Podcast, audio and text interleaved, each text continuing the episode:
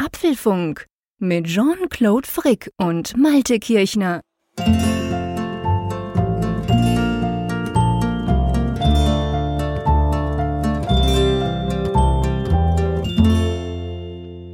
Apfelfunk 187 aufgenommen am Freitag, dem 13.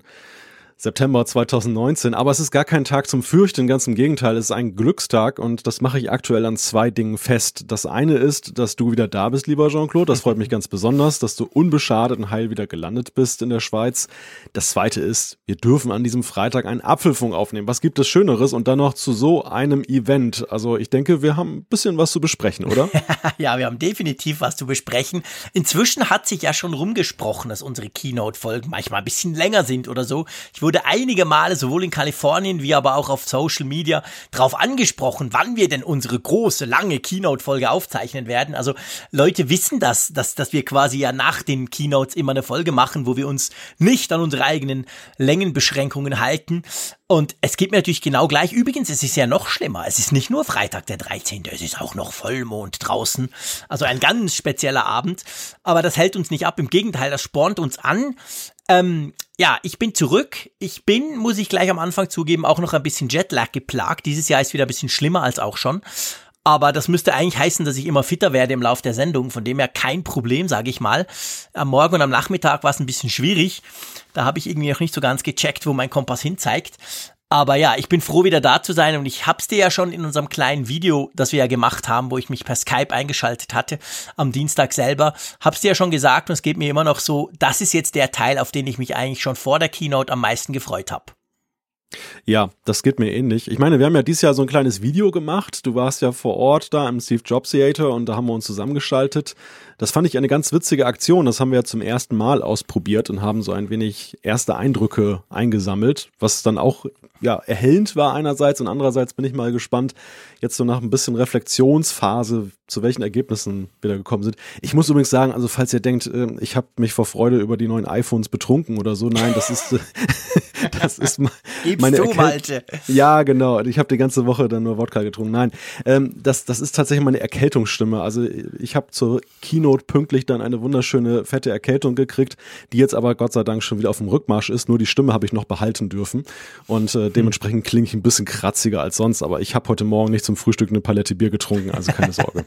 Irgend so einen verflixten Kräuterschnaps bei euch in den Dünen, der hinten aus irgendwelchen ähm, getrockneten Haifischen gebraut wird oder so. Naja. Du, ich habe noch, ich habe noch so einen, so einen coolen Lakritz-Schnaps aus Berlin oh, rumstehen. Den hast, den hast du vielleicht auch noch. Ja, den ja, den habe ich auch noch. Habe ich mich noch nicht dran getraut. Genau, ich habe mich noch das, nicht dran getraut. ich auch nicht. Und, und der sieht auch so schön aus. Ich würde es nicht tun vor einer langen Keynote-Folge, ehrlich gesagt. Wenn schon, dann danach. ja, das stimmt. Aber weißt du, was mir aufgefallen ist übrigens? Ähm, ich glaube, wir haben eine ganz, ganz spezielle Kombination, die, ich behaupte es einfach mal so, wahrscheinlich kaum eine andere Publikation vorweisen kann, wenn es um diese Keynote geht.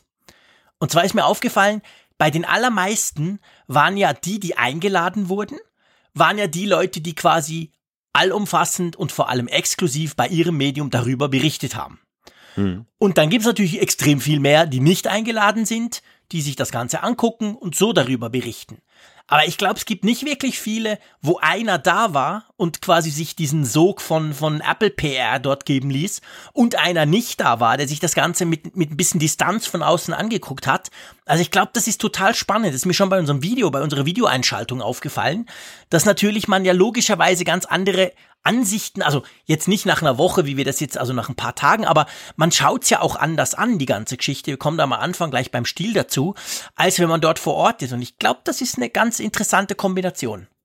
Ja, ja, ist möglich, ja weil man so halt die, die beiden Sichtweisen hat. Wir haben nicht nur in Anführungszeichen die, die vor Ort war und das vielleicht super toll finden oder auch nicht, wir sehen es dann oder wir hören es dann, sondern wir haben halt auch die andere Ansicht von, von wie man es von außen anguckt. Ja, wir machen das Ganze, lass uns mal ganz kurz zu den Themen kommen, aber ich glaube, wir müssen die nicht alle einzeln vorlesen, sondern ja, das Thema ist die Keynote, oder? Das Thema ist die Keynote, genau. Ja, wollen wir das irgendwie strukturieren? Ich meine, ich kann ja kurz die, die, die Catchwords sagen. Ja, ja, genau. Ähm, wir reden über Services, Apple Arcade, Apple TV Plus, ein neues iPad, die Watch Series 5, iPhone 11 und iPhone 11 Pro, beziehungsweise 11 Pro Max Und dann reden wir natürlich auch, das hat bei uns ja in der Keynote-Folge auch Tradition, was nicht kam, was ja heiß spekuliert wurde und warum es vielleicht auch nicht kam. Unsere ersten Mutmaßungen dazu, ein paar Randnotizen, Fazit und eine Umfrage der Woche. Zuschriften, auch das hat Tradition, die finden dann in der Woche später statt. Genau, die lassen wir jetzt diesmal weg, weil es könnte ja länger werden. Wir, wer jetzt denkt, ja, aber die iPhones, warum fängt er denn nicht mit den iPhones an? Wir machen das wie ein guter Kinofilm. Das Finale ist am Schluss, Punkt. Also müsst ihr durch, da müsst ihr einfach durchhalten, wobei wir haben ja auch Shownotes. Wer will, kann überspringen. Wir werden das ja. Ganze natürlich entsprechend verlinken, jedes einzelne Thema. Wer das in seinem Podcatcher sieht, kann dann entsprechend gleich zum Punkt hinspringen. Aber wir sind auch nicht traurig, wenn ihr euch das an einem Riemen anhört, beziehungsweise einfach als Ganzes, so wie wir das ja auch als Ganzes aufnehmen, gell? Ja, man muss es in Gänze genießen, ne? Also das. genau seine, seine Gesamtkomposition, ein äh, Gesamtkunstwerk. Genau, sein Gesamtkunstwerk inklusive Kaffee und Wasserschlürfen dazu. Ja. Weil ihr wisst es, ihr kennt, wer uns länger schon hört, kennt unseren Workflow, aber vielleicht gibt's ja den einen oder anderen, der jetzt neu reinhört und gehört hat, hey, da gibt's so lange Folgen bei den Keynotes, hört mal rein bei diesem Apfelfunk. Wir machen das quasi live, also wir haben uns jetzt vorhin vor sechs Minuten zusammengeschaltet, dann drücken wir bei uns die Record-Knöpfe auf, unseren, äh, auf unserer Software und dann ziehen wir das durch. Also es ist nicht so, dass wir das anhalten, dass wir das irgendeine Pause machen, dran rumschnippeln oder so. Wir machen A bis Z das Ganze und ja, wenn es länger dauert, dann ist es eben länger. Also ja, von dem her, das ist halt unser Workflow, oder? Ja, anhalten müssen wir höchstens, wenn es vier Stunden dauert. Und genau, wenn, wenn der JC wieder mal auf Toilette muss oder Magenkrämpfe kriegt oder so. Genau. genau. Alles schon passiert im Apfelfunk, liebe Freunde. Oh ja, oh ja. Also von dem her, ja, mal gucken. Nein, wir wollen euch nicht erschrecken. Ja. Ich glaube nicht Nein, ganz Gottes so lang. Also im Vergleich zur WWDC war es ja dann doch ein bisschen weniger an Inhalt, muss man ganz klar sagen.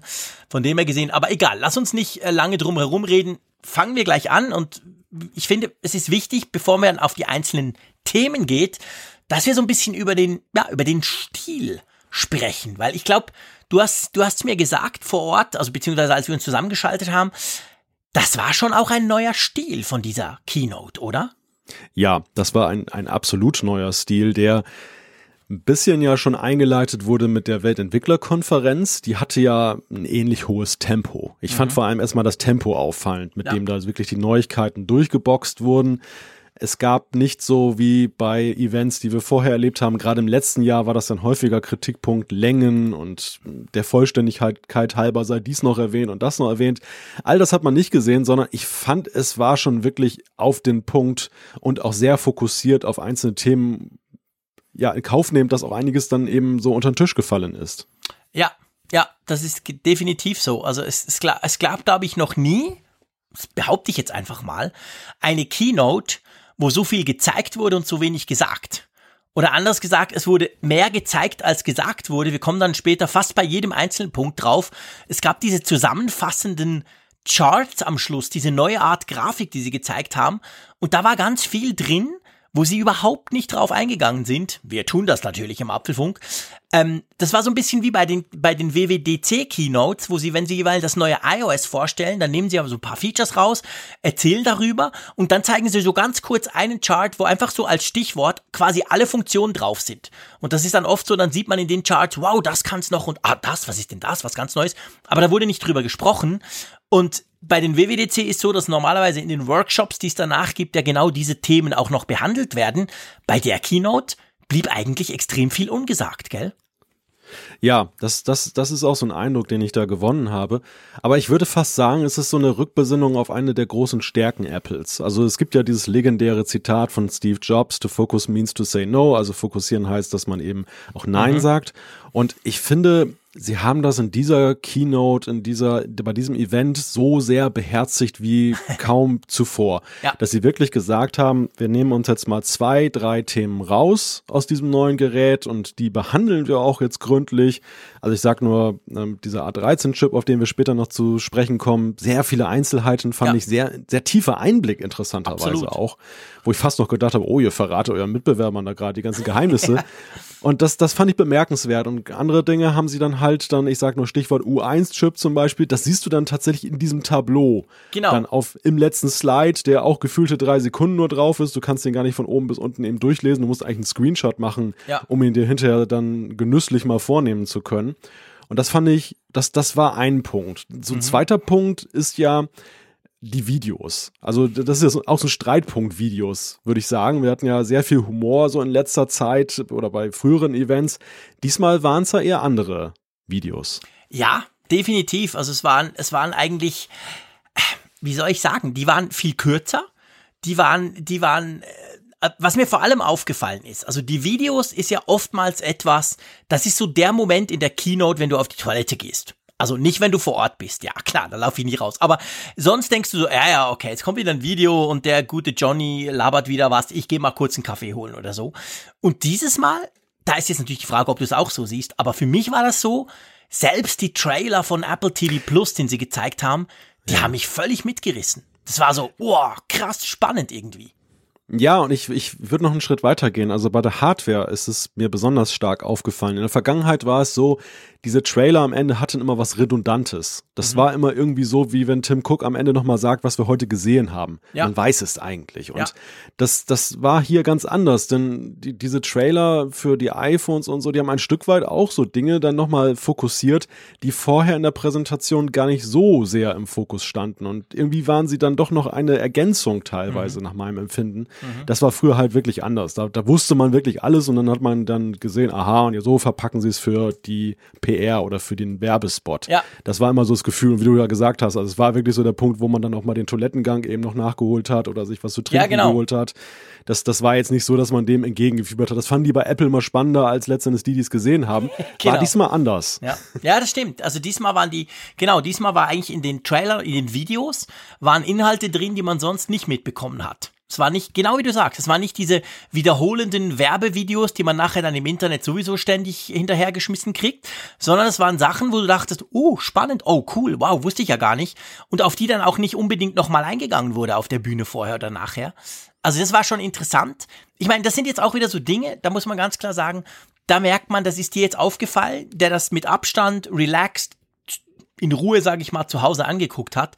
Ich war ja in diesem Steve Jobs Theater. Und ich habe dieses Mal zum ersten Mal so ein bisschen probiert. Ich habe auf Twitter so eine Art Live-Ticker gemacht. Ich habe ungefähr 100 Tweets rausgehauen in den 90 Minuten. Und meine Kollegen, also der Lorenz vom Blick links von mir und der Raphael vom Tagesanzeiger rechts von mir, die haben beide ihre Live-Ticker befüllt. Also die waren ständig mit ihren tak tak tak, weißt du, da am Schreiben. Mhm. Und ich, ich kam mir so blöd vor. Also ich habe kein Problem, anderen bei der Arbeit zuzugucken. Das finde ich eigentlich sogar super normalerweise.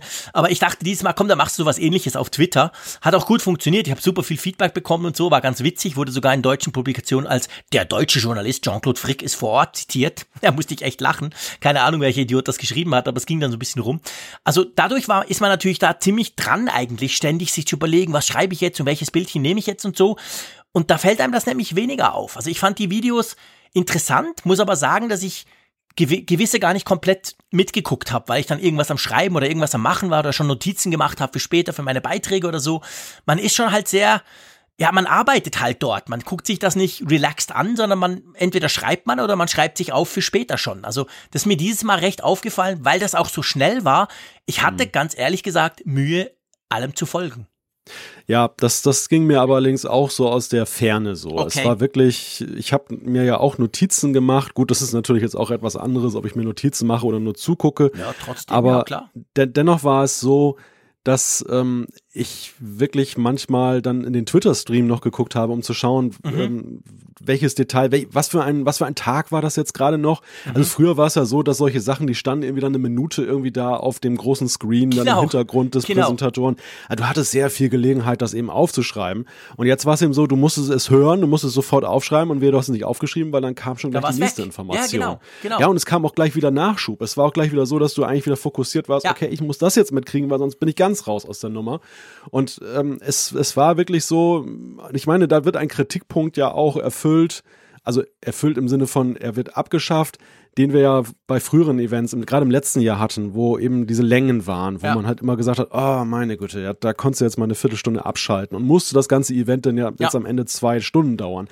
Das hatte ich nicht. Es war wirklich tak, tak, tak und ähm, ich klar, ich war froh nach einer Stunde 45 Minuten, als das dann durch war, weil es war wirklich anstrengend. Ja. Aber es war anstrengend im positiven Sinne. Es war wirklich so, dass ich das Gefühl hatte, die haben die Zeit effektiv genutzt. Die haben meine Zeit nicht verschwendet. Nein. Und das und das fand ich wirklich, das fand ich wirklich äh, super. Hat aber auch was ja mit, also bleiben wir noch kurz bei den Videos. Es, mhm. ich, ich fand auch schon so den Stil der Videos, der hat sich auch geändert. Wir haben ja so eine ganz lustige Phase hinter uns, wo sie sehr viel rumgealbert haben.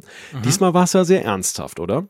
Ja, absolut. Also es war, ich, ich hatte so zwischenzeitlich das Gefühl, es war so eine, eine gewisse Rückbesinnung auf, Apple war ja schon immer, und ich meine, da waren sie ja, die, die, ich sag nicht, sie haben es erfunden, aber da waren sie Weltmeister drin, dass sie halt sehr emotionale Geschichten erzählen gerade in diesen Videos.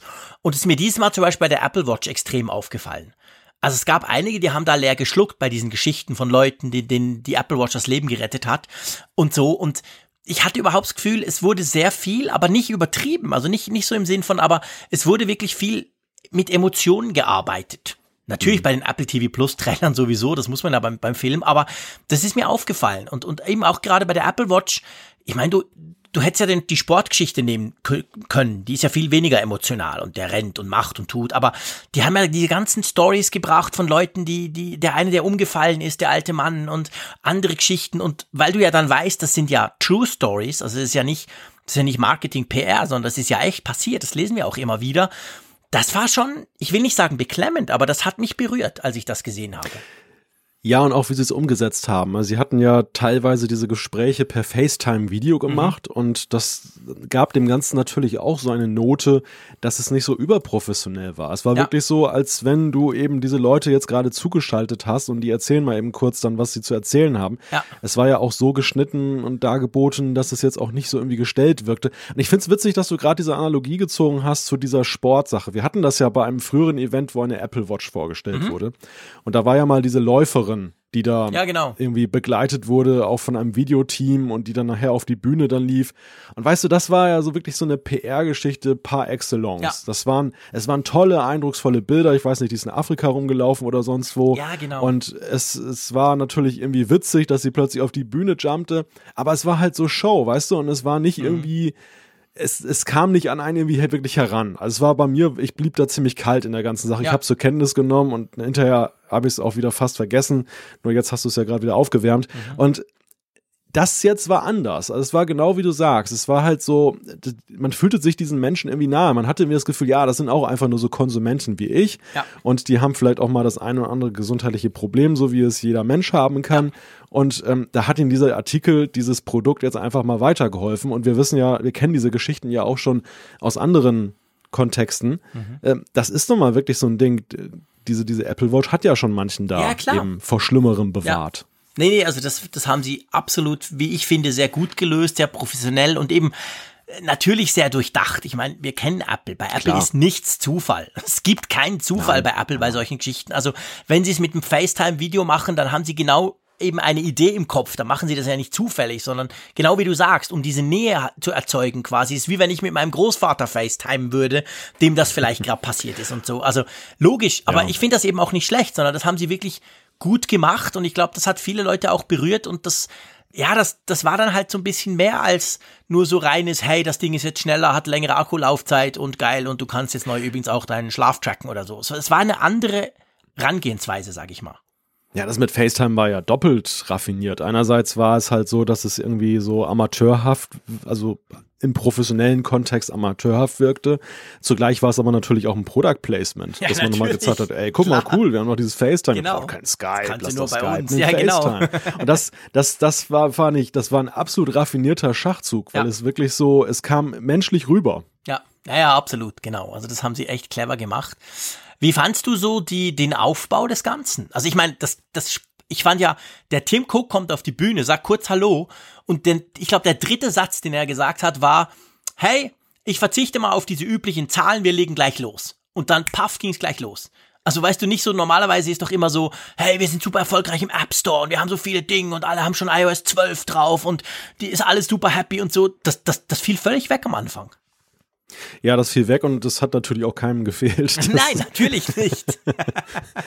Allenfalls Apple, aber ich glaube, sie haben ja auch festgestellt, dass solche Dinge ja eher protokollarisch waren. Also ich habe sie hinterher auch nirgendwo dann wirklich gelesen, dann noch. Nee. Mag sein, dass irgendwann irgendjemand nochmal darauf Bezug genommen hat, dass er dann so ein Jahr später gesagt hat, ja, aber damals bei der WWDC, da hat Tim Cook noch gesagt, wir haben 200 Stores mhm. und jetzt, jetzt sind es plötzlich 250. Weißt ja, du, solche Rückbezüge gab es manchmal, aber es war nie so angesichts dessen, was wirklich im Fokus steht bei solchen Events, dass da einer sich draufgestürzt hat und hat gesagt, oh ja, wow, er hat am Anfang ja. erzählt, dass sie irgendwie 10.000 äh, Downloads mehr nee, hatten nee. oder so. Nee, und deshalb völlig entbehrlich und völlig gut, dass sie das dann eben sein gelassen haben. Ja, interessanterweise, ähm, ich fand, es, es war auch vom Aufbau oder von der Platzierung der Themen her schlauer und durchdachter, als wir das zum Beispiel auch im letzten Jahr beim iPhone-Event erlebt haben. Da, also nur mal jetzt auf mhm. das iPhone bezogen. Mhm. Das 10R war ja, glaube ich, beim letzten Mal damals nachgelagert. Es kamen ja. erst dann die, die Flaggschiffe und dann kam das 10R. Was finde ich sehr dann auch Apple dann noch Probleme bereitet hat im Nachgang, weil viele nämlich dann sich bestätigt fühlten, dass das 10R irgendwie so eine abgespeckte, nicht ja. ernstzunehmende Version ist.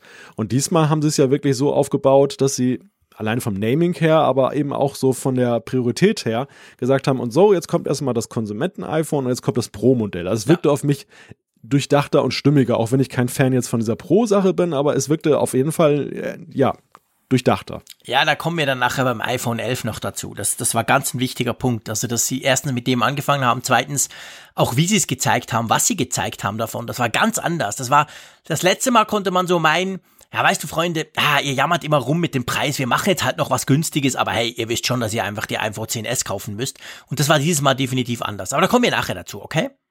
Ja, ja. Lass uns über die Präsentatoren noch sprechen. Ich finde, das ist so ein Punkt, der, den wir ja auch schon jetzt eine Weile beobachten und ich finde, der, das, das ist auch so ein neues Konzept, das jetzt hier nicht neu erfunden wurde, aber das Apple, finde ich, immer weiter ausweitet. Wie, wie, wie siehst du das, diese, diese Geschichte? Wer präsentiert da eigentlich was? ja, es ist erfrischend, dass es eigentlich gefühlt immer wieder neue Leute sind. Dass es nicht, dass es nicht die immer gleichen, ich meine, natürlich, der Phil Schiller war auf der Bühne beim Pro, der musste ja quasi den Pro-Namen erklären sozusagen, aber ich meine, da ist es mir aufgefallen, als der dann kam, dachte ich so, ah ja, das ist jetzt wie früher. Das ist jetzt wie seit 20 Jahren eigentlich.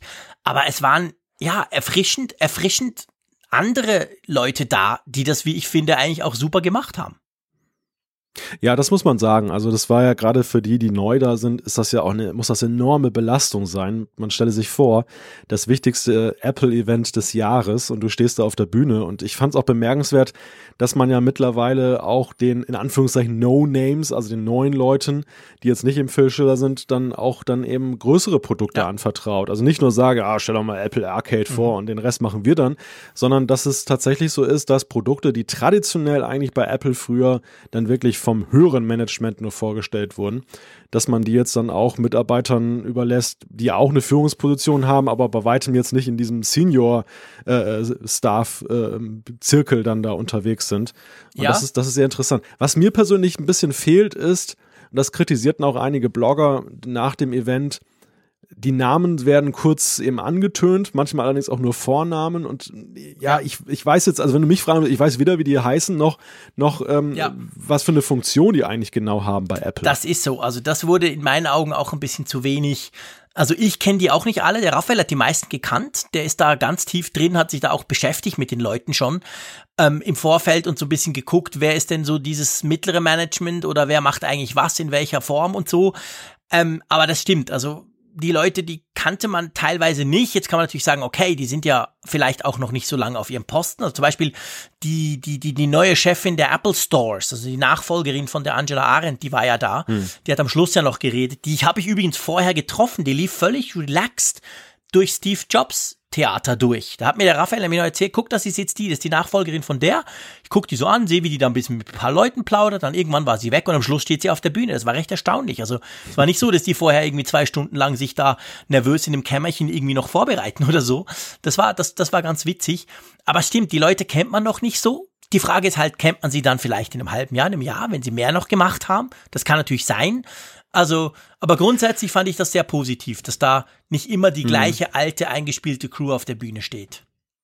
Ja, das ist eine gute Frage. Kennt man sie später? Ich, ich bemerke schon, dass Apple allerdings auch irgendwie, ich weiß nicht, ob sie es bewusst machen oder ob es sich ergibt, aber sie wirken dem ja zumindest irgendwie entgegen, dass es so diesen Effekt der bekannten Gesichter gibt. Also von denen, die da neu auftauchen, sieht man ja selten jemanden wieder. Mhm. Oder es bleibt jemand so besonders haften. Das, das, man will offenbar von diesem, diesem Konzept weg, dass man so seine, seine alten Hasen in Anführungszeichen hat, so wie Craig Federighi oder den, den Phil Schiller und so. Das, das, da kommt, finde ich, momentan keiner wirklich so empor, der, der da das Zeug hat. Was natürlich auch so schon klar ersichtlich wird, ist, Apple will natürlich auch durch diese durch diese Abkehr von dieser Senior Vice President Männerriege oder der sehr stark besetzten Männerriege da ähm, zeigen, dass sie eben auch sehr divers unterwegs sind. Also das war ja auch eine Kritik, die ihnen ja vor einigen Jahren ja schon durchaus dann entgegenkam, dass dann dann auch einige gesagt haben, naja, Apple, euer Frauenanteil ist aber auch ausbaufähig bei solchen Präsentationen und am Ende sind es auch vor allem ja weiße Männer, die dann da vorne auf der Bühne stehen es ist schon sehr ersichtlich und deutlich, dass sie genau dieses Bild eben nicht zeichnen wollen, sondern dem ja entgegenwirken. Ja, das ist natürlich sicher ein Punkt. Das hat man an der WWDC schon gesehen wo ja, glaube ich, fast gleich viele Frauen auf der Bühne waren wie Männer. Das ist sicher auch was, wo, wo Apple jetzt halt Wert drauf legt und dann vielleicht nicht den super, super Vice President nimmt, sondern jemand anderen, wenn der zum Beispiel eine Frau ist und das ja auch kann und genau in dem Bereich ja vielleicht auch arbeitet. Also es war ja früher schon so, ist ja nicht so, dass bei Apple gar niemand, gar keine Frauen gearbeitet haben, aber die durften halt nie auf die Bühne, salopp gesagt, weil immer nur die oberste Chefriege da stand. Also ich finde, das, das schadet überhaupt nicht, im Gegenteil. Das, es gibt dem Ganzen einen frischen Wind und ich finde, für das es da den einen oder anderen gab, der sicher noch nicht so viele Keynotes abgehalten hat, das war schon, das war eine solide Leistung. Das haben die alle gut gemacht. Ja, sehe ich auch so. Lass uns mal mit dem ersten Produkt einsteigen, nachdem wir jetzt ja. fast eine halbe Stunde über den Stil gesprochen haben. Aber dann haben wir das zumindest schon mal abgehandelt. Also keine Angst. Ähm, es ging ja los mit Apple Arcade. Und da, da war ja auch so. Ich meine, ich habe mich riesig gefreut auf die Apple Arcade Präsentation, weil wir haben ja seit der WWDC schon gesagt, oder was, nee, was heißt, seit dem März-Event, diesem komischen Services-Event, dass das ja prinzipiell ein super spannender Dienst wäre. Und ich habe dann so gedacht, bevor das Ganze mit die, bevor die spannenden Dinge kamen mit Preis, wann und wo, ähm, haben sie ja noch so ein paar Spiele vorgestellt. Und auch da kam der neue Stil, fand ich, total durch, weil normalerweise bei jeder Keynote, wenn sie irgendwelche Apps vorstellen, das ist auch immer der Moment, wo ich denke, oh, ich könnte eigentlich auch die Kinder ins Bett bringen. Weil das ist langweilig und dann kommt irgendwie stundenlang mit irgendein Spiel gespielt und ich denke so, ja, Freunde, okay. Aber dieses Mal, das ging ja rackzack. Die hatten ja relativ kurz Zeit, diese Leute das zu zeigen. Man konnte sehen, oh, war coole Grafik, ja, witzig und paff, schon der nächste. War auch überhaupt nicht langweilig, oder?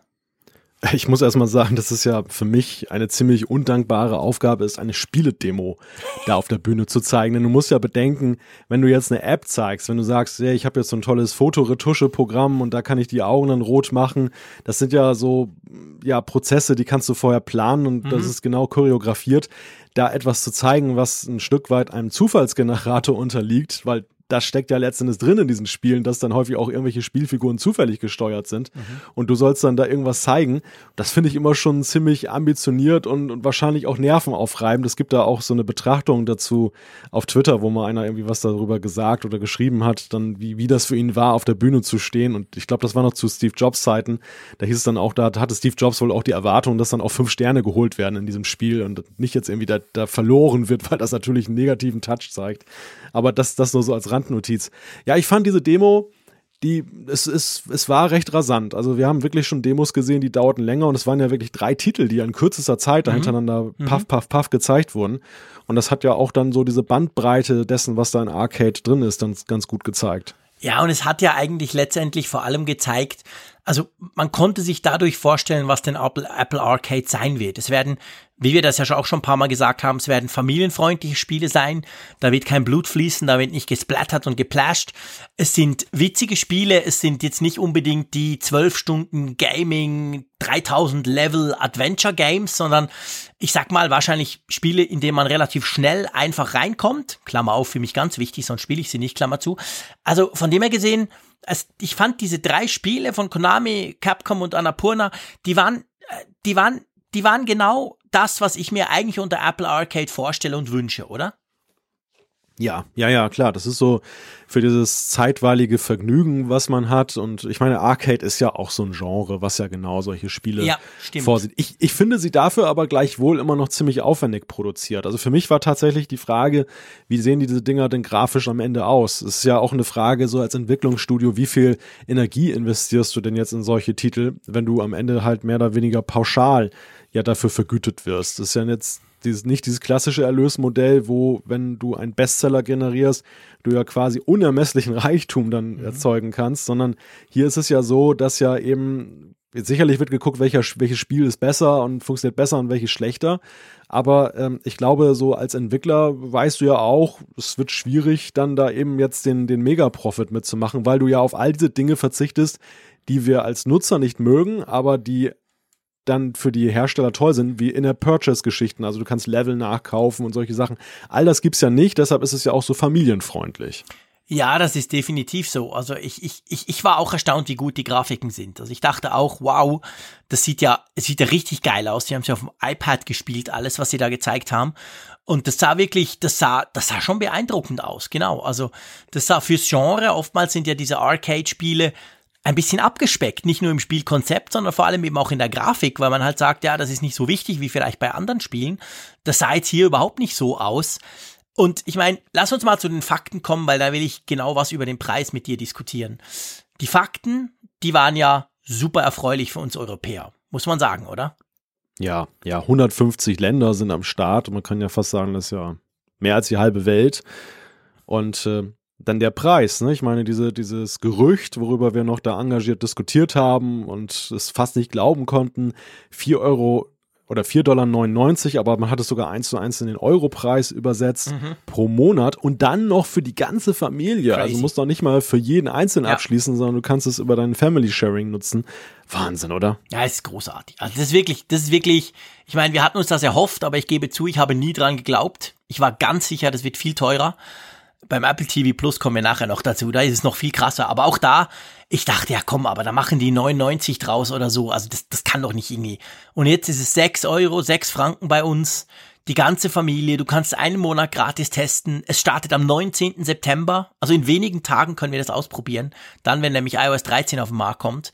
Äh, geil. Also wirklich Hammer. Und ich habe mich dann gefragt, als sie das gesagt haben und ich, und ich habe gemerkt, wow, ist wirklich so. Dann habe ich mich sofort gefragt, kann man damit als Entwickler Geld verdienen? Kann da ein Studio, ich meine klar, Konami ist riesig, das ist vielleicht ein schlechtes Beispiel, aber kann ich so ein Game, wie sie es gezeigt haben auf der Bühne, die dann auch noch grafisch und vom, vom Inhalt, vom Konzept her super, super spannend sind, bleibt da überhaupt was übrig? Ja, das ist eine sehr berechtigte Frage und ich finde, das, das ist eigentlich bei allem, was man jetzt faktisch feststellen und bewundern kann, ist das eigentlich die, die spannendste, aber offene Frage, die mhm. Zukunftsfrage, mhm. nämlich einerseits aus Apples Perspektive. Ich habe mich sofort gefragt, ja, das ist natürlich ein super Startpreis, aber ist das Apples Zielkonzept für diesen Preis? Oder wird es so sein, dass wenn das einschlägt wie eine Bombe, nach dem Motto erstmal anfüttern und dann gehen wir doch auf ein höheres Preisniveau, weil wir dann sagen, okay, er kriegt jetzt noch da dies und das mehr und so weiter. Du kannst ja sowas featuremäßig schnell aufrüsten und dann sagen, jetzt kostet es zwei Euro mehr und dann nochmal zwei Euro mehr und immer bist du doch bei den zehn, zehn Dollar oder zehn Euro.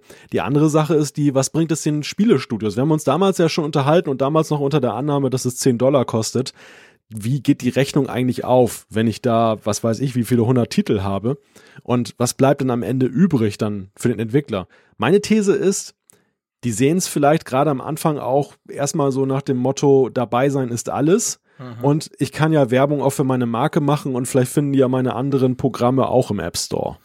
Also das denke ich auch. Ich meine, gerade bei so großen Playern wie Konami, die ja ganz viele Spiele machen, ist das sicher ein Punkt, dass man sagt, hey, ähm, wir haben jetzt dieses coole Spiel bei Apple Arcade. Das war aufwendig, bringt uns finanziell wahrscheinlich nicht viel ein, aber das bringt quasi der Marke was Positives. Und ich meine, auch Apple wird das Ganze ja pushen. Ich meine, ich habe mich auch gefragt, wer weiß, vielleicht sponsert auch Apple die ein oder andere Entwicklung. Weil ich meine, wenn wir etwas gelernt haben in der Keynote, dann, dass es Apple mit den Services wirklich ernst meint, aber dass es Apple mit den Services wirklich ernst meint, aber nicht zuvorderst steht, darin extrem viel Geld zu verdienen. Ich glaube, in hm. dem Schritt, wo wir uns im Moment bei dem Stand, wo wir heute sind, am 13. September, wo wir die Preise von zwei ganz wichtigen Diensten wissen, da können wir sagen, Apple geht es im Moment mal darum, dass das möglichst viele Leute nutzen und nicht ja. primär, dass sie da schon gleich mal ganz viele Millionen oder Milliarden damit verdienen. Und unter dem Aspekt könnte ich mir schon auch vorstellen, dass sie quasi so eine Art Anschubfinanzierung machen, um eben Apple Arcade ein bisschen mit gutem Inhalt, sie sagen ja auch jeden Monat kommt was dazu, ähm, dass da quasi, dass sie da versuchen, das einfach so ein bisschen zu pushen, um das gut zu füllen. Ja, ja, das sehe ich auch so. Also ich glaube, Apple weiß, dass der Erfolg nicht vom Himmel fällt, selbst ja. wenn du ein Apple bist. Weil am Ende musst du schon irgendwie Qualität da erstmal reinbringen und diese Qualität, also diese Überzeugung, dass man da jetzt unbedingt mitmachen muss als Hersteller, ist vielleicht auch nicht so gleich gegeben gewesen bei allen. Und mhm. sicherlich haben sie auch was da an Startinvestitionen, man hat es ja immer mal wieder gelesen, dass sie irgendwie da in der mhm. Richtung ja auch massiv tätig geworden sind. Und das ist natürlich immer eine Startfinanzierung. Die Frage ist auf, auf Strecke, wie, wie wird Apple da weiter agieren? Sie haben angekündigt, es sollen monatlich neue Spiele geben, aber es, sie müssen ja auch die Berechnung machen. Sie können das ja nicht ewig zum Subventionsgeschäft machen. Irgendwo muss da ja dann auch das sich dann mal drehen. Zum anderen ist es so, und da sehe ich ja auch noch so einen potenziellen Interessenskonflikt. Ja, wenn die Motivation der, der Studios ist, ihren Namen da halt gut zu präsentieren in dem Dienst dann ist das ja sicherlich eine Motivation, aber auf der anderen Seite ist, sind sie dann ja genauso motiviert, weiterhin ihre Spiele zu verkaufen, ganz als normale Spiele, Apps im App Store. Und Apple wiederum, glaube ich, nimmt das Ganze sehr ernst. Also ich glaube, sie wollen eben nicht, dass das nur als Werbeplattform missbraucht wird, sondern dass es ernstzunehmende Spiele sind, die sich eigentlich in Anführungszeichen für den Nutzer erschöpfen. Dass er mhm. sagt, ich bin in diesem Dienst und eigentlich will ich nichts anderes mehr. Und da weiß ich halt nicht so auf Dauer, wie, wie sich das entwickelt. Ob die Hersteller es vielleicht so als Shareware-Portal sehen und, und Apple nimmt nee. es ernst. Also ich, äh, ich glaube, ich glaube gerade in diesem Bereich Gaming auch, aber letztendlich können wir es über alles ziehen. Das gilt für Apple TV Plus ganz ähnlich. Aber ich meine, schau dir mal an, was im Moment in der Spielindustrie abgeht. Die Zeiten, wo du für 90 Euro eine DVD kaufst und die gamest und ein Jahr später oder zwei Jahre, eineinhalb Jahre später kaufst du wieder ein Game für 90 Euro, also den Nachfolger quasi, FIFA 20 oder 21 oder so. Ich glaube, die gehen ein bisschen zu Ende, weil wenn du guckst, auch bei den Hardcore-Gamers, den mit den Playstations und Xboxes oder sogar den mit den PCs, da gibt's ja jetzt auch ganz viele solche Abo-Dienste. Das ist ja, also wenn du auf der Gamescom rumgehört hast, haben alle gesagt, das ist die Zukunft des Gamings. YouTube, also Google macht sowas ähnliches, ähm, die ganz großen Publisher bringen selber sowas. Also du hast für, das sind zwar dann Preise von zwischen 10 und 20 Dollar oder, oder Euro pro Monat, klar ist mehr, aber das sind auch extrem viel aufwendigere Spiele. Und die großen Publisher gehen da aber mit, die sind da alle dabei bei diesen ganz großen Streaming, also bei diesen ganz großen hm. Game-Diensten. Also von dem her, ich glaube, das ist ja. einfach auch ein Trend im Moment. Die Leute zahlen monatlich und wollen so eine Art, so eine Art Flatrate in dem Bereich. Ja, das ist richtig. Also ich, ich glaube, also das steht auch völlig außer Frage. Der klassische Boxentitel, den es früher gab, bis jetzt mal auf ganz große Namen jetzt ausgenommen, wie FIFA oder so, mhm. der ist, der ist tot. Ja. Der ist tot. Also dieser Massenmarkt, dass du ins Warenhaus gehst und kaufst ja, dir da genau. so eine Box genau. mit einer DVD drin. Aber das ist ja lange schon so. Die Hersteller haben sich ja längst breit gemacht mit ihren eigenen Plattformen und Distributionskanälen, so wie Steam und so weiter, wo du eben auch das ganze Zeug kaufen kannst. Und was ja eigentlich die Verbraucher nicht so gerne mögen, ist ja eben, dass sie immer und immer wieder zur Kasse gebeten werden. Mhm. Sie bezahlen halt nicht jetzt einmal 100 Euro oder 50 Euro am Anfang und dann haben sie ihre Ruhe und können spielen und allenfalls, wenn sie jetzt dann mal so ein riesiges Expansion Pack dazu kaufen, müssen sie nochmal Geld auf den Tisch legen. Sondern ist ja so, du kriegst erstmal meistens so eine Free-to-Play-Geschichte und dann willst du dann weiterspielen idealerweise und dann bezahlst du. Und dann bezahlst du und bezahlst du und bezahlst du. Und viele Spiele kannst du ja sogar ja nur wirklich dann durchspielen und lösen, wenn du immer wieder bezahlst. Die sind gar nicht lösbar indem du jetzt einfach dann mit einem Grundbetrag X dann nur bezahlt hast und, und hast dann alles äh, zur Verfügung. Und das, und dem wirkt ja Apple auch so ein bisschen entgegen. Sie machen es ja familienfreundlich mit Arcade. Sie wollen ja wirklich ein Ding schaffen, wo transparente Kosten herrschen, wo die Leute einerseits dafür bezahlen, ja, das ist ehrenwert, aber auf der anderen Seite eben dann auch irgendwo wissen, okay, da ist aber auch ein Deckel drauf, gerade mit Blick auf Kinder und so. Und ich glaube, das, das ist genau der Punkt, sorry, wenn ich reingrätsche, das Stichwort Kinder. Ich glaube, Apple Arcade ist der Traum für Leute mit Kindern. Und wir alle ja. wissen, Apple hat 1,4 Milliarden ja. Geräte draußen auf iOS, macOS oder so. Und Völlig unbestritten. ich glaube, da ist der Punkt, das weiß Apple. Und ich glaube ja, aber, Apple das wissen auch das. die Game, die Game-Hersteller. Und ich ja, glaube, das doch die, nicht. Da, sorry, aber da können sie sich nicht wehren. Wenn Apple sowas macht, mit, mit seiner gigantischen Verbreitung, und du weißt, dass die Leute das eigentlich wollen, dann denke ich nicht, dass die sich die, sich die Großen zumindest werden sich nicht leisten können zu sagen, ja leck mich am Arsch, ich will nach wie vor das weiter anders machen. Das ich glaube schon, das hat nicht. einen Sog drauf dran, weißt du? Ja, das, das, das tun sie auch ja jetzt nicht am Anfang, weil sie alle wissen, sie müssen irgendwie den Namen da zeigen und das machen sie auch alle ganz brav. Aber die, ich frage mich schon so in die Zukunft gerichtet, wie die Hersteller das auf Strecke finden. Und die werden ja auch in ihre Bücher gucken, die werden ja auch schauen. Ich meine, die haben ja auch nichts zu verschenken. Die müssen auch da, da riesige Studios beschäftigen mit, mit Talenten, mit Leuten, mit kreativen Grafikern und so weiter. Die müssen ja auch irgendwie bezahlt werden. Die kannst du ja auch nicht jetzt dann mit einem Apple und Ei abspeisen. Und da bin ich wirklich mal gespannt, wie, da, wie sich das entwickelt. Vielleicht wird Apple Arcade einfach das riesige Volumen an Nutzern nachher mitbringen, dass die Rechnung aufgeht. Genau, ich glaube, das dann ist die löst Wette. sich das. Ja. das. Ja, genau, das ist Apples Geschäftsplan. Das Ja, auch das von den Publishern. Die Case. sagen sich natürlich, hey, da sind so viele potenzielle Kunden, wenn nur ein Prozent der dabei sind, dann haben wir viel mehr, selbst wenn wir nur Cents kriegen von dem Ganzen, dann kriegen wir immer noch mehr, als wenn wir ein Game quasi verkaufen im Store. Ich glaube, das ist so ein bisschen die Wette darauf. Und das funktioniert natürlich Ja. nur dann, wenn eben auch sehr viele Leute das abonnieren. Und das ist mit dem Preis aber, seien wir ehrlich, relativ wahrscheinlich, oder? Ich meine, hey, das sind zwei Cafés. zwei Ja, Cafés pro Monat. Das ist ein No-Brainer im klassischsten Sinne, die sechs Franken, oder?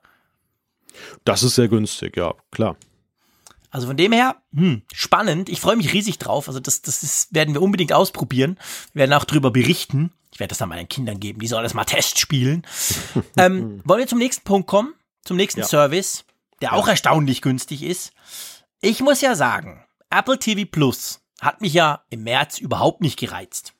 Hat mich an der WWDC mit dem Trailer über den, den, diese Serie For All Mankind, wo es so ein bisschen drum geht, die Russen sind quasi auf dem Mond gelandet, irgendeine coole Science-Fiction-Story, so ein bisschen gereizt, dachte so, das würde ich mir wahrscheinlich angucken. Aber ich war wirklich der festen Überzeugung, gebe ich gerne zu, ich war völlig überzeugt, das Ding kommt niemals dieses Jahr in die Schweiz. Und wenn, dann wird's halt, ja, und nächstes Jahr kostet es dann 12 Franken, so wie alles, was man da im Streaming-Bereich Netflix und so gucken kann. Aber dass das Teil am 1. November für 6 Euro oder 6 Franken kommt, das hätte ich niemals erwartet. Das hat mich echt überrascht. Wie ging dir das? Ähm, Zweierlei. Also Preis hat mich auch extrem überrascht, weil ich war schon davon ausgegangen, dass Apple, gerade weil diese Produktion ja nochmal, ja, ich möchte sagen, nochmal deutlich teurer und aufwendiger sind als jetzt die Spiele für Apple Arcade, dass man das nicht auf ein Niveau setzt, sondern dass man sagt, das kostet mindestens 7,99, eher 9,99 und wenn nicht sogar 12,99. Und das hat mich wirklich extrem überrascht. Ähm, was mich weniger überrascht hat, ist, dass sie dann tatsächlich eine riesige Reichweite erzeugen, dass sie 100 Länder beliefern, weil es ist ja doch so, das sieht man ja auch ähm, bei, es gibt ja in Amerika ja auch ein paar Streaming-Dienste, die America-only sind. Und wenn da so Serien laufen und die sind nicht gleich auch bei Netflix und so international zu sehen, dann geht natürlich die wilde Raubkopiererei sofort los. Also das, du kannst sowas ganz schwer eindämmen und wenn du schlau bist, dann verkaufst du es gleich international und Apple produziert das Zeug ja nun selber. Sie haben auch nicht das rechte Problem, dass sie eben gucken müssen, dass sie dann eben diese Sache dann auch woanders noch dann verkaufen können. Und warum sollen sie es nicht tun? Ich meine, das ist ja für sie nur logisch, dass sie dann gleich die, die am besten den ganzen Erdball damit beliefern. Ja, ja, klar. Ich meine, das ist natürlich der, das ist natürlich genau der Punkt, da habe ich auch im Vorfeld nicht dran gedacht. Das ist ja der große, große Vorteil, weil das alles Eigen, Eigenproduktionen sind. Da ist eben kein Backkatalog dabei bei Apple TV Plus von tausenden von Filmen, für die, für die sich Apple mühsam Rechte pro Land erkaufen muss, wo dann die Schweiz meistens rausfliegt, ähm, sondern das ist halt alles Apple-Zeug. Und da kann natürlich Apple einfach sagen, boah, es kostet zu viel und wir bringen es in so vielen Ländern raus, bumm. Das ist schon ein Riesenvorteil und zeigt den Vorteil, wenn du eben alles bei dir hast.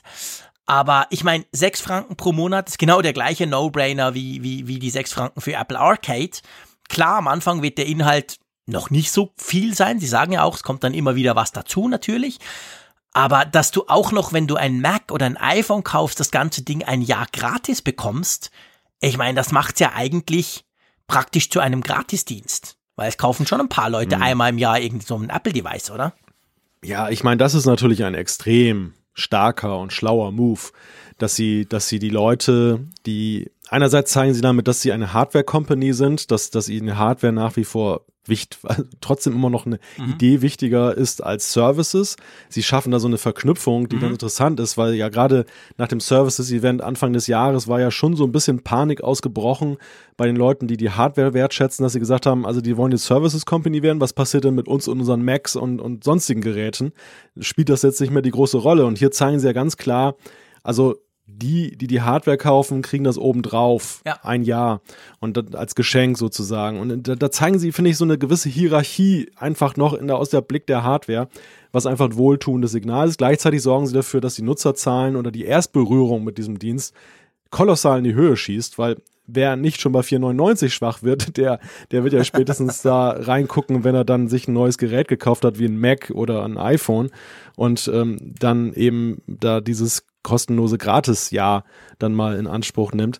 Man muss zum Preis allerdings auch sagen, also das ist sicherlich auch ein Punkt, das hängt davon ab, was du willst. Ne? Also wenn du, wenn du zum Beispiel Netflix abonnierst, nur weil du Netflix-Serien sehen willst, dann ist Netflix ja recht teuer. Ja. Wenn du allerdings so eine Art Doppelnutzung hast, dass du einerseits Klar. sagst, ich will die Netflix-Serien haben oder Amazon Prime und gleichzeitig aber diesen großen Filmschrank, den sie dir auch noch in dein Wohnzimmer stellen, mitnutzen, dann geht die Rechnung auf. Bei Ja. Apple TV Plus ist es ja, ich weiß jetzt nicht, Sie haben ja nichts dazu gesagt, was Sie sonst noch so im, in Ihrem Schrank dann drin haben, was da zu sehen ist.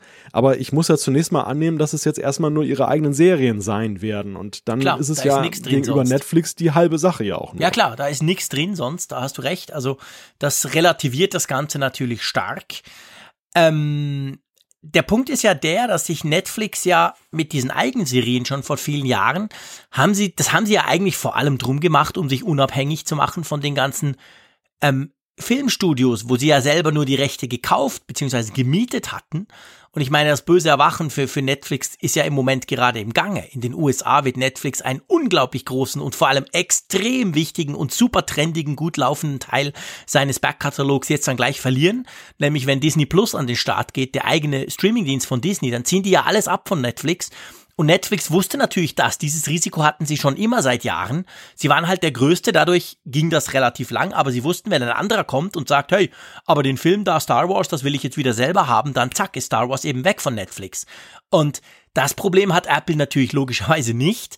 Und ich glaube schon, dass, ich weiß nicht, wie es bei dir ist. Ich meine, bei mir, gut, ich gucke wirklich selten Fernsehen und egal ob Netflix oder was, aber ich merke schon so, zumindest in der Aufmerksamkeit oder im, im, im, im Bass rundrum, fällt mir auf, dass Netflix vor allem durch die Eigenproduktion oder es wird vor allem über die Eigenproduktion gesprochen und diskutiert. Und ja, jetzt kommt dann die neue XY-Staffel und oh, jetzt habe ich das ganze Wochenende wieder durchgeguckt und so. Das sind ja immer die Eigenproduktionen. Also von dem her, wenn es Apple schafft, da ein paar gute zu machen und dann zusammen mit diesem günstigen Preis, kann ich mir schon vorstellen, dass das relativ am Anfang zumindest mal schon einige Leute dazu bringen wird, dass sie das mal zumindest ausprobieren, oder? Ja, sicher. Also Eigenproduktionen sind identitätsstiftend. Das gilt für alle Streamingdienste. Man macht, man macht äh, eigentlich den Namen fest an den Aushängeschildern und nicht daran, was sie sonst noch so Ja. zu bieten haben. Beispielsweise, oh, ich kann auch Raumschiff Enterprise da Genau. gucken. Ja, klar, das nimmt man mit. Man, bei, Netflix ist es ja auch, glaube ich, ein großer Faktor in Familien, dass man eben auch ein recht großes Angebot klar. für die Kinder dort vorfindet. Logisch. Aber das sagt doch keiner nach dem Motto, ich habe Netflix abonniert, weil ich für die Kinder was kaufen wollte, sondern die Eltern kaufen natürlich auch immer für sich, dass sie sagen, ich will Orange is the New Black Ja. gucken oder was weiß ich oder damals House of Cards oder bei Amazon Prime im Grunde genommen das gleiche analog mit deren Serien. Und ähm, ja, klar, das wird bei Apple TV Plus auch der Punkt sein. Man kauft das ja, man kauft es hier zwangsläufig, weil es ja nichts anderes gibt, aber man kauft es wegen der Serien und das, das damit steht und fällt das und das, das zeigt, das hat Apple ja auch gezeigt, dass sie das ja genau wissen, dass sie ja auch da unglaublich ja aufwendig produzierte Produktion, namhaft besetzte Produktion gleich an den Start setzen, dass sie da eigentlich so nach meinem Gefühl wenig dem Zufall überlassen wollen. Ja.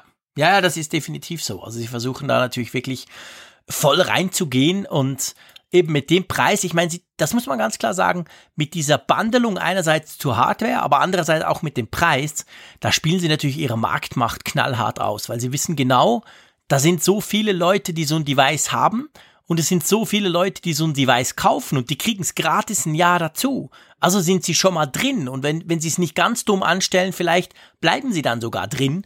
Das ist natürlich schon ein Vorteil. Ich meine, ja, Netflix musst du zuerst runterladen. Das ist nicht einfach drauf. Beim Apple TV Plus Dienst, der ist einfach drauf. Bei jedem iPhone, bei jedem iPad, das du kaufst, bei jedem Mac, egal was. Das ist schon ein, ich sag mal, das ist ein recht, das ist, um zu starten, ein gigantischer Vorteil. Ja, sicher. Wir haben das ja bei, bei Apple Music gesehen. Wie Genau. schnell Apple Music dann eine gewaltige Marktdurchdringung erreicht hat und gerade in den USA auch ja riesige Nutzerzahlen generiert hat. Mhm. Das hat natürlich extrem viel auch damit zu tun, dass wenn du auf deinem iPhone oder iPad unterwegs bist und in der Musik-App willst du nun mal deine Musik hören, dann schiebt sich da der dezente Hinweis rein nach dem Motto, aber du kannst doch viel mehr Musik haben, wenn du eine kleine Pauschale genau. bezahlst.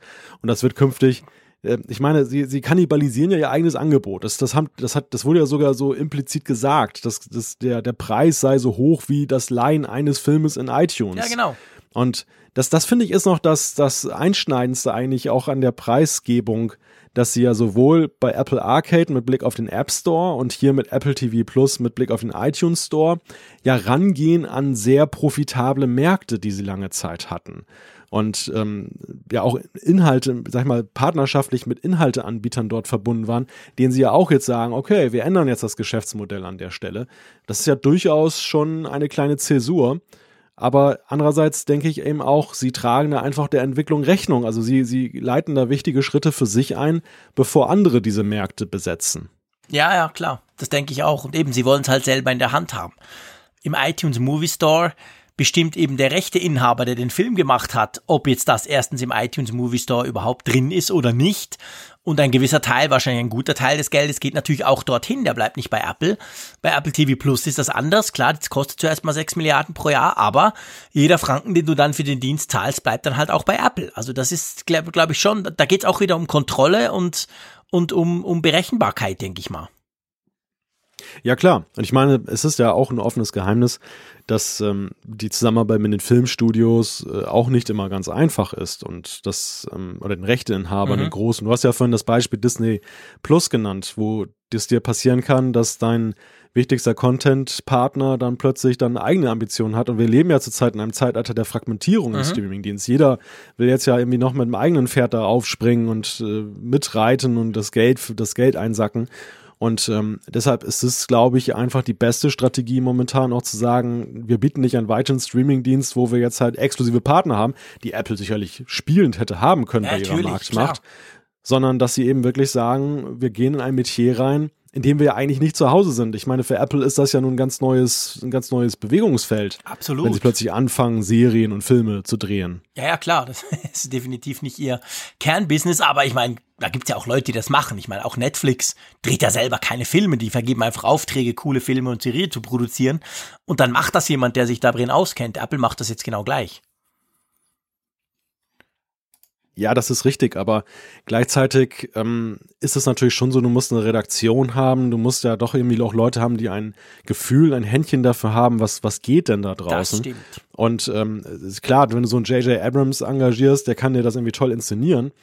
Aber ähm, auch da, da musst du ja wissen, was du von ihm einkaufst und kannst dir nicht einfach ja, alles abnehmen und da reinpacken.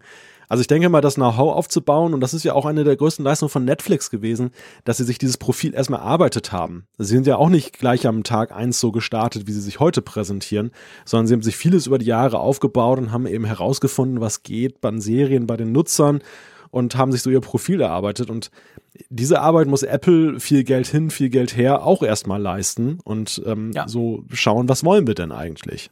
Definitiv, ja, das ist definitiv so, klar. Wirst du wirst es ausprobieren? Ich werde es wahrscheinlich ausprobieren, weil einfach der Preis ist sowas von verdammt niedrig und ähm, womöglich kriege ich es dann irgendwann auch nochmal, weil ich mir ein neues Gerät kaufe, mhm. was ja auch durchaus mal vorkommt. Ähm, die, die Berührungspunkte, da mal reinzugucken, sind einfach zu hoch. Obwohl ich persönlich, muss ich sagen, und deshalb ist es auch ein großes Lob eigentlich an diesen, oder große Vorschusslorbeeren an diesen Dienst, ich bin eigentlich ziemlich festgefahren. Also ich bin eigentlich so jemand, der, wenn er irgendwo mal zu Hause ist und ich bin nun bekennender Netflixianer, ähm, ich komme da schwer runter. Also ich tue mich echt schwer, zum Beispiel jetzt auch mit der neuen Star Trek-Serie, die da gerade in, in, der Mache ist, jetzt dafür dann bei Amazon Prime dann nochmal ein Abo zu machen. Mhm. Habe ich eigentlich keinen Bock drauf. Und insofern bin schon neugierig auf Apple TV Plus. Ja, ich auch, definitiv. Also, obwohl ich wirklich selten Fernseh gucke, wenn, dann gucke ich meistens YouTube. Ähm, da, da, ich werde das natürlich ausprobieren. Und ja, ich meine, seien wir ehrlich, wir werden uns sowieso irgendein Gerät kaufen in nächster Zeit. Also, eigentlich haben wir es ja so, ja, komisch, gell? Also, eigentlich haben wir es ja eigentlich echt gratis. Von dem her gesehen, ja. das kommt doch dazu. Das, das haben wir einfach, das Teil, oder? Eine, eine Frage, die sich da noch aufdrängte, war ja die, ähm, Apple hat ja gesagt, ab 1. November gilt das mit dem Gerätebundle ja erst. Da muss ich dir ganz ehrlich sagen, das weiß ich nicht. Das kam an der Keynote nicht wirklich raus oder ich habe es nicht komplett verstanden. Ich wurde das einige Male schon gefragt, aber muss ich ehrlich hier sagen, ich hatte überhaupt keine Zeit, dem noch nachzugehen in den letzten paar Tagen. Äh, ich weiß es nicht. Also gilt das jetzt, wenn du jetzt zum Beispiel, ich meine, der klassische Fall ist nächsten Freitag. Wir nehmen das am Freitag, dem 13. am Abend spät auf. Das heißt, ähm, seit heute kann man die neuen iPhones und die neuen Apple Watches bestellen und das neue iPad. Nächste Woche kommen die raus. Äh, was ist denn jetzt? Jetzt kaufe ich mir für 1500 Euro ein geiles iPhone 11 Pro Max. Ist da jetzt Apple TV nicht dabei? Kann ich mir ehrlich gesagt nicht vorstellen. Das muss doch schon dabei sein. Ja, das ist die, das ist die große Frage. Also ich bin mir da auch nicht sicher. Es gibt da sehr verwirrende mhm. Aussagen dazu. Ähm, ja. Wir, wir, wir klären das mal noch ab. Vielleicht kann uns der eine oder andere von euch das auch noch beantworten. Vielleicht weiß das einer von euch. Wir werden das auf jeden Fall direkt bei Apple mal noch abfragen, wie das eigentlich aussieht. Klar, der Dienst startet erst am 1. November. Das ist so. Also am 1. November kommt Apple TV Plus im Gegensatz zu Apple Arcade, das schon nächste Woche kommt. Aber ich kann mir nicht so recht vorstellen, dass sie den Release des iPhones, der ja doch immer einige Verkäufe generiert, vor allem in den ersten sechs bis acht Wochen, dass sie den irgendwie da ausklammern. Also, aber es ist meine persönliche Meinung. Ich weiß es nicht ganz. Also ich, ja, ich, ich kann hier noch ein bisschen zur Erhellung beitragen. Ich mhm. habe hier gerade eine Pressemitteilung, äh, ist gerade bei mir aufgepoppt wo drin steht, dass ab heute können Kunden, die ein iPhone, iPad, Apple TV, ein iPod Touch oder Mac kaufen, Apple TV Plus ein Jahr lang kostenlos erleben. Na, steht in einer Pressemitteilung von Apple, die jetzt datiert auf den 10. September, also auf den okay. Keynote. Also super, siehst du. Ich habe nämlich die Pressemitteilung noch gar nicht durchgelesen vor lauter Stress vor Ort. Und die Infos habe ich ja sonst bekommen. Aber siehst du also, das ist genau der Punkt. Ich hatte es nämlich irgendwie, ich hatte es so im Kopf nach der Keynote. Für mich war das so, ja logisch, jetzt haben sie das heute vorgestellt, also geht's ab jetzt los. Aber habe dann auch ganz viele auf Social haben gesagt, nee, aber nee und wahrscheinlich nicht und so. Und da war ich verunsichert. Gut, hat sich geklärt. Vergesst es, ihr müsst nicht mehr suchen. Also es gilt ab sofort. Wer jetzt zuschlägt, irgendein Apple-Device kauft, ja, der kann das nutzen fast so ein bisschen so eine Situation wie mit der Maueröffnung gerade. Ne? Na, Ab wann also, gilt das? Ab sofort. Äh, genau. Also ich würde es jetzt nicht ganz von der Tragweite vergleichen, lieber Malte, aber ja, okay, grundsätzlich. Nein, es kam nur von der Wortwahl, kam es mir so ähnlich. Ja, ja, vor, genau, ja. genau. Nee, das ist so. Aber also auf jeden Fall, so macht es ja letztendlich auch Sinn. Natürlich kann man es jetzt noch nicht nutzen, weil der Dienst noch nicht gestartet ist, aber ihr habt es dann einfach ein Jahr gratis. Und das ist natürlich interessant. Also Apple TV Plus, ich glaube, da sind wir uns einig, coole Sache, beziehungsweise potenziell spannend und vor allem nicht so teuer, dass man es nicht auch mal ausprobieren kann. Wir werden dranbleiben und euch sicher dann auch mal erzählen, hey, wir können dann plötzlich Filmkritiken machen im Apfelfunk. oh, ja. Was ganz Neues. Nein, da bin ich ganz schlecht drin. Aber klar, wir gucken vielleicht mal rein und erzählen vielleicht aus der ein oder anderen Serie, die wir uns da angucken. Vielleicht noch ein, ein Punkt, bevor wir zum iPad gehen. Ähm, dieser Trailer von, von, von C, weißt mhm. du, von, von diesem, den haben sie ja gezeigt. Wie ja. kam der bei dir rüber? Ich muss sagen, ich war ja im Steve Jobs Theater. Das Steve Jobs Theater hat eine unglaublich geile Soundmaschine. Also das hat dich weggeblasen, ohne dass es irgendwie geklippt hat, weißt du, dass es irgendwie zu laut war, dass es irgendwie ge gekracht hat oder so. Also die haben da wahrscheinlich unglaublich viel Geld investiert in Lautsprecher und so. Also ich war weggeblasen. Aber das mag sein, einfach auch, weil es so laut war und so groß war und ich dort saß und dachte, boah, krass. Ich habe nachher dann so einen Apple-Menschen gefragt, das sei eigentlich noch ein geiles Kino, das Steve Jobs Theater, ob das auch ab und zu dafür gebraucht würde. Dann hat er so nur geschmunzelt gesagt, ja, vielleicht macht der Tim Cook ab und zu eine TV-Session, aber sonst wahrscheinlich eher nicht. Also das war schon, boah, der Trailer war geil. Wie ging dir das jetzt von außen zugeguckt? War nicht mein Genre. Okay. Ja, gut, meins auch nicht. Also ich habe auch Herr der Ringe und all das Zeug habe ich alles auch nicht geguckt. Aber es war gut gemacht. Das war schon so Hollywood-Kinomäßig, oder? Ja, ja, es kam so, so klassisch daher, ja. Gut, also die hat es nicht gefallen. Bestens. gut, dann gehen wir doch mal zum iPad würde mal sagen, der ersten faustdicken Überraschung an der Keynote. Wir gehen das Ganze ja so ein bisschen chronologisch durch. Also wir machen es zeitlich so, also wir gehen es thematisch so durch, wie es auch an der Keynote präsentiert wurde. Ich meine, als er gesagt hat, let's talk iPad, da, da dachte ich so, habe ich so den Lorenz angeguckt und gesagt, äh, äh, Moment mal, was? Jetzt kommt tatsächlich ein iPad? Da hat ja niemand damit gerechnet, oder? An der iPhone-Keynote. Ich habe selbst noch gezweifelt, als er gesagt hat iPad. Ja, ich auch. Ich dachte, ich dachte vielleicht jetzt, kommt jetzt iPad OS oder so. Genau, genau. Es gab ja bis dahin noch gar keine Software und ähm, iPad OS ist ja nun im Gegensatz zu iOS dann auch noch mal ja, ein anderes Ding, ne? Also es ist mhm. ja nochmal ein, gro ein großes Ding, dass man das, dass man das Betriebssystem aufsplittet und dass sie einfach dazu nochmal was sagen möchten. Ich war echt baff, als dann plötzlich ein neues iPad präsentiert wurde. Erst recht eines, das wir ja sonst bislang immer im Frühjahr gesehen haben als Präsentation, dass, dass das nun im, im Herbst kommt. Ja, genau, nämlich ein Einsteiger-iPad. Oder was heißt ein? Das Einsteiger-iPad. Das Einsteiger, genau, genau, es gibt ja nur eins. Alle anderen sind ja teurer. Auch das kleine Mini ist ja viel teurer. Aber ja, der Nachfolger des 9.7 Zoll iPads, das ja im März 2018 an diesem Schul, ähm, wo war das, in Chicago in diesem Event ja gezeigt wurde. Also unglaublich lange wurde dieses iPad ja nicht angefasst obwohl es das günstigste ist und von uns ja auch immer wieder gesagt, eines der besten, eigentlich ein super Preis-Leistungs-Verhältnis.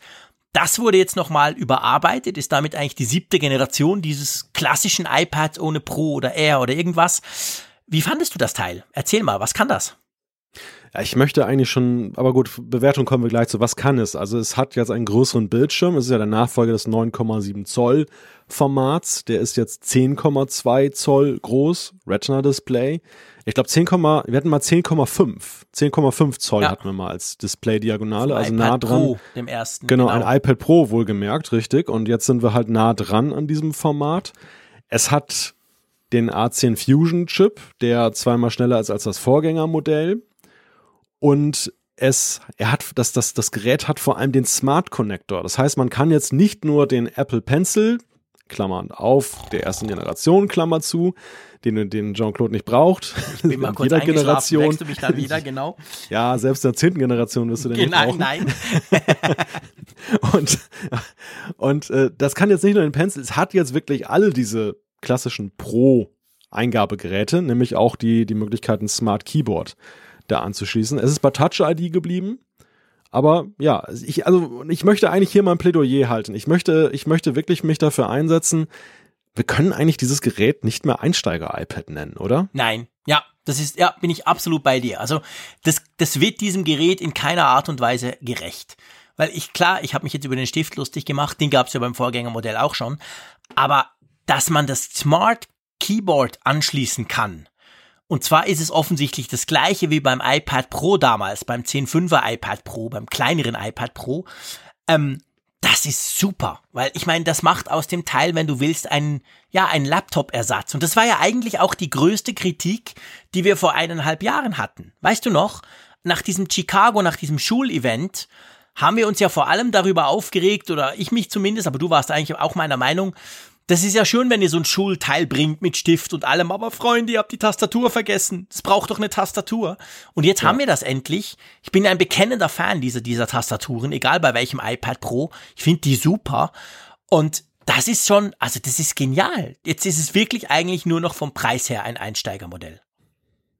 Ja, das, das ist eigentlich so der einzige Faktor. Aber ansonsten wirklich diese Kritik von damals ernst genommen. Und ähm, ja, es ist ein vollwertiges Gerät. Ne? Also wenn man guckt, wo das herkommt, das war das als dieses iPad, als es dann wieder eingeführt wurde, ohne jeden Namenzusatz, also weg von iPad Air, aber eben weiterentwickelt. Das war ja erst nur der Versuch, eben ein iPad im günstigeren Segment zu platzieren mhm. und um das iPad wieder populärer zu machen, weil es ja eben dann doch diese diese Spange gab, dass dann eben auf der einen Seite der, das Pro-Segment eilte nach oben, sowohl was die Features anging, aber auch auf den Preis. Das hat einige abgeschreckt. Und es gab eben sehr viele, die so ein klassisches Consumer-iPad haben mhm. wollten. Mhm. Und äh, davon hat es sich jetzt so, es war ein Riesenerfolg. Das hat Apple natürlich sicherlich darin be bestätigt und bestärkt, das weiterzugehen, diesen Weg. Aber sie haben es eben auch wirklich dahingehend entwickelt, dass es jetzt nicht wie ein Kompromiss wirkt, sondern wirklich in seiner Klasse, in der Konsumentenklasse dann eben dann auch perfekt ist. Ja. Also wirklich das mitbringt, was man auch davon erwartet. Ich, ich möchte fast sagen, wenn ich das Ding sehe, und ähm, ich habe so ein paar Leute vor Augen, für die das passen würde. Da gibt's wirklich nichts mehr, wo ich sagen würde, ähm, ah, vielleicht solltest du doch noch über ein Pro nachdenken. Ja. Bei denen passt das mittlerweile wirklich. Ja, das ist absolut so. Also ich muss wirklich sagen, das Gerät, ich komme nachher zu einem kleinen Kritikpunkt noch, dass ihr meint, dass ihr nicht nur meint, wir feiern das komplett ab, aber es ist wirklich das ist ein so perfektes Gerät. Ich habe zum Beispiel ganz klassisch Anwendungsfall im Moment gerade. Meine Kids, ihr wisst, 10 und 8, die haben natürlich ein eigenes Gerät. Das ist ein iPod Touch bis jetzt. Und zwar der letzte, also nicht der ganz neue, sondern der Vorgänger. Der ist jetzt wirklich alt. Der kriegt auch iOS 13 nicht mehr drauf. der ist langsam, die Batterie ist durchgenudelt, das Ding hält nicht mehr lange, etc. Jetzt habe ich mir überlegt, schon länger, ich kaufe ein iPad Mini. Dachte ich eigentlich, das ist ein bisschen größer, das macht ihnen natürlich Spaß, weil sie gucken auch YouTube drauf und so. Und dann habe ich mir aber gedacht, ja, eigentlich das iPad Mini ist preislich völlig überteuert, ist technisch auch nicht so super modern, wie es sein könnte, nervt mich eigentlich. Und jetzt mit diesem iPad, diesem neuen, also meine, meine zwei Kids kriegen jeder genau so ein iPad. Weil dann habe ich nämlich noch den Vorteil, es gibt dann noch eine Tastatur dazu und der Große jetzt, der macht schon total viel auf dem Laptop. Aber was der macht, sind eigentlich Web-Apps. Die Schule arbeitet sehr stark mit so Web-Apps, wo du alles im Web machen kannst. Die haben in der Schule jeder einen eigenen Laptop, den dürfen sie nicht nach Hause nehmen, so ein blödes Windows-HP-Teil. Aber ähm, der macht schon viel damit und der braucht eigentlich eine Tastatur, um das richtig machen zu können. Und hey, das ist genau das Gerät. Er kann es brauchen zum Gamen, wenn sie ihre halbe Stunde pro Tag gamen dürfen, kann YouTube drauf gucken. Das ist genau das perfekte Gerät und das wird bei meinen Kids und ich meine, ich habe da ziemlich klar mir überlegt, wie was und so. Also das wird das neue Gerät für die. Das ist super und das können die lange behalten. Ja. Aber sag mal, was ist dein Kritikpunkt? Ja, das ist der Prozessor. Und zwar, es ist ganz fies. Apple hat das mit dem zweimal schneller auf der Bühne gesagt. Ich habe mir das nämlich auch gemerkt. Und dann bin ich rausgegangen, habe mit anderen Leuten gesprochen, gesagt, aber Freunde, das iPad aus dem 2018 im März, das hatte doch auch schon den A10. Und dann haben wir rausgefunden, ja, das hat den A10. Das hat genau den gleichen Prozessor drin gehabt. Und das zweimal schneller, das sagen sie auch in ihrer Medienmitteilung, die ich jetzt gerade vor mir offen habe. Aber es ist zweimal schneller als der meistverkaufte Windows-PC. Ah. Welcher das ist, steht dann im Kleingedruckten, keine Ahnung, auch irgendein mm. so. Dell oder HP-Teil. Und das ist ein, ich meine, klar, der A10 ist super, A10 Fusion, toller Chip, aber sorry, Freunde, da hätte in meinen Augen ein A12 reingehört. Es muss ja logisch nicht der A13 ja, sein. Ja. Aber der A12 also, vom letzten Jahr, der hätte da dem Ding gut angestanden. Also, das nervt mich. Das finde ich, dass du das neu machst und toll und gleicher Preis, alles super, alles wird verbessert, aber der Chip ist der gleiche wie vor eineinhalb Jahren. Ah, das finde ich geht eigentlich nicht. Aber ich will da nicht zu viel vorwegnehmen. Mit, mit den Vergleichen haben sie uns ja noch an anderer Stelle ein bisschen an der Nase rumgeführt. Also da war es ja auch so, wir kommen nachher noch drauf, Batterielaufzeiten, auch tolle neue Werte, aber da gab es auch gleich hinterher einige Leute, die genau hingeguckt haben und haben gesagt, naja, aber der Referenzwert hat sich geändert. Also eigentlich können wir das nicht so eins zu eins vergleichen. Ja, da kommen wir nachher dazu, genau. Das sind natürlich so, so beliebte, beliebte, fiese Dinger. Aber eben da, also, mh, hm, das, das finde ich ein bisschen schade. Aber das hält ja, mich jetzt zum Beispiel ja. persönlich nicht vom Kauf ab, weil Preis-Leistung ist ganz toll. Was wir uns auch wieder ärgern können und was ich unbedingt auch wieder bringen will, weil ich werde es noch dreimal bringen in diesem Podcast, sind natürlich die möglichen Speicherkonfigurationen. Es ist wie immer bei Apple so, es gibt einen mit zu wenig Speicher und den, den alle wollen, gibt's nicht und der nächste hat zu viel. Und das ist auch beim iPad so. Es gibt 64 und es gibt 256 und das, was alle wollen, 128, bietet Apple nicht an. Und ganz ehrlich, das nervt mich jedes Jahr. Ja, und gerade bei so einem Konsumentengerät. Egal bei welchem. 128. Ja, aber ich finde, hier ist es noch schlimmer. Also ich finde, hier ist es ja, weil, weil es ist ja wirklich hier auch noch eine noch größere Nutzerschaft, für die es ausreichend wäre. Also im Pro-Segment, ja, ja, ich gebe dir recht, klar, da möchte man auch noch mehr Unterscheidbarkeit, aber zumindest so in meiner Filterbubble ist es ja so, die sind ja alle im 256er Milieu unterwegs. Ja, und, aber ähm, ja gut, wir kommen nachher dazu. Aber warum? Weil es eben den anderen nicht gibt. Ich behaupte, mindestens 50 mhm. Prozent unserer Freaks, die wir heute auf Twitter, die mir geschrieben haben, was sie alles bestellt haben, die würden wahrscheinlich den 128er nehmen, auch beim iPhone 11 oder 11 Pro. Mhm. Also, aber ich gebe dir recht, hier ist es noch krasser. Das stimmt. Bei diesem wirklich günstigen iPad ist es eigentlich noch krasser, dass du quasi von 64 gleich vervierfach den Speicher machen musst. Äh, einfach weil es dazwischen nichts gibt. Und ich meine, seien wir ehrlich, wenn du ein paar Filme runterlädst für unterwegs, wenn du zum Beispiel mit den Kids in die Ferien fährst oder so, also ja, 64 geht, aber es ist jetzt nicht hm. so super knackig, finde ich. Immerhin sind es keine 16. Ja, ja, gut, ich weiß, wir sind nicht verwöhnt bei Apple, was das anbelangt. Ich gebe dir recht, wir hatten jahrelang 32, wo alle anderen schon auf weiß nicht was waren. Ja. Und damals gab es die 64 nicht. Also es ist einfach immer so ein bisschen so, das, was eigentlich gerade so passen würde und was vielleicht auch preislich nicht so extrem über dem Einstiegspreis wäre, das gibt's einfach nicht. Das finde ich fies. Aber, aber Thema Anschauung ist ganz interessant. Ähm, gerade bei diesem Thema iPad hat sich das auch ziemlich gezeigt. Das ist natürlich jetzt auch so ein Thema, das wir, wir sehen es ja in vielerlei Hinsicht positiv, weil ich glaube, dass es einfach auch für, für viele Nutzer ein interessantes Gerät sein könnte. Mhm. Aber gleichzeitig war es dann aus der Empfindung vieler, die jetzt so Apple sehr fanatisch verfolgen, natürlich überhaupt kein Knüller. Die haben gesagt, was soll das denn? Das ist ja langweilig. Was soll denn das da? Die haben, das bietet, das Ding bietet ja eigentlich nichts was jetzt irgendwie so super innovativ ist, sondern das ist ja eher wieder so ein, dass sie ein Segment besetzen, ähm, was letzten Endes dann marktrelevant ist. Äh, ja, klar. Aber weißt du, also ganz ehrlich gesagt, ein iPad für 379 Schweizer Franken, das muss dich auch nicht vom Hocker hauen. Das nein, nein, ist nicht die Speerspitze der Innovation. Das erwarte ich von einem iPad Pro, was irgendwie dreimal teurer ist. Also von natürlich, ich gebe dir recht, klar, klar, hätte da auch Face ID reingedurft und ein, ein der, randloses Display. Der Titel, der Titel dieser Veranstaltung war aber, und das, deshalb sage ich das nur, der Titel dieser Veranstaltung war By Innovation Only. Ja, okay. Ja, wenn wir so, wenn wir so aufs Komma genau drauf gucken, dann passt das iPad da nicht rein. Wobei man natürlich sagen kann, ähm, es ist innovativ, so viel, so viel Gerät in ein 379-frankiges ähm, Billigteil ja. zu stecken. Weißt du? Also, ja. ich, ich gebe dir recht. Ich meine, bei Innovation Only, was ist an einem Spieledienst innovativ? Was ist an einem Streamingdienst, wo es schon 28 andere gibt, innovativ? Also ich meine, wenn wir das, wenn wir das so aufs Komma genau nehmen, dann bleibt nicht mehr allzu viel übrig von unseren vielen Punkten hier, oder?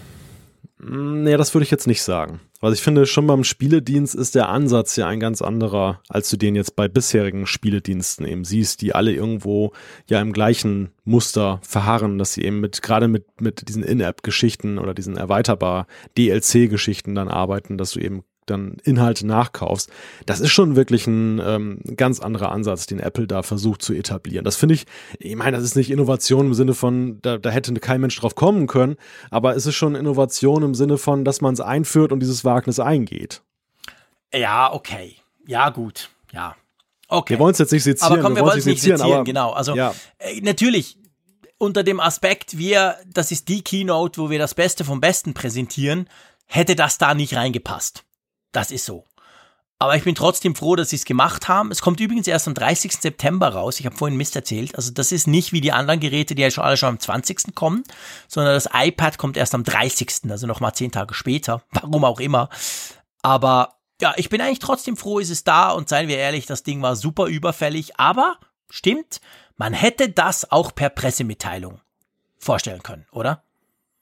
Ja, wir sind ja halt differenzierte Betrachter. Ne? Also wir können ja einerseits sagen, dass das Gerät sehr gut ist, worüber wir uns ja einig sind, und gleichzeitig eben ja im Kontext dann der Veranstaltung sagen, ja, war vielleicht jetzt nicht das herausragendste Ding in Sachen Innovation. Ja, klar, absolut. Ja, logisch. Also da sage ich gar nichts dagegen. Dumm sage ich. Also es gibt wir kommen vielleicht beim iPhone, ich glaube, wir kommen beim iPhone dran. Ich, ich, ich werf's mal in den Raum, da kannst du mich dran erinnern, vielleicht nachher noch in drei Stunden oder so.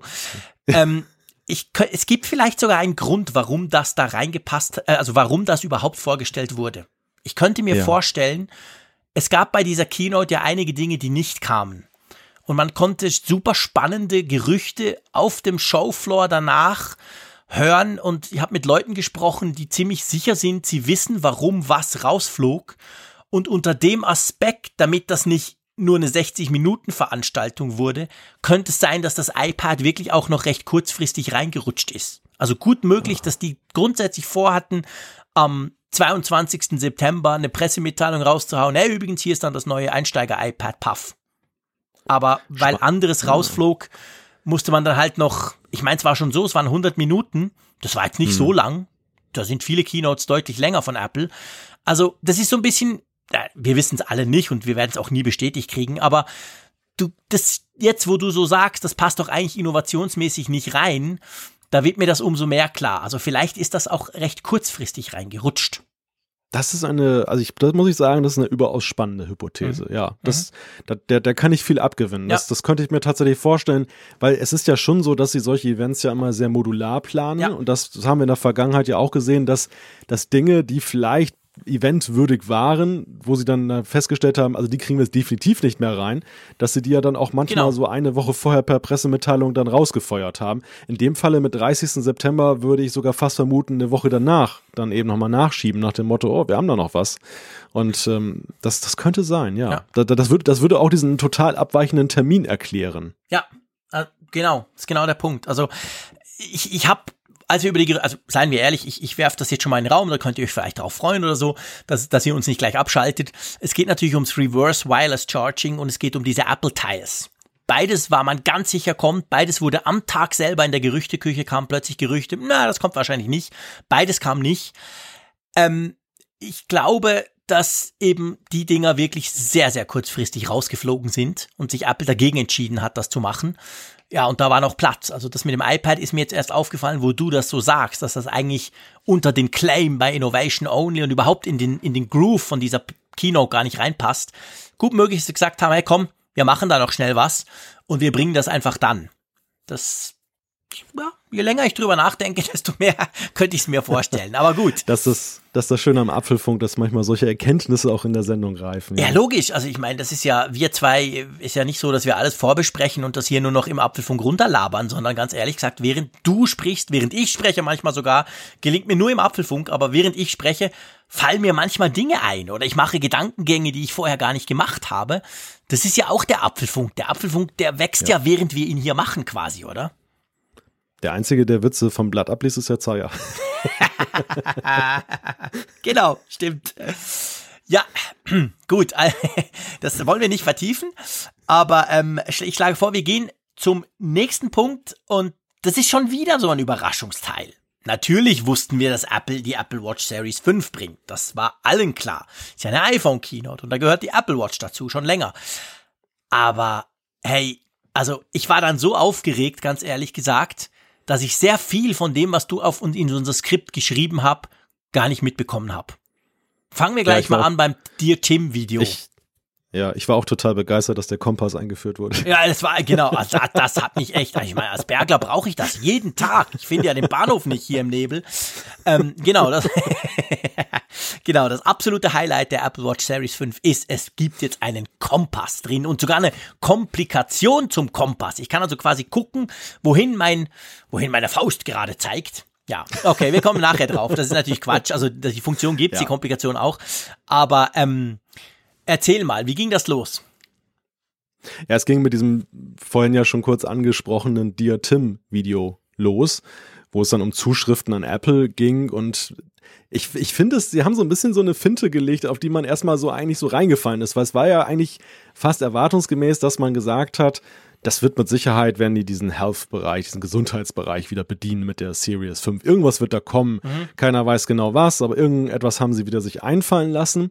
Und dann kam dieses Video, wo Leute dann Apple dafür danken, dass eben aus welchen Gründen auch immer irgendwas entdeckt wurde von der Apple Watch mit Blick auf das Herz, auf den Herzschlag, EKG und das dann eben Schlimmeres, dass sie vor Schlimmeren bewahrt wurden. Und für mich war in dem Moment so, also wir haben über die Qualität des Videos vorhin gesprochen und für mich war in diesem Moment völlig klar, wenn man so ein geiles Video da in den Raum stellt, dann geht das jetzt gleich los mit Gesundheit. Mhm. Und, ja. und so war es dann ja nicht, also in ja. Anführungszeichen nicht. Es kamen genau natürlich noch drei das. Studien. Ja, es kamen ja noch diese drei Studien, wo dann auch noch gesagt wurde, okay, so auch neue Features jetzt dann in WatchOS 6 die ähm, ja auch in Richtung Gesundheit gehen, zum Beispiel diese, diese, ich glaube, diese, ja, dieses Periodentracking mhm. war dabei mhm. und war nicht auch diese, diese Lautstärke-Geschichte. Doch, doch, die Lautstärke. Genau, der Lautstärkemesser, der war dabei und, und das war alles so, es führte alles eigentlich in diesen Weg und ich, ich ahnte, als nächstes kommt jemand raus und sagt, und jetzt kann man auch den Blutdruck messen oder man kann ja. irgendwie den Blutzucker messen, was wir alles schon seit Jahren oder seit, seit Monaten eben diskutieren und es kam ganz anders. Ich möchte noch ganz kurz, bevor wir zu dem ganz anders Teil kommen, wo ich wirklich fast einen Herzinfarkt bekommen habe, äh, da war ich dann und ich erzähle es nachher gleich. Ähm, bevor wir dazu kommen, das mit den Studien, ich finde, das darf man nicht unterschätzen. Klar, das interessiert uns Europäer nicht, wir können da nicht mitmachen, es sind nur Amerikaner dort dabei. Aber ich meine, wir stellen ja selber fest, dass die Apple Watch unglaublich viel verkauft wird und unglaublich viel getragen wird. Also ich, ich treffe unglaublich viele Leute im Bahnhof, im Zug, egal wo, die alle eine Apple Watch haben. Und unter dem Aspekt, in den USA ist das ja genau gleich, wahrscheinlich sogar noch ein bisschen mehr, ähm, diese Studien, diese Möglichkeit da mitzumachen und die Uhr quasi Daten tracken und sammeln zu lassen in einer super guten Qualität, das ist schon was, was ich sag mal, für potenzielle gesundheitliche Probleme, beziehungsweise eben für Studien, die du genau machst, um etwas rauszufinden, das ist eine große Sache. Also ich glaube, das sollte man nicht, nicht unterschätzen. Klar, das ist kein Feature, wo man sagt, oh, geil, sondern, aber das ist einfach, da macht sich Apple, glaube ich, den, den, da macht sich Apple die Genauigkeit der Uhr auf der einen Seite in, im Thema Sensorik, aber vor allem die inzwischen recht weite Verbreitung zu nutzen und versucht da wirklich im Medizinbereich, ja, ich sag mal salopp, zu helfen, oder? Ja, zu helfen und ähm, ich, ich glaube am Ende auch zu zeigen, dass diese Uhr mit ihren Möglichkeiten der Sensorik auch ernst zu nehmen ja, genau. ist. Das, und das, das ist, glaube ich, dann immer die Intention, das dort anzusprechen. Ich wundere mich trotzdem jedes Mal, dass sie es wieder versuchen und bringen, denn es ist ja eher so ein Erklärbär-Thema. Ne? Es ist ja, es passt ja eigentlich nicht so zu dem Groove und zu dem Pep eben einer einer Produktvorstellungsveranstaltung. Es ist immer so ein bisschen so ein so ein ja so ein Exkurs. Mhm. Und ähm, natürlich Studien neigen ja auch dazu, dann immer etwas abstrakt und kompliziert zu werden. Und das, deshalb bin ich immer wieder erstaunt, dass sie es probieren, aber es natürlich ist klar, welche Intention dahinter steckt, dass sie eben dann, dann genau diesen Anspruch eben untermauern wollen. Ja. Ich, ich denke halt manchmal, das ist eher so ein Hintergrundgespräch-Thema. Ne? Also jetzt, wenn ich jetzt das in den Medien lancieren möchte, mhm. dass ich wirklich dann Journalisten, die das auch irgendwie verstehen, die es einordnen können, dass ich denen das mal irgendwie näher bringe und, und äh, letzten Endes dann auch vielleicht Zugang dann verschaffe, eben dann mit Leuten zu sprechen, die diese Studien machen. Und dann können da interessante Geschichten dabei herauskommen. Ich weiß halt immer nicht, ob das so auf einem millionenfach äh, angesehenen Event dann ja, so tatsächlich Image. fruchtet. Also das ist natürlich ja, letztendlich klar. schon Image im Sinn von, hey, die Sensorik ist so gut, das kann man für richtig ernsthafte Dinge brauchen. Also, und ich meine, wir wissen das ja, wir haben es beim EKG gesehen. Da haben wir zuerst alle gedacht, oh, Apple bringt eine EKG, sicher total ungenau, totaler Quatsch. Inzwischen sagen Ärzte, hey, das ist super. Klar ist nicht so gut, wie wenn du dich mit 200 Kabeln irgendwie verkabelst, aber hey, es ist qualitativ unglaublich gut und kann wirklich etwas nützen, beziehungsweise ist genau, ist nicht einfach ein Spiel. Und ich glaube, das untermauert Apple damit natürlich so quasi, ohne das direkt sagen zu müssen. Aber ich gebe dir recht, das sind natürlich die Teile, wo ich normalerweise auf Twitter rumsurfe, weil so stark interessiert es mich ja dann auch nicht. Und so habe ich es auch gemacht, als das kam. Ich war tatsächlich gerade einen Tweet am Absetzen und dann kam dieses, dieser eine, die, die, das wurde eingeblendet oben auf dem Screen, wo es hieß, hey, und das Ding hat jetzt ein Always-On-Display. Und ich sag euch, ich bin fast vom Stuhl gefallen. Das wäre jetzt bei mir der Moment gewesen, wo ich die Kleider vom, vom Leib reiße, groß schreie und auf die Bühne komme und die dort umarme, weil das war ja nicht nur geil, es war ko komplett unerwartet. Ich glaube, dann wäre aber tatsächlich das Licht ausgegangen ja, das wäre auch nicht schlecht. Ich wäre auch nie mehr eingeladen worden, aber ähm, das, also ich meine, das war, ich, ich ja. habe so rumgeguckt und ich meine nicht nur Zaya und, und Keller neben mir, sondern auch die Spiegelman, egal wer. Da haben mhm. alle sich, da hatte eigentlich jeder dort im Apple, im Steve Jobs Theater, hat den, seinen Nachbarn angeguckt, so unglaublich, hä? Habe ich das jetzt gerade richtig verstanden oder habe ich das irgendwie falsch gelesen? Da hat ja, ja niemand, das, das hatte niemand auf dem Schirm das, das war auch äh, von außen betrachtet genauso. Es gibt ja in, in, einigen Fernsehshows gibt es ja so so Klatschmessgeräte, weißt du, dann da wird genau. dann wird festgestellt, was ist das populärste, dieses Publikum muss klatschen. Und einerseits, ich hatte halt auf dem einen Bildschirm hatte ich laufen halt diese diesen Livestream und äh, da, da seid ihr ja alle total abgegangen, die da im Theater gesessen haben. Mhm. Das hat man wirklich gemerkt, dass das johlte das Publikum. Ja. Das war der einzige Moment für mich wirklich, wo pure Euphorie herrschte, ja. die, die auch fast gar nicht enden wollte. Mhm. Und auf der anderen Seite guckte ich dann auf meinen Twitter-Livestream oder auf meinen Twitter-Stream, was da passierte. Und das hat eine Rasanz aufgenommen in dem Moment. Also du kannst richtig dabei zusehen, so Stichwort Apple-Event, was da plötzlich da losging. Auch da eine Frequenz, ja. Also wenn es jetzt ein Herzmessgerät gewesen wäre, hätte es gesagt, oh, sofort zum Arzt gehen, viel zu hoch. Ja, meine Apple Watch auch äh, gleich gesagt. aufgeregt, aufgeregt, was ist los mit dir? also das, das kann man, das kann man schon sagen. Das war, das war, es war einerseits war es wirklich eine von diesen wirklich von vielen herbeigesehnten Überraschungen, der, die wir in den letzten Jahren ja kaum noch gesehen haben, dass man wirklich so ein Ding hat, wo Leute sagen, das haben wir uns eigentlich schon lange gewünscht oder das ist doch mal so ein, ein, ein großer Gamechanger eben für ein Produkt. Und es ist nicht ein Hauch es ist nicht ein Hauch nach außen gedrungen, dass Nichts. das jetzt in diesem Jahr auf diesem Event kommen könnte. Und da muss ich wirklich sagen, Chapeau. Also das, äh, das ist Apple gelungen, dieser Überraschung. Ja, und vor allem erinnerst du dich, wir haben ja über die Technologie, die dahinter steckt, über diesen, diese neuartige Art des Bildschirms, haben wir ja schon vor paar Monaten im Apfelfunk mal drüber gesprochen. Da, da gab es ja genau Gerüchte, Apple forscht da dran, das ein ganz anderes, eben nicht ein klassisches AMOLED-OLED-Bildschirm zu machen, sondern eben was anderes.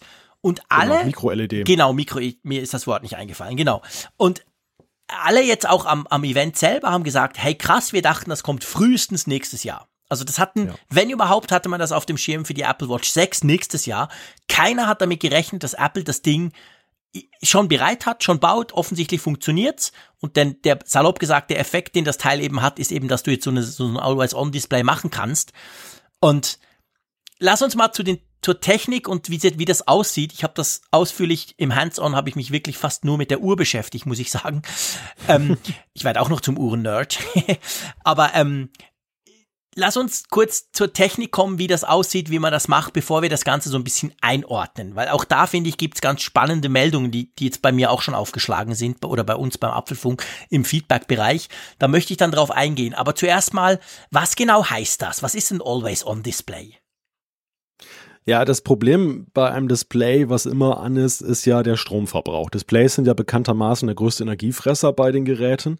Und ähm, Apple musste sich der Herausforderung stellen, wie kriegen wir es denn hin, ohne jetzt eine Autobatterie anschließen zu müssen, dass ähm, wir gleiche Akkulaufzeit, Batterielaufzeit hinkriegen und ähm, dann aber das Display in irgendeiner Weise immer brennen lassen, also immer was anzeigen lassen, was ja eben ein, ein Wunsch eben, ja, ich möchte sagen, von seit, seit der Series 0 war. Ja. Also es ist ja eigentlich, also auch für mich persönlich war es immer ein Stück weit ein unbefriedigender Zustand, dass du eben dieses schwarze Etwas am Bildschirm hast. Sie haben zwar diese Sensorik so unglaublich verbessert, dass wenn du drauf guckst, dann sofort der Bildschirm anspringt und du musst im Grunde nicht viel machen, aber ähm, trotzdem ist es so auf Bildern, wenn du dich siehst, du wurdest fotografiert und hast dann einen schwarzen Bildschirm am Armgelenk, man wünscht sich ja schon irgendwie dann auch zeigen zu können, was für ein Watchface und so weiter mhm. du da drauf hast. Und realisiert haben sie es halt jetzt der Gestalt, dass sie einerseits dann eben über die Sensorik dann erkennen, wann ist es nicht aktiv, also sie dimmen es runter. Mhm. Und da gibt es auch spezielle, einen speziellen Modus bei den Watchfaces, der dann dunkler ist, also weniger hell. Und auf der anderen Seite, und das ist, glaube ich, der Kernpunkt der ganzen Sache, das ist diese sogenannte LTPO-Technologie, die eben dann das Display von einer Bildwiederholrate von 60 Bildern pro Sekunde auf ein Bild pro Sekunde runterregelt, wenn eben dann dieser inaktive Zustand da ist und dadurch natürlich deutlich weniger Energie verbraucht. Genau, und das, das Spannende finde ich jetzt als, als, als Nutzer ist, es gibt ja viele Always-on-Displays, zum Beispiel bei Smartphones, nicht beim iPhone, aber zum Beispiel bei Android-Smartphones von Samsung oder anderen, da ist es dann immer so, das ist quasi eine, da, da siehst du zum Beispiel die Uhrzeit oder ein Symbol für eine Benachrichtigung, aber du siehst sonst eigentlich nichts. Und bei diesem Always-on-Display der Apple Watch 5 ist es ja eben so, du siehst alles. Es ist nicht so, dass der in einen Modus schaltet, wo du nur noch die Uhrzeit siehst und sonst gar nichts, sondern du siehst eigentlich dein normales Watchface. Das wird aber abgedunkelt. Wenn du ein weißes hast, wird es tatsächlich inversiert auf, auf so quasi, ähm, ähm, wie sagt man, den Night Mode, also den schwarzen Modus. Aber sonst bleibt alles drauf. Und das ist, finde ich, total interessant, weil das ist man sich gar nicht so gewöhnt von anderen Geräten. Und du hast recht, es wird ja auf dieses eine Herz runterregelt. Das heißt zum Beispiel, wenn du, zwar noch lustig, wenn du die Komplikation eingestellt hast, es gibt ja die Komplikation, die kannst du beim, beim, beim, bei der Apple Watch 4 kannst du die aktivieren, wo du noch neben der analogen Uhr noch eine Digitaluhr laufen hast. Weißt du? Die ja auch die Sekunden zählt. Und wenn du das in deinem normalen Watchface drauf hast und dann regelt er eben in dieses Always On, dann bleibt das alles stehen, aber die Sekunden gehen weg. Weil die würde er nicht anzeigen wollen. Weißt du, jede Sekunde Veränderung. Du hast dann nur noch Stunde, Minute bei der digitalen Uhr. Und also er macht leichter Veränderungen, es wird dunkler auch, aber man sieht's einfach noch perfekt von, von jedem Winkel. Also das ist, das fand ich sehr, sehr eindrücklich. Die Frage aller Fragen, und ich möchte sie gleich vorwegnehmen, weil ich glaube, unglaublich vielen Hörerinnen und Hörern brennt sie unter den Nägeln. Sie wurde gleich auf Twitter gestellt und unnachlässig. Was ist eigentlich mit der Sache, ja, zum Beispiel Notifikation und so weiter? Kann mir da jemand was weggucken? Das war die häufigste Frage, die wir bekommen haben, wenn das always on ist. Das ist schwierig zu beantworten, weil erstens kamen auf die Uhren dort keine Notifikationen, beziehungsweise nur ganz wenige. Und also grundsätzlich ist es so, dass du alles siehst. Es ist nicht so, aber Apple meinte auf Nachfrage dort, ja, es wird nicht alles angezeigt, die, die Anzeige verändert sich. Also ich nehme mal an, aber ich muss sagen, ich habe es ja noch nicht getestet. Ich, ich habe mein Testgerät ja noch nicht. Ich nehme mal an, dass er quasi den Inhalt dann nicht darstellt, sondern dass er einfach irgendwie die, die, der Punkt kommt oder vielleicht blendet er sogar was ein, aber so, dass du es so dunkel zum Beispiel, dass man es nicht ablesen kann. Weil man muss schon wissen, ähm, das ist viel, viel weniger hell. Also das muss man ganz klar sagen. Es ist nicht so, wie wenn du jetzt die Uhr drehst und dann geht sie ja quasi an. Da ist es ja hell. Das Ding ist ja, strahlt einen ja quasi an. So ist es eben nicht. Es ist viel dunkler. Also alleine dadurch, dass es viel dunkler ist, behaupte ich mal, kannst du eigentlich eine Benachrichtigung nicht ablesen. Also wenn da ein Foto reinkommt oder keine Ahnung, was kann's blödes sein oder deine Freundin sagt, du verpiss dich, das kannst du nicht lesen. Also behaupte ich jetzt einfach mal. Aber das mhm. muss man natürlich testen und das ist ein spannender Punkt, weil es ist ja lustig. Als die erste Apple Watch kam, haben sich alle gefühlt eineinhalb Jahre lang drüber lustig gemacht. So eine blöde Uhr, die man nicht ablesen kann, wo man was tun muss, damit man sie überhaupt ablesen kann. Hey, ist doch eine Uhr. Und jetzt, das ist mir aufgefallen, gerade auf Twitter, haben so viele Leute haben gesagt, ja, aber nee, das will ich nicht. Oh nein, ich will kein Always On Display. Was ist denn das für ein Quatsch? Na, ich will noch die, die Version 4. Warum kann man denn die Version 4 nicht kaufen? Die ist jetzt rausgeflogen offiziell. Es gibt ja noch die 3 und die 5er. Und dann dachte ich so, hey Freunde, ihr habt jahrelang wolltet ihr genau das. Ihr habt euch lustig gemacht über den schwarzen Klotz am, am, am Handgelenk eines, eines Nutzers, wenn sie eben nichts anzeigt. Also ich war eigentlich erstaunt, weil ich persönlich ich bin durch und durch begeistert. Von A bis Z Punkt. Ist für mich die größte Änderung der Apple Watch, seit es die Apple Watch gibt. Aber es hm. gab zumindest einige, die mich dann direkt angeschrieben haben, wo ich so dachte, what? Bin ich im falschen Film?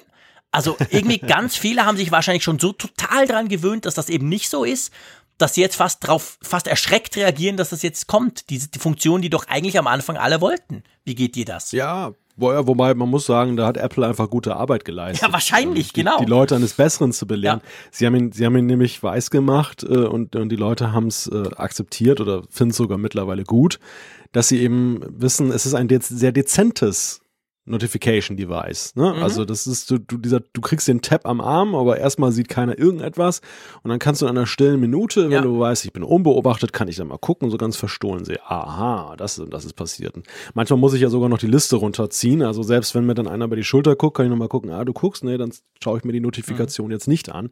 Also die Leute sind zu Geheimniskrämern geworden und haben jetzt Angst, dass man ihnen was wegguckt und jetzt, ist, jetzt beginnt das Umgekehrte, jetzt, jetzt kriegen wir den Zustand, den das muss ich sagen, ich mir auch von Anfang an, habe ich ja vorhin schon gesagt, mhm. von Anfang an gewünscht habe.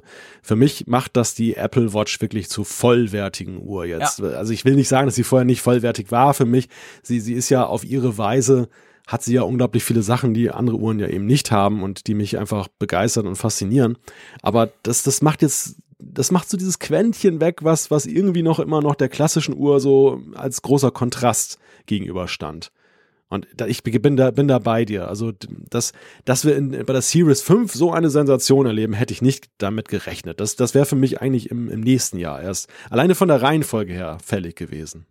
Ja, also es ist wirklich, ich muss auch sagen, ich meine, ich habe es schon oft gesagt im Apfelfunk, die Apple Watch ist für mich mit Abstand inzwischen das wichtigste Tech-Gadget, das ich habe. Ich habe auch schon gesagt, wenn es sein muss, ich gebe zu, es würde mich nerven, aber ich könnte auch ohne iPhone, es gibt geile Android-Smartphones, die können das eigentlich alles auch.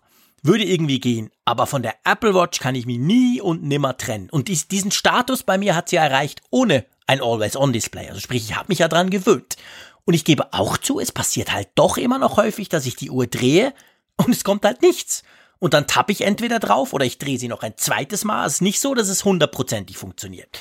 Es mag vielleicht 99 sein, aber da ich die oft drehe, ja, fällt es ja. mir halt ab und zu auf da muss ich noch eine kleine Anekdote zu erzählen. Die habe ich nämlich heute Abend meiner Frau auch noch vor der Sendung erzählt, mhm. ähm, warum ein Always-On-Display so klasse ist für mich. Ich habe immer mal wieder das, das Szenario, dass ich irgendwie Brötchen holen gehe dann am Wochenende und dann habe ich die Hände voll und habe die Apple Watch und mhm. dann kriege ich eine Notifikation, weil ich will wissen, wie spät es ist und dann nehme ich den Arm so der Brötchentüte hoch und sie geht nicht an. Ja. Das ist irgendwie, normalerweise jetzt gerade hier funktioniert ja, das, wo ich das genau. jetzt hier ja, Demo mache, natürlich erst rein, aber dann geht sie nicht an. Ja. Und ich weiß nicht, wie spät es ist. Und dann versuche ich dann, weil ich dann die Hände nicht frei habe, drücke ich sie mal gegen meine Nase, weißt du? Ja, ja, genau. Und, und es passiert trotzdem nichts. Und dann die Leute gucken mich schon so an, weil die denken, was macht der denn da? Der haut sich die Uhr ständig gegen die Nase. Und das ist halt einfach dann der, der Punkt, wo ich sage, oh, es ist ein Segen, wenn es künftig dann so geht. Anderes Beispiel, genau. Ich finde es super. Das sind, das sind praxisnahe Beispiele. Anderes Beispiel, was mir wirklich häufig passiert, ich sitze in Meetings. ich sitze in viel zu vielen Meetings, aber okay, muss man halt manchmal. Ich habe vielleicht keinen Laptop, weil ich finde das blöd, wenn alle nur in den Laptop gucken, dann brauche ich ja kein Meeting zu machen. Man diskutiert, man sitzt, man macht, man tut, man schaut dem zu, der vorne irgendwas präsentiert. Und dann ist es oft so, dass ich so ein bisschen verstohlen mal auf die Uhr gucke, so nach dem Motto, dauert das noch lange hier?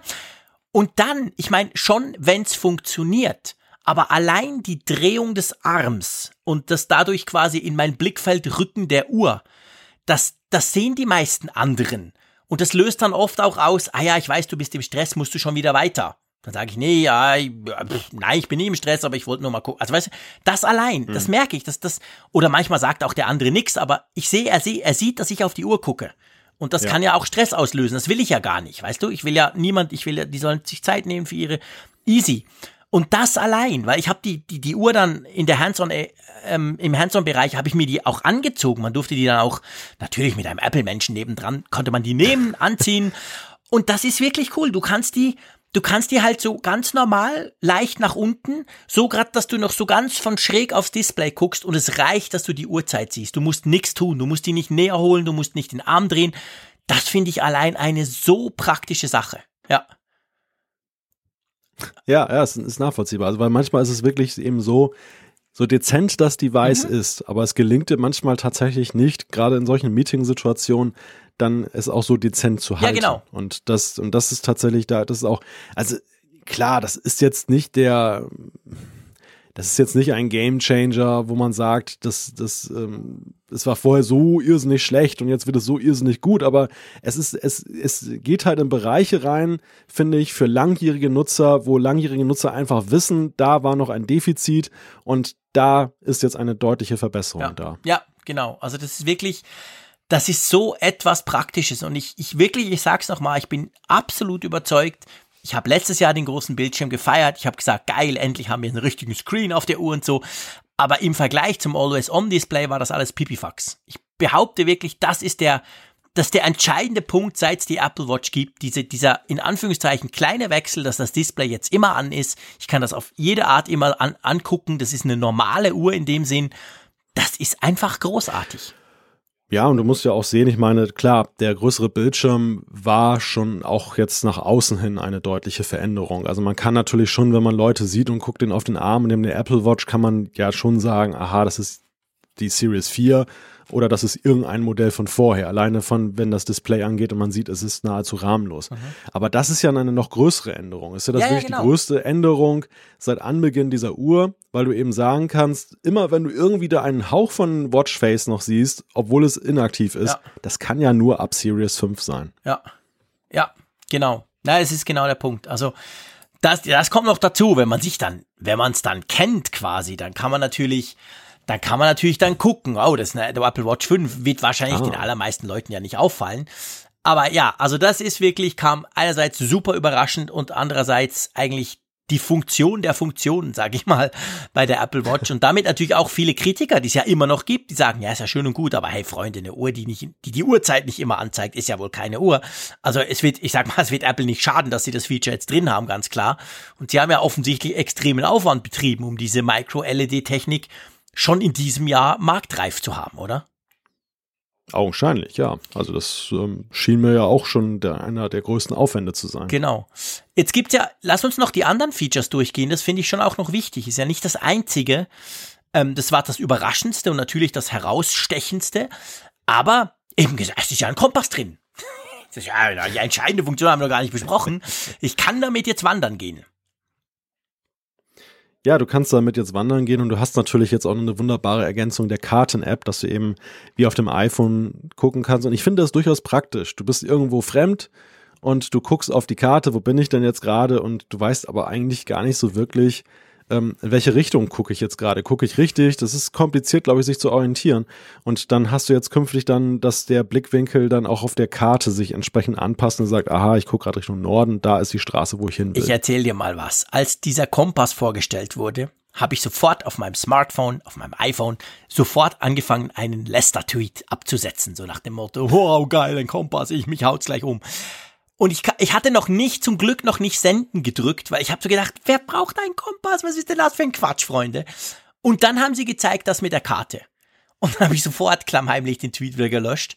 Also ich habe ihn noch nicht gesendet gehabt, weil ich gebe dir recht, das ist das Nummer eins Feature. Ich habe keine Chance, ein Google Maps, Apple Karten, egal was. Wenn ich das öffne, ich weiß nie, wo ich bin. Ich weiß nie, in welche Richtung ich laufen muss. Ich laufe einfach los und merke dann, ah, Moment, falsche Richtung, der, der, das blaue Ding geht in die falsche Richtung. Okay, ich muss mir umdrehen, weil ich keinerlei Orientierung habe. Und das ist so praktisch, auch auf der Uhr. Also da gebe ich dir recht, das ist ganz cool. Als per se und zum Anzeigen, wo Norden ist, alles Quatsch brauche ich alles nicht. Aber das, ja. das ist super. Ja. Ja, und ich glaube, das, das ist auch der, der Trugschluss oder das Missverständnis, was am Anfang sicherlich auch bei vielen da war, die gesagt haben, was brauche ich einen Kompass, ich bin kein Pfadfinder. Ja, genau. Aber ähm, ja, man sieht manchmal gar nicht dann, wo solche Funktionen dann plötzlich wieder auftauchen und ähm, man nimmt sie nicht als solche wahr, aber sie entfalten einen praktischen Nutzen. Ja. Genau, genau. Dann gibt's eine andere Funktion, apropos praktischer Nutzen, das passt ja ganz gut. Und zwar kann man, wenn man die Cellular-Variante hat, also die mit, äh, mit, äh, mit, mit eingebauter eSIM, dann kann die Uhr jetzt international einen Notruf auslösen. Also ihr kennt das ja von den, von den Apple Watches vorher. Zum Beispiel die Vierer hat ja so eine Sturzerkennung. Wenn es den Frick mal wieder äh, auf die Schnauze legt, weil er nicht aufpasst und wenn er dann nicht schnell genug wieder aufsteht, dann kann ja die Uhr, dann merkt die das und sagt, hey, geht's dir gut? Und wenn ich dann nicht reagiere, dann ruft sie wen an. Das gibt schon dieses schon mindestens seit dem Jahr aber ja nur im Land selber, wo du deine eSIM mit entsprechendem Vertrag und schieß mich tot alles hast. Und jetzt neu ist es halt so, dass sie das eben auch international machen kann. Was spannend ist, weil bis jetzt war es ja so, Roaming ganz generell gibt's ja bei der Uhr nicht. Also ehrlich gesagt, das hat mich auch schon genervt. Wenn ich in Holland am Strand spaziere, will ich eigentlich mein Smartphone nicht mitnehmen ich habe schon jede Düne, ich habe schon jeden Grashalm dort fotografiert seit sieben Jahren, also brauche ich eigentlich nicht mehr. Ich bin aber gerne erreichbar. Und das wäre cool, genau dafür habe ich die Apple Watch. Für das brauche ich sie auch ab und zu. Ich gehe einkaufen nur mit der Apple Watch, finde das cool, habe auch schon mal einen angerufen, drum habe ich auch ein kleines Abo dazu, alles bestens. Aber das geht im Ausland nicht und das finde ich eigentlich schade, finde ich immer noch schade. Aber immerhin, jetzt kann man diesen Notruf quasi völlig unabhängig in jedem Land auf, äh, auslösen. Wie findest du das? Ja, es ist ein Anfang. Also ich, ich, mir war es bis Frankfurt gar nicht geläufig, dass es überhaupt so ein Problem mhm. ist. Ich bin nun zugegebenermaßen auch kein Cellular-Nutzer. Ich habe zwar jetzt bei der Series 4 ein Cellular-Modell und habe auch eine ganze Weile, ein paar Monate, ein halbes Jahr, glaube ich sogar, dann mit eSIM gearbeitet und war dann Cellular unterwegs. Aber ich war in der Zeit nicht im Ausland. Ja. Insofern ist mir das nicht aufgefallen. Und als mir dann Dutzende da berichteten, dass sie das so blöd finden und augenscheinlich das aber auch ein generelles technisches Problem ist, irgendjemand sagte auch, dass eben andere Hersteller das auch noch nicht gelöst ja. haben das, da hat mich das einigermaßen überrascht. Und ähm, so konnte ich natürlich jetzt dieses Feature gleich einordnen, als sie das jetzt vorgestellt haben, dass das dann dementsprechend natürlich eine deutliche Verbesserung ist. Und ich glaube, es ist natürlich die, erstmal die wichtigste Verbesserung. Es ist erstmal die wichtigste Verbesserung, dass ich eben einem, im Notfall jemand erreichen kann. Der, der nächste Schritt ist dann natürlich logischerweise, den viele sich auch zurecht wünschen, dass ich auch die sonstigen Cellular-Funktion ja. dort habe.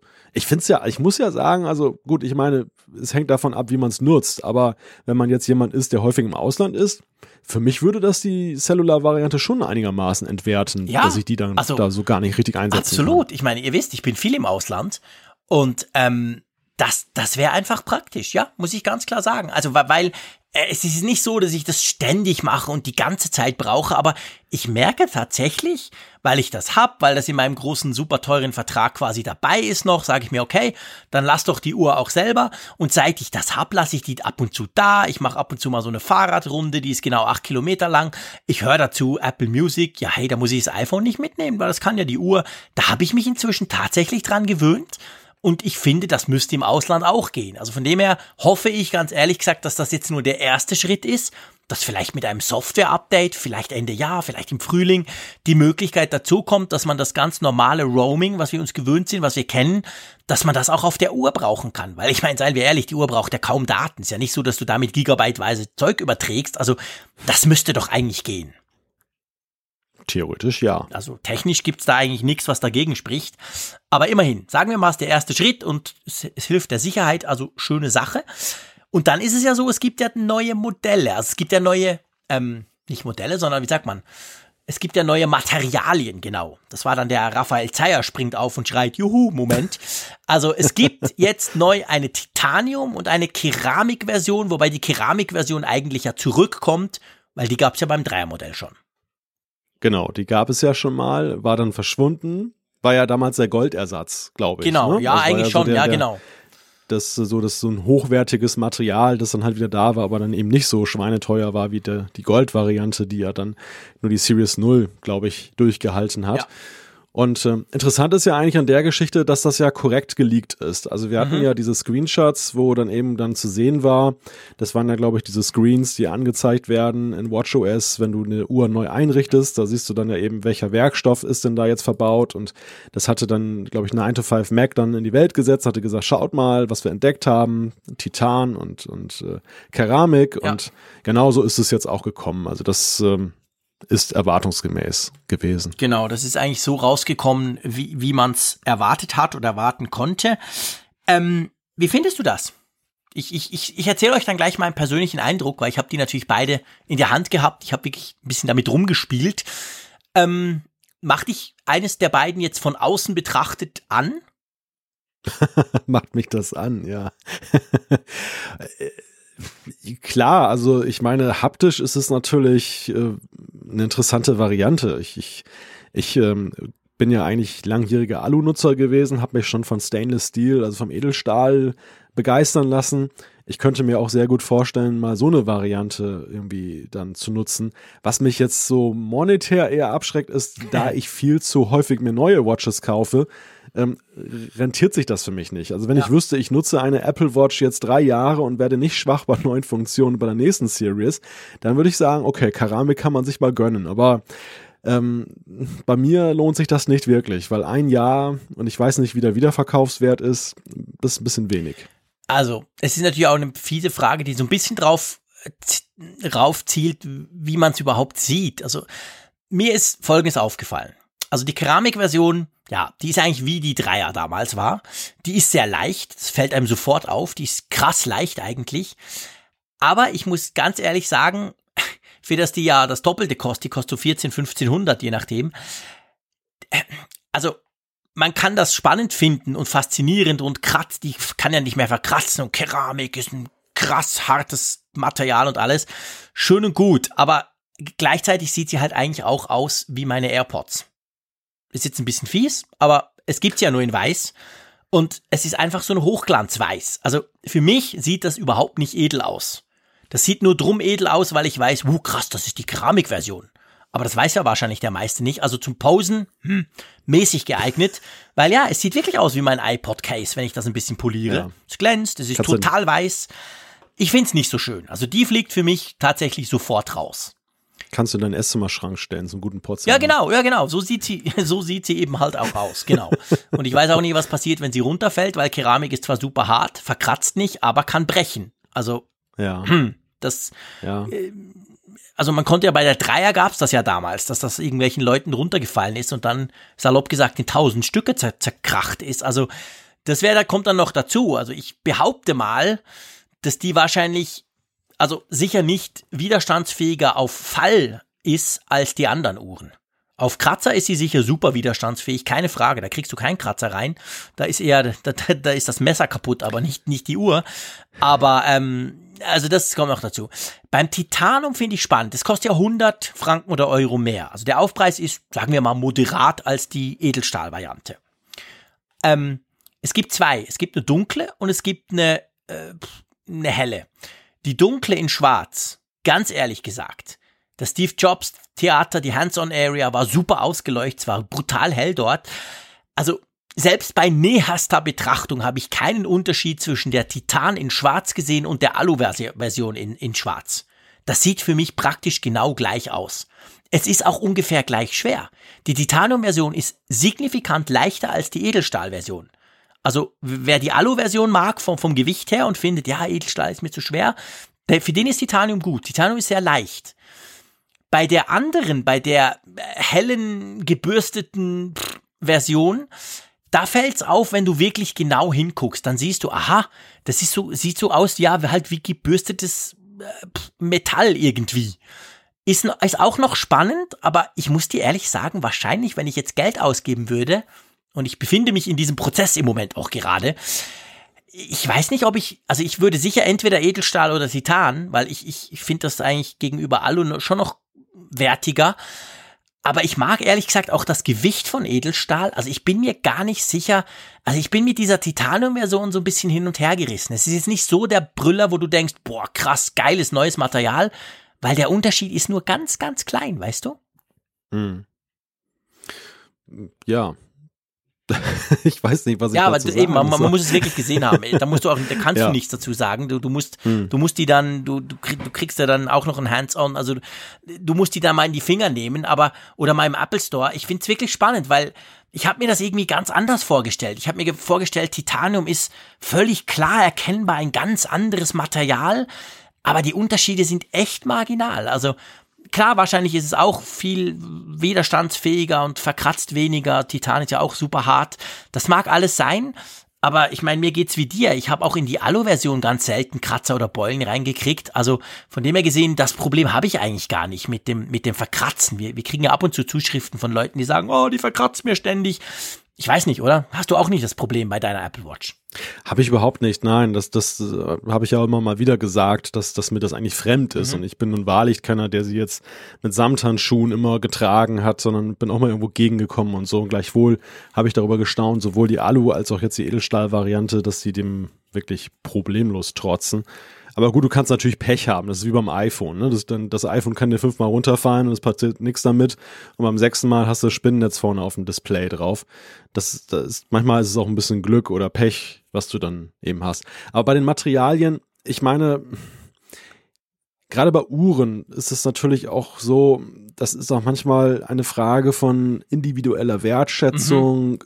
Kann man das, wie, wie nimmt man die Unterschiede wahr? Ist einem das was wert? Und so. Und ich glaube, das spielt natürlich eine große Rolle. Ich bin vielleicht in der Beziehung auch zu sehr dilettant, um das jetzt einmal gleich sofort erkennen zu können, was das dann ist. Also Gold würde ich natürlich erkennen, aber Titan, so wie du es beschreibst, könnte man mir wahrscheinlich auch eine Alu-Variante vorführen und ich würde darauf reinfallen. Ich glaube, Ja, weißt du, ich glaube, es ich- gibt auch nicht, äh, es gibt keine, es gibt keine Dilettanten in dem Bereich, sondern es ist schlicht und ergreifend eigentlich die ganze Diskussion, die wir hier führen, wo ich dich ja so ein bisschen aufs Glatteis führe, ähm, weil ich schon gesehen habe und in der Hand hatte, du noch nicht.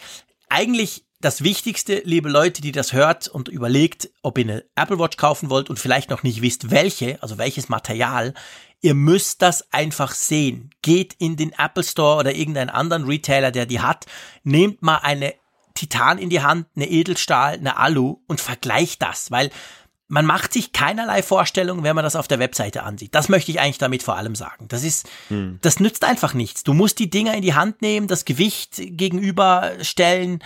Ja, das ist eine haptische Erfahrung. Und Apple hat ja auch gesagt, sie sind ja in den Apple Stores, werden die jetzt auch anders präsentiert. Man kann die quasi jetzt selber in die Bänder klipsen zum gucken, wie, wo, was und so. Es ist anders als vorher. Da, mach das unbedingt. Also ich würde, klar, wenn ich schon weiß, ich will eine Alu mit GPS und ohne Cellular, logisch, bestellen online, zack. Aber wenn man da nicht sicher ist, dann finde ich, es gibt, das ist noch viel wichtiger als beim iPhone und es ist wichtiger als bei allen anderen Apple Devices. Das Teil muss man irgendwie gesehen und, und mal erfahren und erfüllt haben. Ja, ja, glaube ich. Weil es ist ja auch nicht, ja, es ist nicht mehr so teuer. Es ist gleich teuer wie vorher und eben Titanium ist ein bisschen teurer und Keramik ist deutlich teurer, aber ja, trotzdem, also das müsste man unbedingt machen. Es gibt Nike und Hermes Modelle. Äh, Ich muss ja sagen, das erste Mal, ich weiß gar nicht warum. Ist das das Alter Malte? Mir gefallen die Hermes Modelle. Die sind ja Oh. geil. Also es gibt so eines, das hat ein Armband, das sieht so ein bisschen aus wie, also auf der einen Seite wie eine Jeans, weißt du, hat so, also ein, ein, ein nicht ein Doppelarmband, Hermes hat ja auch so Doppelarmbänder, da wäre ich wahrscheinlich komplett überfordert, die am Morgen irgendwie einzuschlaufen, aber es hat auch ein normales, auf der einen Seite ist es so blau, auf der anderen Seite braun, hey, das finde ich geil. Die sind zwar schweineteuer, aber das gefällt mir wahnsinnig gut. Das hatte ich noch nie bei einem Hermes-Modell. Ich dachte immer so, bah, was ist denn das, so ein Designer-Scheiß. Aber ja, hm, also es hat mich echt, es hat mich ratlos zurückgelassen, als ich die mal kurz in der Hand hatte. Ja, das gibt mir jetzt tatsächlich zu denken, Gell? dass du Schlimm, oder? das so Eieiei. empfindest. Was ist mit dem bin, los? ich bin noch, ich bin noch immun dagegen. Dieser Spinner, da kauft er sich einen iMac Pro und dann will er eine Hermes Apple Watch. Eieieiei. Dekadent, Dekadenter dekadent. Sack, genau. Also ja, die gibt auch noch die neuen Modelle und wie gesagt, also mir gefallen sie. Man kann sie ab heute vorbestellen, nächste Woche kommen sie raus. Wobei ist es mir aufgefallen, das können wir vielleicht hier noch einflechten. Wir nehmen das ja am 13. September auf, ist schon bald der 14. Ähm, die Verkaufs-, also die Lieferzeiten der Apple Watches sind krass hochgesprungen. Also zum Beispiel die Titan habe ich mir vorhin angeguckt in hell, die ist jetzt schon beim 5. November. Also da ist dann nichts mehr mit irgendwie am 20. September kaufen. Also das ist, ich, ich weiß nicht, ob sie einfach weniger haben davon oder ob die Nachfrage halt nach der Apple Watch vielleicht größer ist. Im Unterschied zu den iPhones, die plus minus eine Woche, maximal zwei jetzt haben, so am Abend. Äh, die Apple Watches, hey, die, da, da war zum Teil krass lange drauf.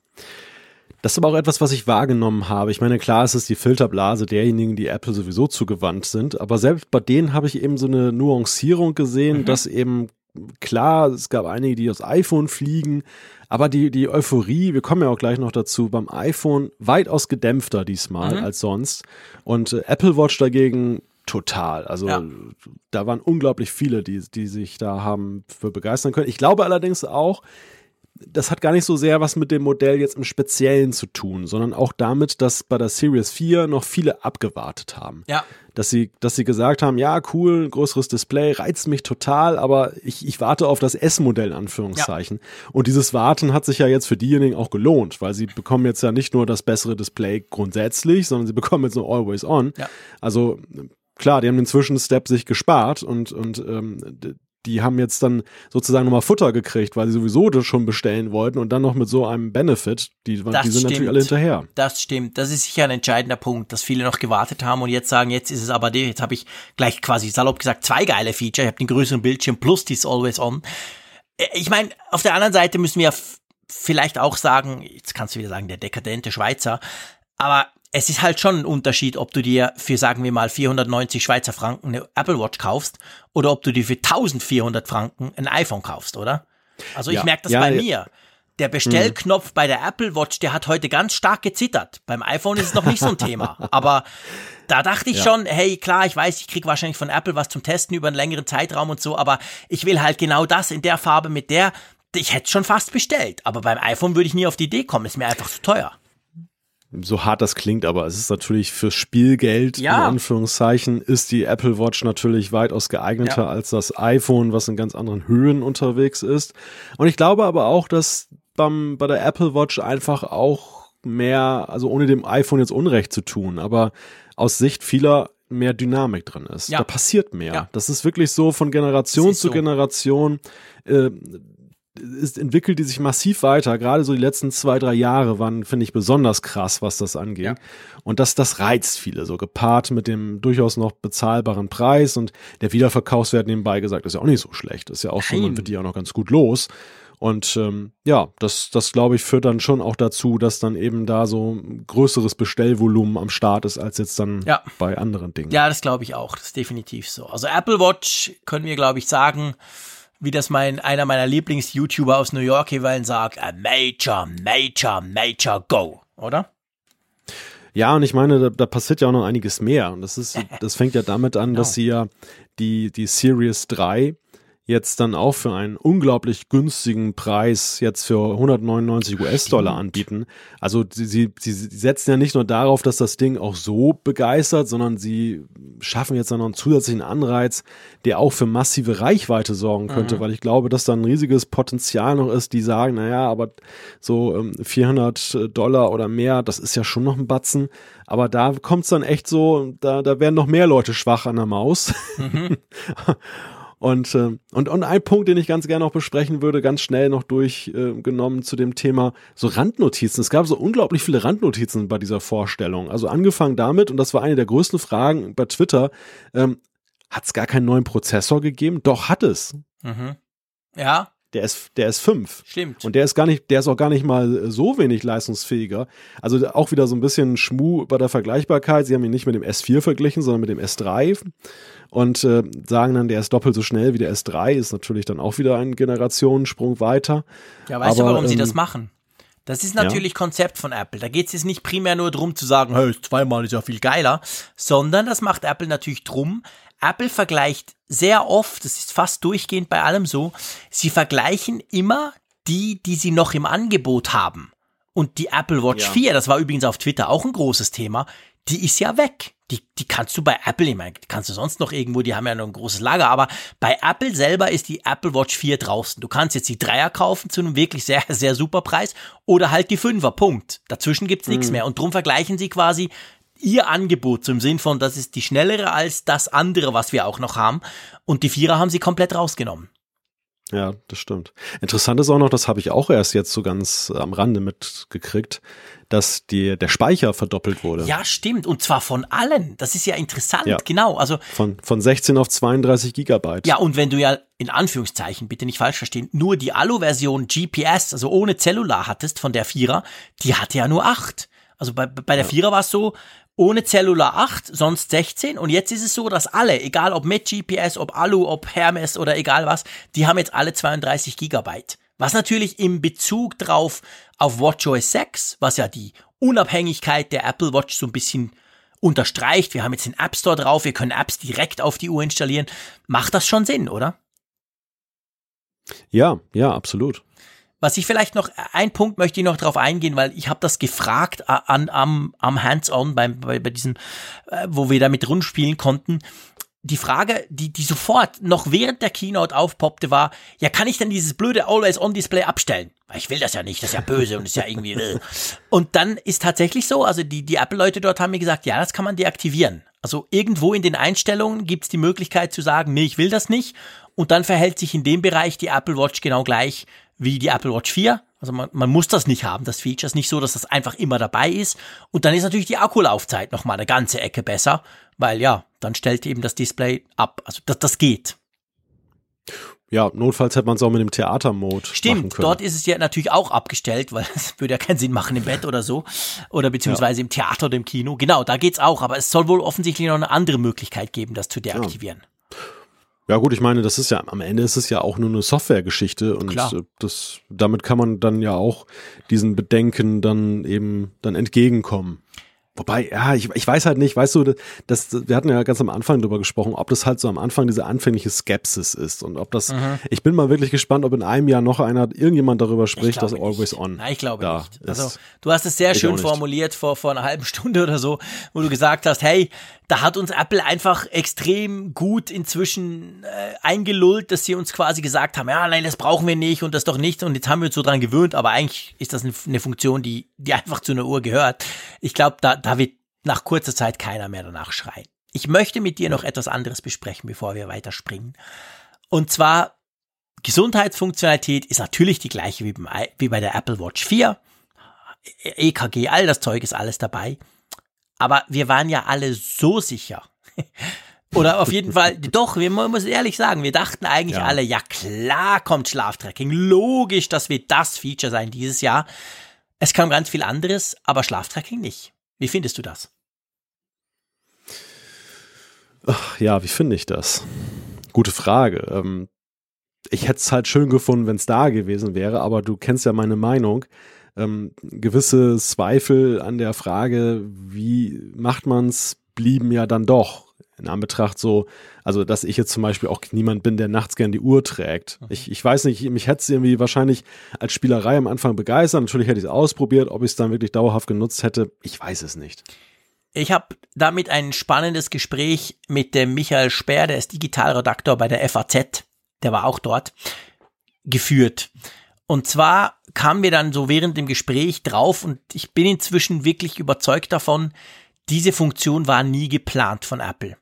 Ich glaube, diese Funktion, ich persönlich glaube, diese Funktion die kommt einfach jedes Jahr wieder in den Gerüchten und dieses Jahr ganz besonders, weil dieses Jahr hatte man ja nichts. Man wusste ja überhaupt nicht, was kommen könnte, weil ja eben das, das, das geile Always-On-Display konnten sie ja verbergen vor uns allen. Also kommt immer wieder aus der Schublade, ja, das Schlaftracking, genau, ja, das Schlaftracking, muss doch, macht doch eigentlich fast alle. Und er, jetzt komme ich zum Gespräch mit ihm, er hat verschiedenste Schlaftracker getestet, gibt ja genug andere von Fitbit und Schieß mich tot. Das kann ja eigentlich fast jede andere Uhr oder jedes andere Fitnessarmband. Und hat gesagt, er hat einfach festgestellt, die sind eigentlich alle Schrott. Weil es ist unglaublich ungenau. Das ist wirklich so, ja, so ein bisschen, du hast da deine Tiefschlafphase und so. Und die Unterschiede seien krass gewesen. Er hätte quasi am linken Arm eins, am rechten Arm ein anderes und halt völlig unterschiedliche Unterschiede. Also überhaupt nichts Vergleichbares.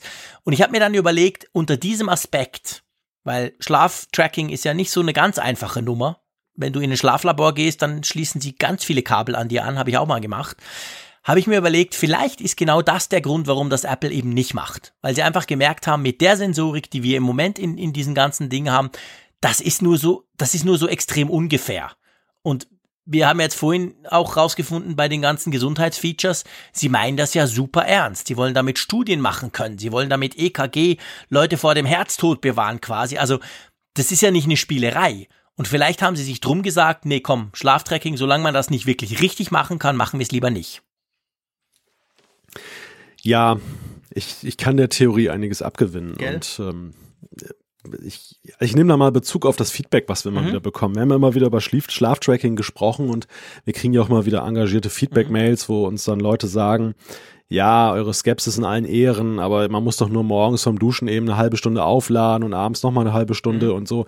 Und was mir immer dabei so hängen blieb, war, ja, klar, kann man das machen, das ist eigentlich gar kein Problem, ihr habt alle recht, aber da muss ich mich als Nutzer der Uhr unterwerfen ich muss meine, mein, mein Lebenswandel ein Stück weit dem der Uhr anpassen. Und ich finde, der Reiz dieser Uhr ist ja gerade, dass du so viele Features hast, ohne dass du sie aktiv eigentlich betreibst. Dein, mhm. dein Puls und alles wird getrackt obwohl du halt nur eine Uhr hast. Du, du kaufst, du, du benutzt diese Uhr ja primär, um nach der Uhrzeit zu gucken, um Notifikationen zu bekommen, um dein, deine Fitness vielleicht ein bisschen zu monitoren, was auch schon eigentlich dezent nebenher läuft mhm. bei vielen Sachen. Und ähm, die Gesundheit läuft auch so mit. Und das ist, finde ich, so der Reiz dieser Uhr, dass, dass, dass sie dich nicht beschäftigt, sondern dass sie dir Extras anbietet zu einem ganz normalen Workflow. Ja, genau. Und das ist beim Schlaftracking für mich immer so das Aber geblieben, geblieben. Das ist immer so eigentlich für mich so ein Geek-Feature blieb, das eben voraussetzt, dass ich irgendwie irgend so ein Habit halt entwickle, der dann halt passen muss, damit das funktioniert. Und ähm, das, das war bei mir immer so ja, ein bisschen ja. so das Bauchgefühl. Es ist komisch und ich klar, ich habe vernommen, dass das immer wieder dieses Gerücht gespielt wurde und dachte, ich bin mal wirklich saumäßig gespannt, wie mhm. Apple das jetzt erzählen will, mhm. dass, die, dass die Leute das akzeptieren und sagen, ja, das, das ist gut. Ja. Konnte ich mir irgendwie ja, vorstellen. Dafür gibt es einfach noch zu vieles auf dem Weg hin zum Schlaftracking, was wahrscheinlich einfacher zu implementieren ist. Ja, genau. Und eben, wie gesagt, kommt dazu noch die, die ziemliche Messungenauigkeit wahrscheinlich. Also, das entspricht einfach nicht dem, dem Anspruch von Apple, das so zu machen. Und das, ja, glaube ich dir auch. Also von dem her gesehen, unter dem Aspekt, wenn ich mir das eben so überlege, habe ich auch das Gefühl, dass das kommt nicht so schnell. Ich glaube, das ist nicht die Priorität von Apple, das Teil. Ähm, außer sie könnten irgendwie beweisen, dass sie es viel besser machen als alle anderen und gleichzeitig, dass es ja keinen Effekt auf den Akku hat.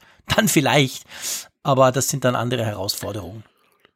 Oder in fünf Jahren fahren wir im autonom fahrenden Apple Car vor, schauen während der Fahrt auf dem Apple TV, dem Fernseher, einen Film und äh, können dann schlafen und tracken mit der Uhr. Ja. Um jetzt mal so tausend, tausend Gerüchte Genau, zu das kann natürlich sein, aber da brauchen, müssen die halt dann ja. die Prioritäten richtig setzen, was zuerst kommt oder so.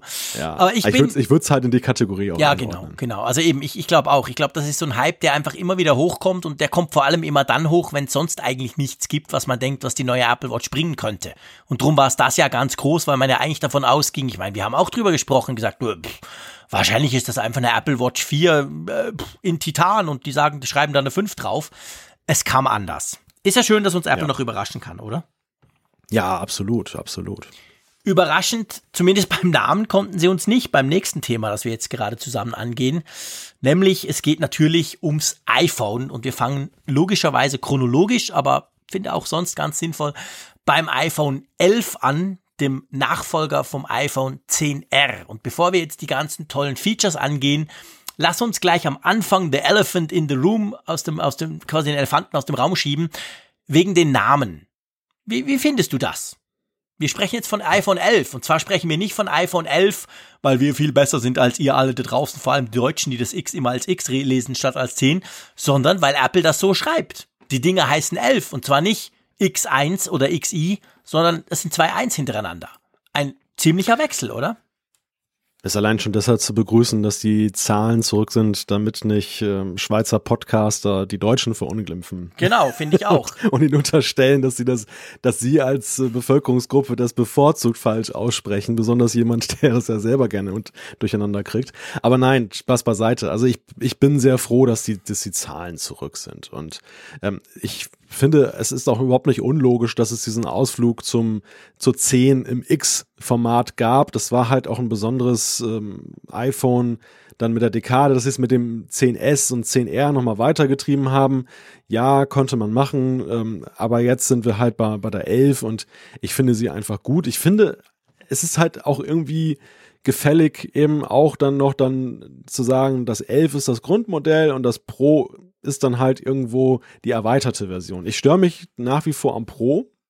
Ich weiß nicht, wollen wir es jetzt besprechen, wollen wir später nee, wir besprechen? besprechen später. Das, das besprechen wir Ja. später. Ich, ich wollte Ah, jetzt nur mal die besprechen wir 11. später. Also ich finde, Ja. passt besser, wenn wir es nachher beim Pro besprechen. Aber ich wollte Ja. nur mal so um die 11, weil es ist ja schon, ja, es ist spannend. Also wenn du eben auf der Website, ich musste, ich musste wirklich, ich war dann plötzlich nicht mehr sicher. Ich musste dann auf der Website gucken gehen. Aber eben, es ist wirklich 11. Es ist nicht XI oder so, sondern ganz klassisch. Wir haben wieder Nummern. Wir sind beim 11er. Und ich meine, XR, seien wir ehrlich, das war ja sowas von ein Scheißname. Konnte sich niemand merken, man konnte es nicht anders aussprechen. 10R, L, R, was ist ein R? Wir haben auch nie erfahren ein Jahr lang, was R eigentlich ist. Also er ist vielleicht Relax Maverick, ist doch, spielt doch keine Rolle, aber keine Ahnung. Auf jeden Fall, das war, das war definitiv ein doofer Name für ein sehr umstrittenes Telefon. Und das L iPhone 11 muss ja jetzt sozusagen die Nachfolge von diesem doch sehr umstrittenen Telefon antreten. Ähm, bevor wir es einordnen, vielleicht mal, was ist alles dabei? Was kriege ich, wenn ich so ein iPhone 11 hole? Also, du hast da zwei Kameralinsen statt einer Kameralinse. Wir kommen noch darauf, äh, was für Linsen das sind. Das ist ganz interessant. Es gibt sechs neue Farben. Wir haben ein 6,1 Zoll Display, 12 Megapixel Auflösung bei den Kameras. Ähm, wir haben ja gute Features, können wir nachher noch zu der Kamera was sagen, was Mhm, klar. da noch für Spezialitäten sind. Wir haben den A13 Bionic. Heißt der wirklich Bionic? Ja, immer noch der Bionic? heißt immer noch. Ja, ja die haben es die haben's gelassen. Das ist jetzt Anstand der Standardname Ja. jetzt. Aber auf jeden Fall, wir haben den neuen A13-Prozessor da drin, der auch sehr leistungsfähig ist. Übrigens nicht nur im Benchmark-Vergleich mit dem Vorvorgängermodell. Mhm. Und äh, ja, wir haben eine Stunde mehr Batterielaufzeit, wobei da mit einem kleinen Fragezeichen, weil die Messwerte sich wohl geändert haben. Genau, da kommen wir aber nachher dazu zur Batterie. Genau. Ähm, ja, genau. Also ich glaube, das wichtigste Feature sind ja nicht unbedingt die Farben, wobei es gibt viele Leute, die würden es anders sehen. Farben sind ja sehr beliebt, muss man ganz klar sagen. Ich bin nach wie vor super froh, dass Apple farbige iPhones anbietet. Weil seien wir ehrlich, die anderen iPhones zwischen Schwarz, ähm, Silber und dann Gold, das sind ja keine Farben im eigentlichen Sinne. Aber hier beim iPhone 11 wie beim 10R gibt es verschiedene Farben, finde ich cool. Aber das Hauptfeature sind ja letztendlich die zwei Linsen. Also du hast jetzt im Unterschied zum Vorgänger nicht nur eine Hauptkamera, sondern du hast eben zwei. Und was ich da daran besonders spannend finde, und ich habe die Leute das dann auch gleich gefragt danach, man hat ja nicht die Hauptkamera plus die Zoom-Kamera, wie wir das bei den anderen iPhones kennen, sondern man hat gleich die neue Ultraweitwinkel-Kameralinse, die man ja jetzt dieses Jahr quasi einführt, auch bei den Pro-Modellen, hat die dazu gepackt. Wie findest du diese Entscheidung? Also ich habe kein Teleobjektiv, also kein optisches Zweifachzoom, sondern ich habe neben dem Standard habe ich gleich die Ultraweitwinkel. Also im ersten Moment war ich befremdet durch die Entscheidung, weil ich eher so davon ausgegangen bin, dass man halt dann, ja, sag mal, dass die Vorjahresfeatures des vorherigen Pro-Modells weiterreicht an das Consumer-Modell, was ja dieses iPhone 11 ja augenscheinlich sein soll. Gerade jetzt mit der neuen Pro-Benennung. Und ähm, bei genauerem Nachdenken, und irgendein schlauer Mensch hat es auch geschrieben, das fand ich sehr einleuchtend, wurde mir klar, das ergibt ja doch irgendwie einen Sinn oder ist vielleicht sogar sinnvoller, so wie sie es machen. Denn die Telelinse vergrößern, das kann man tatsächlich bei den Auflösungen mit der Qualität, wie die aufnehmen, sogar digital einigermaßen gut hinkriegen, dass man näher rangeht an das Motiv. So zumindest in der, in der, in der Vergrößerung de, der Telelinse. Aber diese Sache mit der Ultraweitwinkel-Sache, was man da alles machen kann, gerade mit Blick auch darauf, dann softwaretechnisch noch so ein paar Finessen einzubauen und da die Bildqualität zu steigern, das ist wahrscheinlich viel spannender und Ja. viel interessanter eigentlich für die Zukunft. Und wahrscheinlich hat das den Ausschlag gegeben. Ja, das ist genau so. Also das war, Apple hat gesagt, dass, also sie haben natürlich nicht gesagt, es ist spannender, weil technisch und so, aber sie haben genau zwei Dinge gesagt. Sie haben zuerst gesagt, das hätten sie im Research rausgefunden, eine Ultraweitwinkelkamera wird von viel mehr Leuten ge ge ge- gewünscht und geschätzt und auch genutzt bei der Konkurrenz als ein Tele. Fand ich eine spannende Aussage, aber offensichtlich haben sie das schon abgecheckt. Aber sie sagen natürlich auch, durch die Weitwinkelkamera kannst du die Qualität der Bilder massiv verbessern, was du mit dem reinen Tele so nicht kannst. Also drum, letztendlich, es geht ja, es gibt ja auch diesen, diesen, wie heißt der, wir kommen nachher beim Pro-Modell dazu, diesen Deep Fusion-Modus beim Pro-Modell, der ja dann alle drei quasi kombiniert, um noch bessere Fotos zu machen. Also da hilft sie genau, die, die, die Ultraweit. Und ich habe es ja schon oft gesagt, müssen wir nicht wieder wiederholen. Ich bin ja ein Fan davon. Also bei allen Android-Smartphones, die das schon haben, finde ich das immer klasse und nutze das tatsächlich öfter als das Tele. Ja, ich glaube, ich glaube aber gar nicht mal, dass es nur darum geht, dass die Leute Ultraweitwinkel Fotos machen wollen, also wirklich gezielt dann das Ultraweitwinkel bemühen, sondern ich glaube, es geht einfach auch darum, dass der, dass das Telefon mehr mehr Stoff sozusagen bekommt, weil du kannst ranzoomen kannst du digital, ja. aber die Ränder erweitern und noch mehr aus dem Bild rausholen, alleine für irgendwelche Rechenprozesse, das kannst du eben extrem schwer bis gar nicht, ja, weil das, das kann das Telefon nur, ja nicht. Siehst. Du siehst, was du siehst. Das Telefon kann ja nicht jetzt oder schwerlich erwarten, mhm. was noch da drumherum sein könnte. Und deshalb ist es halt einfach, glaube ich, so systematisch ein Vorteil, dann so vorzugehen, unabhängig von der Frage, ob jetzt jeder das Bedürfnis hat, auch dann tatsächlich Ultraweitwinkelbilder ja. zu machen. Ja, genau. Das ist ganz ein entscheidender Punkt. Und ich meine, Apple hat sich ja schon beim iPhone 11 recht lange Zeit gelassen für, für die Video, also generell für die Kamera-Features. Das war ja spannend. Also die Kamera, darf man sicher sagen, ist natürlich am augenfälligsten durch die, die, das Hinzufügen dieser Ultraweit-Linse, aber auch sonst, die wurde massiv verbessert. Und ich meine, im Videobereich finde ich es ja immer noch, auch nach der Keynote spannend. Wir haben im Vorfeld drüber gesprochen, es war eines der Gerüchte, Video wird noch besser. Und ich fand das insofern spannend, weil ja das iPhone sowieso schon mit Abstand die beste Videokamera ist im Vergleich zu allen anderen Konkurrenz-Smartphones. Frag mal Profi-YouTuber, der sagt, wenn ich, wenn ich gezwungen bin, mit dem Smartphone zu filmen, dann immer mit dem iPhone. Egal, auch wenn er sonst nur Android nutzt, weil das iPhone immer schon besser war bei Video, was Stabilisierung, Bildabgleich, also das, das ist hier auch so, aber jetzt hat man da noch mal eine Schippe draufgelegt und das ist schon interessant. Also du kannst Videos 60 Frames per Sekunde in 4K sogar auf der Frontkamera machen, was, was kein anderes Smartphone so kann. Also ähm, Apple hat, glaube ich, das Kamerathema nochmal so richtig, richtig, richtig stark ähm, in den Fo Fokus gerückt, oder? Bei beiden Modellen. Ja. Ja, vor allem, wir dürfen oder wir müssen ja auch mal darauf gucken, wo kommen wir eigentlich her? Also genau. die, die, die Geschichte, die Geschichte der Kamera im iPhone zwischen dem ersten und zwischen der erst, dem ersten Auftauchen und dem, was wir hier heute vorfinden, ist ja kolossal. Es ist ja unglaublich, was da über die Jahre passiert ist. Am Anfang war es ja einfach nur eine Aussparung im Gehäuse, wo dann ein kleines, eine kleine Glasscheibe davor war und eine schlechte Linse mit milchigen Bildern dann da war. Es war wirklich so eine Beigabe, der man nicht viel Wert augenscheinlich beigemessen hat. Und heute haben wir ja, heute hat die, die Kamera so einen Stellenwert, dass sie ja tatsächlich auch oder dass Apple in Kauf nimmt, dass sie maßgeblich das Design dieses Geräts beeinflusst. Ja. Denn die größte Debatte, die wir im Vorfeld dieser Keynote geführt haben und die auch danach unmittelbar weitergegangen ist, ist ja eben die, dass sich Leute auf die eine oder andere Weise darüber echauffieren, dass sie sagen, wie sieht das denn jetzt aus? Mhm. Also mit diesen drei Kameras und den größeren Kamerabump und so. Ähm, und äh, jetzt also drei Kameras beim Pro, aber auch zwei mhm. ja schon hier bei dem, bei dem iPhone 11. Und ich sage ja, das, aber das zeigt letzten Endes, welchen Stellenwert die Kamera hat, ja. dass die Kamera so dominant mittlerweile auf der Rückseite ist und eigentlich auch Apple mit allem Selbstbewusstsein sagt, die Leute werden wahrscheinlich auch gerne das zur Schau stellen ja. wollen, was sie für eine geile Kamera ja. da mit sich dabei führen. Und deshalb zeigen wir es auch so offensiv. Wir wollen es gar nicht kaschieren. Die Kamera ist ein zentrales Element des Smartphones im Jahre 2019. Viel wichtiger als vieles, vieles andere, was da drin ist. Und das finde ich total spannend. Ich gebe zu, ich habe mich da tatsächlich auch mitreißen lassen letztendlich.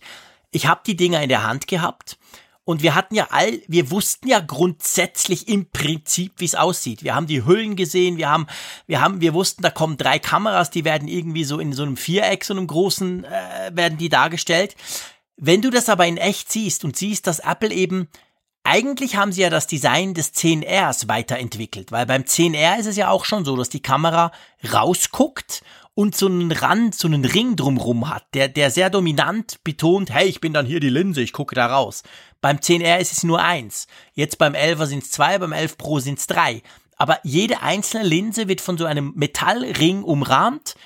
Der Hintergrund ist quasi, das Viereck selber ist ja beim iPhone, zum Beispiel beim 11 Pro, ist ja der, das Glas hinten matt, aber dafür ist der Ring ist total ähm, wie sagt man auf Deutsch? Glossy. Also, ähm, hm. hm. ja, der, der Frick. Hochglanz. Hochglanz, Dankeschön. Und beim, beim Elver ist es genau umgekehrt. Da ist der Hintergrund Hochglanz und dafür ist das, ist dieses, dieses Viereck, wo die Kameras drin sind, dann äh, matt. Also sie haben da designtechnisch immer gerade so eine Unterscheidung gemacht. Und ich muss dir ehrlich sagen, ich finde, das sieht geil aus.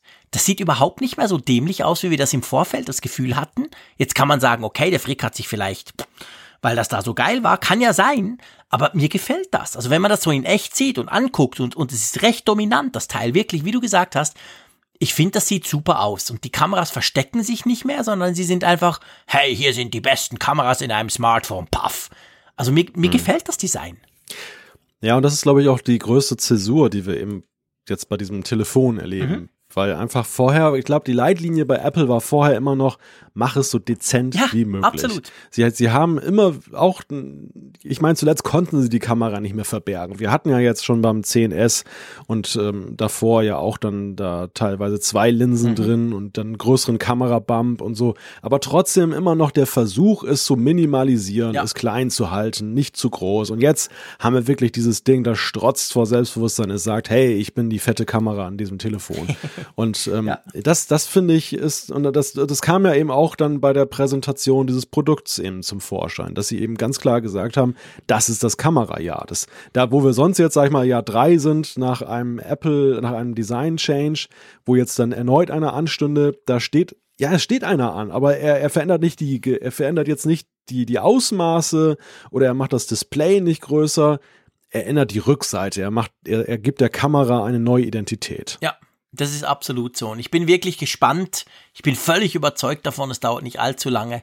Und wir werden das bei der Konkurrenz auch sehen. So wie ja das iPhone 10, was die Kameras vor zwei Jahren erstmal ja vertikal angeordnet hatte, statt horizontal, wie es bei den Plus-Modellen vorher der Fall war. Das ging ja ganz schnell. Dann haben das die Android-Smartphones übernommen, gewisse Hersteller.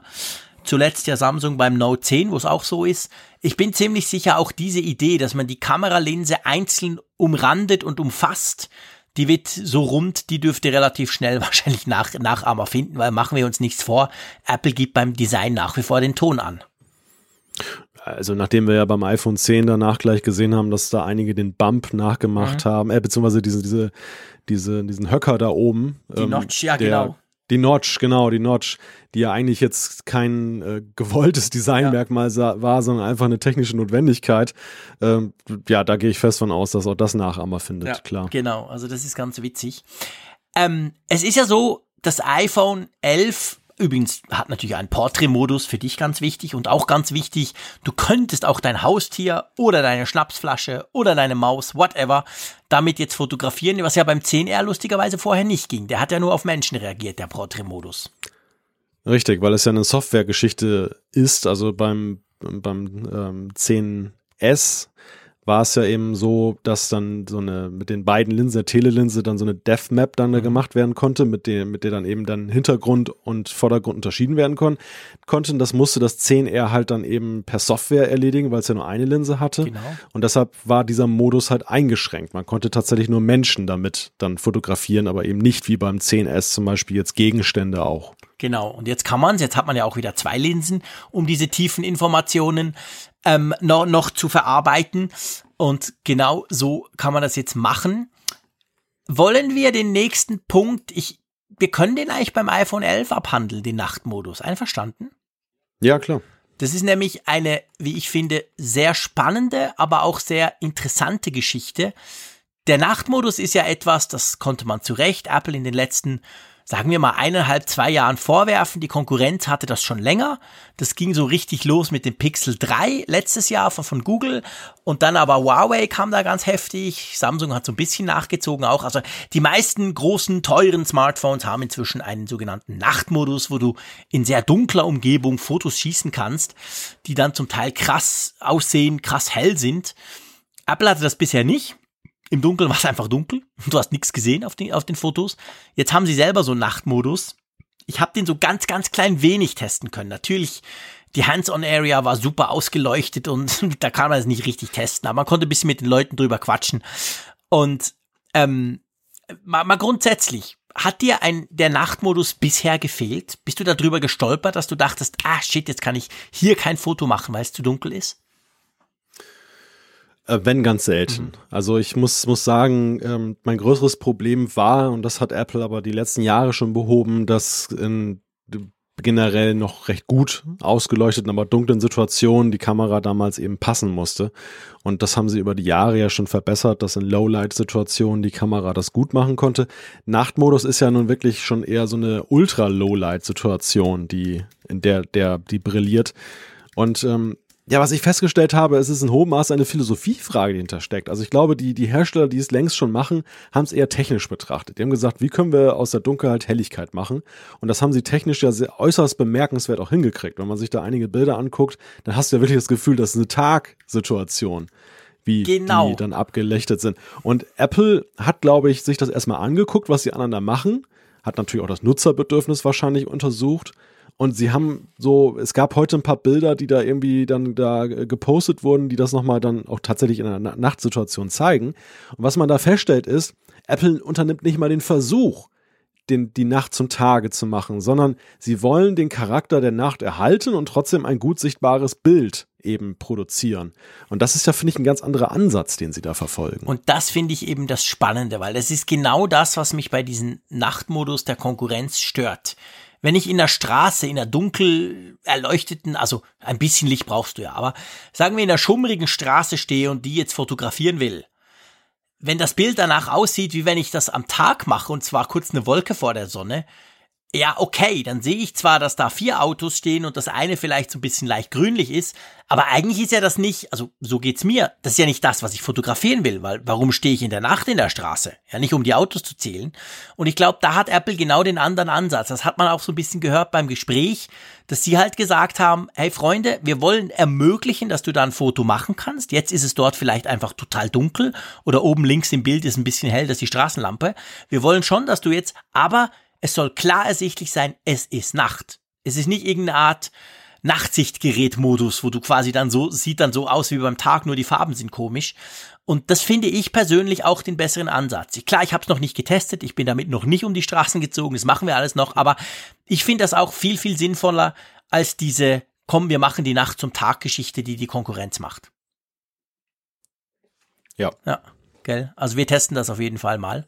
Ja, ja, oh Gott, wir sind gespannt. äh, sag mal, das Wort Sloffies, das kam, oh. ich, erklär mir mal, ich meine, ich war wirklich im Stress an dieser Keynote und drum habe ich ja auch mhm. nicht alles mitbekommen.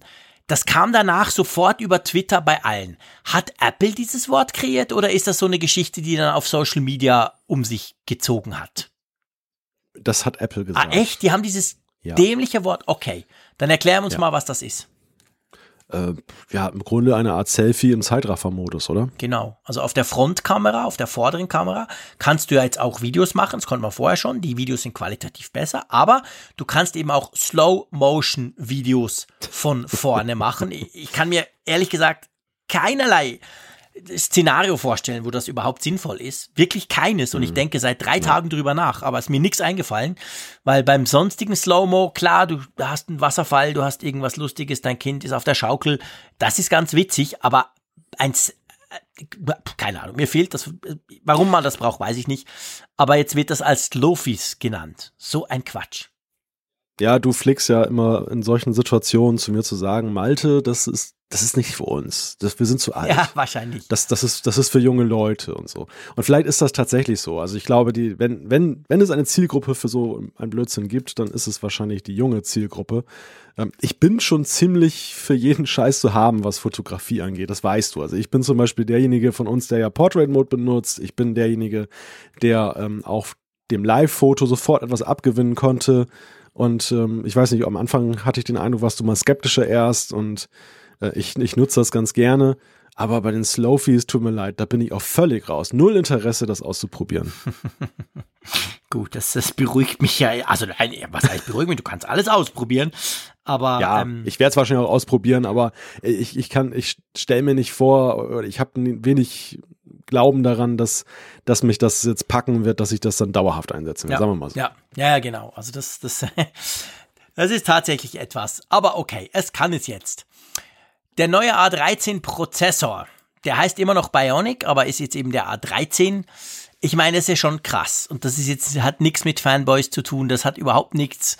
Das ist einfach so, das sagt auch, das sagt jeder aus der Industrie. Apple ist, was die eigenen Mobilprozessoren anbelangt, unglaublich gut unterwegs. Sie haben ja diesen Chart gezeigt Natürlich zeigt man auf der Bühne nur Charts, wo man selber gut dasteht. Ja klar, das macht Samsung nicht anders, Huawei und wer auch immer. Aber sie haben ja gezeigt, die aktuellen Mobilfunkprozessoren der Konkurrenz, die aktuellen und den A12 vom letzten Jahr. Der war ja ein ganzes Stück schneller. Und dann haben sie gesagt, ja eben, das war ja letztes Jahr. Paff, und dann kam der A13, der noch besser ist. Ist schon krass eigentlich, oder? Also der, die, die A-Reihe bei Apple, die ist einfach unglaublich performant. Ja, auch hier eine bemerkenswerte Geschichte, wenn man sie jetzt in einem größeren Rahmen noch betrachtet. Ich erinnere mich noch an den ersten A-Prozessor und hatte so ein bisschen Bauchweh, als ich das sah, dass Apple jetzt meinte, selber ihre Prozessoren entwickeln zu müssen, weil ich so dachte, oh, das ist natürlich riskant. Also wenn ein Hersteller gegen andere mhm. Hersteller, die für diverse Hersteller entwickeln, also wo viel mehr Finanzkraft vielleicht auch noch hintersteckt oder auf jeden Fall auch ja einfach mehr Abnehmer sind, dagegen anstinkt, gut, wenn sie zumindest Schritt halten. Aber das, das hat sich ja schnell gezeigt, dass sie genau den richtigen Weg gehen, dass sie sich dann abkoppeln von der Konkurrenz, vorauseilen. Und es ist ja nicht so, dass in irgendeiner Weise erkennbar ist, dass die Konkurrenz Schritt hält, also zumindest jetzt dann diesen Abstand verringern kann, sondern Apple baut ihn immer mehr aus. Und sie haben ja auch hier jetzt eine sehr selbstbewusste Demo gegeben. Ja, ja, klar. Wo sie dann eben dann nicht nur eben den Balken gezeigt haben, sondern auch so, naja, ich möchte schon fast sagen, recht vorführend fast gegenüber der Konkurrenz, dass sie denen mal erklärt haben, wie funktioniert denn das überhaupt, dass ein Prozessor dann leistungsfähig ist und gleich noch Strom sparen mhm. kann. Das fand, das fand ich schon sehr, sehr, sehr selbstbewusst, was sie Ja, ja, natürlich. Und ich meine, das ist ja das Krasse. Wir kommen nachher gleich zur Batterielaufzeit. Für mich, sage ich ganz ehrlich, das eigentliche Highlight der iPhone-Reihe. Und das ist ja vor allem dem Prozessor geschuldet. Ich meine, wir alle wissen, der Prozessor ist einer der Hauptstromverbraucher neben dem Display. Aber das, dieses, dieses Teil ist nicht nur super, super, super schnell, steckt die Konkurrenz mal so ganz locker eben in die Tasche, sondern ist offensichtlich auch noch super, super stromsparend. Also das ist schon ein Spagat. Also seien wir ehrlich, ich freue mich wirklich seit spätestens zwei Jahren, freue ich mich auf die Macs, die mal mit diesen Kisten drin kommen. Ja, ja, und es ist, glaube ich, auch immer mehr erkennbar, dass die Reise eben dorthin ja. geht. Also dass, dass ähm, sie, sie entwickeln das, glaube ich, nicht nur so stark weiter jetzt fürs iPhone, sondern sie haben anderes im Sinn, denn es ist ja eigentlich sonst ein Effekt häufig erkennbar, dass wenn man erstmal vorne ist, dass man dann sagt, okay, wir können jetzt mal so ein bisschen den Pace rausnehmen. Mhm, genau. Wir, wir, wir, sind, wir sind sowieso vorne, wir müssen klar, wir müssen sehen, dass wir weiter vorne bleiben, ja. aber was soll es jetzt bringen, jetzt den, den anderen da nochmal einen Kilometer weiter voraus zu sein? Das, das erklär, kann ich mir nur damit erklären, dass man so viel Forschungs- und, und Entwicklungsaufwand betreibt, dass man eigentlich noch etwas anderes im Sinn hat. Etwas, was noch viel leistungsfähiger ja, sein genau. muss. Und das könnte ja zum Beispiel ein Mac sein. Ja, ja genau. Ja, genau. Ich meine, du hast absolut. Oder AR natürlich. Ja, du hast, ah, du hast absolut recht. Ich meine, seien wir ehrlich. Warum brauche ich so einen Mörder-Chip in meinem iPhone? Der A12 würde es noch lange tun. Aber nein, wir legen ja. gleich die nächste Chippe drauf, die wir jetzt im Moment, ja, wir kommen beim Pro jetzt dann gleich dazu. Es gibt ein paar Features, die wahrscheinlich genau davon profitieren. Aber da, da, sind so viele Reserven drin bei dem Teil. Das stimmt schon. Da kann man sich schon überlegen, ja, okay, der ist vielleicht nicht nur fürs iPhone, sondern die überlegen im Hintergrund schon lange, ein paar von denen zusammen in ein MacBook zu packen oder so. Und dann würden wir in Leistungsregionen vorstoßen, die wir uns gar nicht vorstellen können. Ja. ja. Gut, das iPhone 11. Und jetzt kommt eigentlich der spannendste Punkt. Das iPhone 11 ist, ich habe mal nachgeguckt, seit ich mich erinnern kann, das ist ein guter Ausdruck, weil der Frick kann sich ja nicht so lange erinnern, aber doch ein paar Dinge bleiben haften. Das erste iPhone, das günstiger wurde als der ja. direkte Vorgänger. Seien wir ehrlich, das, das müssen wir einfach, einfach mal sagen. Wir fluchen lange über die Preise seit Jahren im Apfelfunk, aber hey, das Ding ist 100 Euro günstiger als der direkte Vorgänger und das haben wir so bei Apple schon sehr, sehr, ja, was heißt sehr? Ich behaupte noch nie erlebt bei den iPhones, oder? Die waren maximal ja, gleich teuer. Wir müssen sie loben, sie haben auf uns gehört. Ja, ja, genau, wir sagen ja das schon lange. Endlich habt ihr das mal gehört, Freunde. Nee, aber das ist schon, das ist schon eine Hausnummer, ja. oder? Ja, ja, ja, absolut. Also das, ich, ich habe es gleich in der Keynote gemerkt, dass es günstiger sein muss und habe dann auch mal nachgeguckt und ähm, ich äh, finde das überaus bemerkenswert. Aber ja, es war natürlich ja auch einer der größten Kritikpunkte letztes Jahr beim 10R, dass ähm, und wir, wir waren da ja, wir, wir beide waren ja äußerst skeptisch, dass sie diesen Schritt machen würden, dass sie gerade jetzt so ein, ein Jahr später vielleicht schon anfangen, dann sagen, okay, wir geben ein bisschen nach. Und ähm, augenscheinlich haben sie aber doch gesehen, dass das ähm, dass dieser Gap, also diese, diese Lücke zwischen diesem Consumer-Modell und dem Pro-Modell anscheinend zu, zu eng ist, dass da augenscheinlich ein bisschen mehr Luft sein muss. Nun hätten sie natürlich die Pro-Modelle noch teurer machen können, aber wir erinnern uns, das war ja auch eine Debatte. Und äh, so haben sie es jetzt halt äh, auf die kundenfreundlichere Art gelöst, dass sie halt dann diese, diese Schere etwas weiter nach unten geöffnet haben. Ja, und das ist wirklich, also ich muss ganz ehrlich sagen, für 799 Euro, 809 Schweizer Franken, übrigens Klammer auf, dadurch ist das iPhone, lustigerweise das iPhone 11 in der Schweiz einiges günstiger. Weil der Wechselkurs, der müsste eigentlich bei 850 Schweizer Franken liegen, bei uns kostet es aber in Anführungszeichen nur 809. Anyway, egal welcher Preis, aber das ist schon, finde ich, ein super gutes Angebot. Du kriegst für diese 800 Franken extrem viel iPhone. Siehst du das auch so? Ja, ja, ja. Also sehe ich, sehe ich genauso. Ich meine, ich habe letztes Jahr, ich, ich war ja vom iPhone 10R, sagen wir mal, eher angetan als du letztes Jahr. Wir haben ja einige Folgen lang ziemlich gestritten um dieses, dieses Teil. Kann man ehrlich so sagen. Aber ich habe auch gesagt, ja, aber der Bildschirm, also ich hatte doch einiges dran zu kritisieren. Musste ja dann selber im brutalen Selbstversuch im Juli feststellen, hey, das merkt niemand, dass der Bildschirm weniger Pixel hat als mein 10S Max. Musste ich selber mir zugeben. Und jetzt mit diesen technischen Features, mit dieser massiv verbesserten Kamera, mit der besseren Akkulaufzeit, muss ich schon sagen, also das iPhone ist für mich so ein bisschen das iPhone für jedermann eigentlich. Es braucht schon gute Gründe, statt dem ein Pro-Modell zu nehmen, oder? Sie haben die, das Profil gestärkt, ja. finde ich jetzt gerade in diesem Jahr. Und allen voran natürlich mit dem Namen, der, der auch erklärt die Sichtweise von Apple. Also mhm. das war ja, du hast vorhin gesagt, wir haben nie diesen Namen 10R verstanden und das war ein Teil des Problems. Ja. Wir wussten eigentlich nicht so, wir haben vermutet, was Apple uns mit diesem iPhone sagen will. Aber wissen, wussten, wir wussten es nicht. Nee. Das, das war ein, es war ein, ein eher wie rätselhaft, würde ich sagen. Und, und, Perfekt, genau. Und, und das, das äh, ist jetzt halt weg. Wir wissen jetzt genau, wo das Ding verortet ist. Es ist das iPhone, ja, wie du so schön gesagt hast, für jedermann. Es ist das Consumer-iPhone. Und das andere ist aus, in der Ansicht Apples jetzt nicht mehr das Flaggschiff für jedermann. Es ist ein Pro-Modell. Sie sagen, es ist für Pro-Bedürfnisse geeignet. Dann kann man da sicherlich im Einzelnen, das werden wir gleich tun, noch ein Fragezeichen dran setzen. Aber es ist zumindest eine, ein klarer Fingerzeig, was das eigentlich soll. Und, und ich finde auch featuremäßig, also man kann eher am, am Pro rumdeuteln, was daran Pro ist, als jetzt an diesem Consumer Phone, wo man sagen muss, dass das wird ziemlich viele Bedürfnisse von normalen Nutzern völlig abdecken oder sogar überdecken. Absolut. Also das iPhone 11 ist das iPhone für alle eigentlich, das beste iPhone für alle, was wir jemals hatten. Und ich gebe dir recht, rätselhaft ist der genau richtige Ausdruck vom 10R. Das 10R kam letztes Jahr sowohl am Anfang wie, wie durchs Jahr gesehen so rüber als, ja scheiße, ihr habt immer so rumgejammert wegen dem Preis, okay, dann machen wir euch halt ein günstiges iPhone, aber eigentlich haben wir gar keine Lust dazu. Und beim iPhone 11 ist das jetzt definitiv anders, da steht Apple hin und sagt, guck, das ist das iPhone, geil.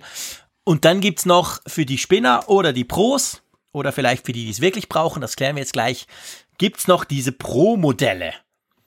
Erzähl mal. Fangen wir mal, ich meine, das kommt, wir schieben das Max ganz kurz zur Seite. Das Max ist einfach größer, kann aber sonst nicht mehr. Punkt. Einverstanden?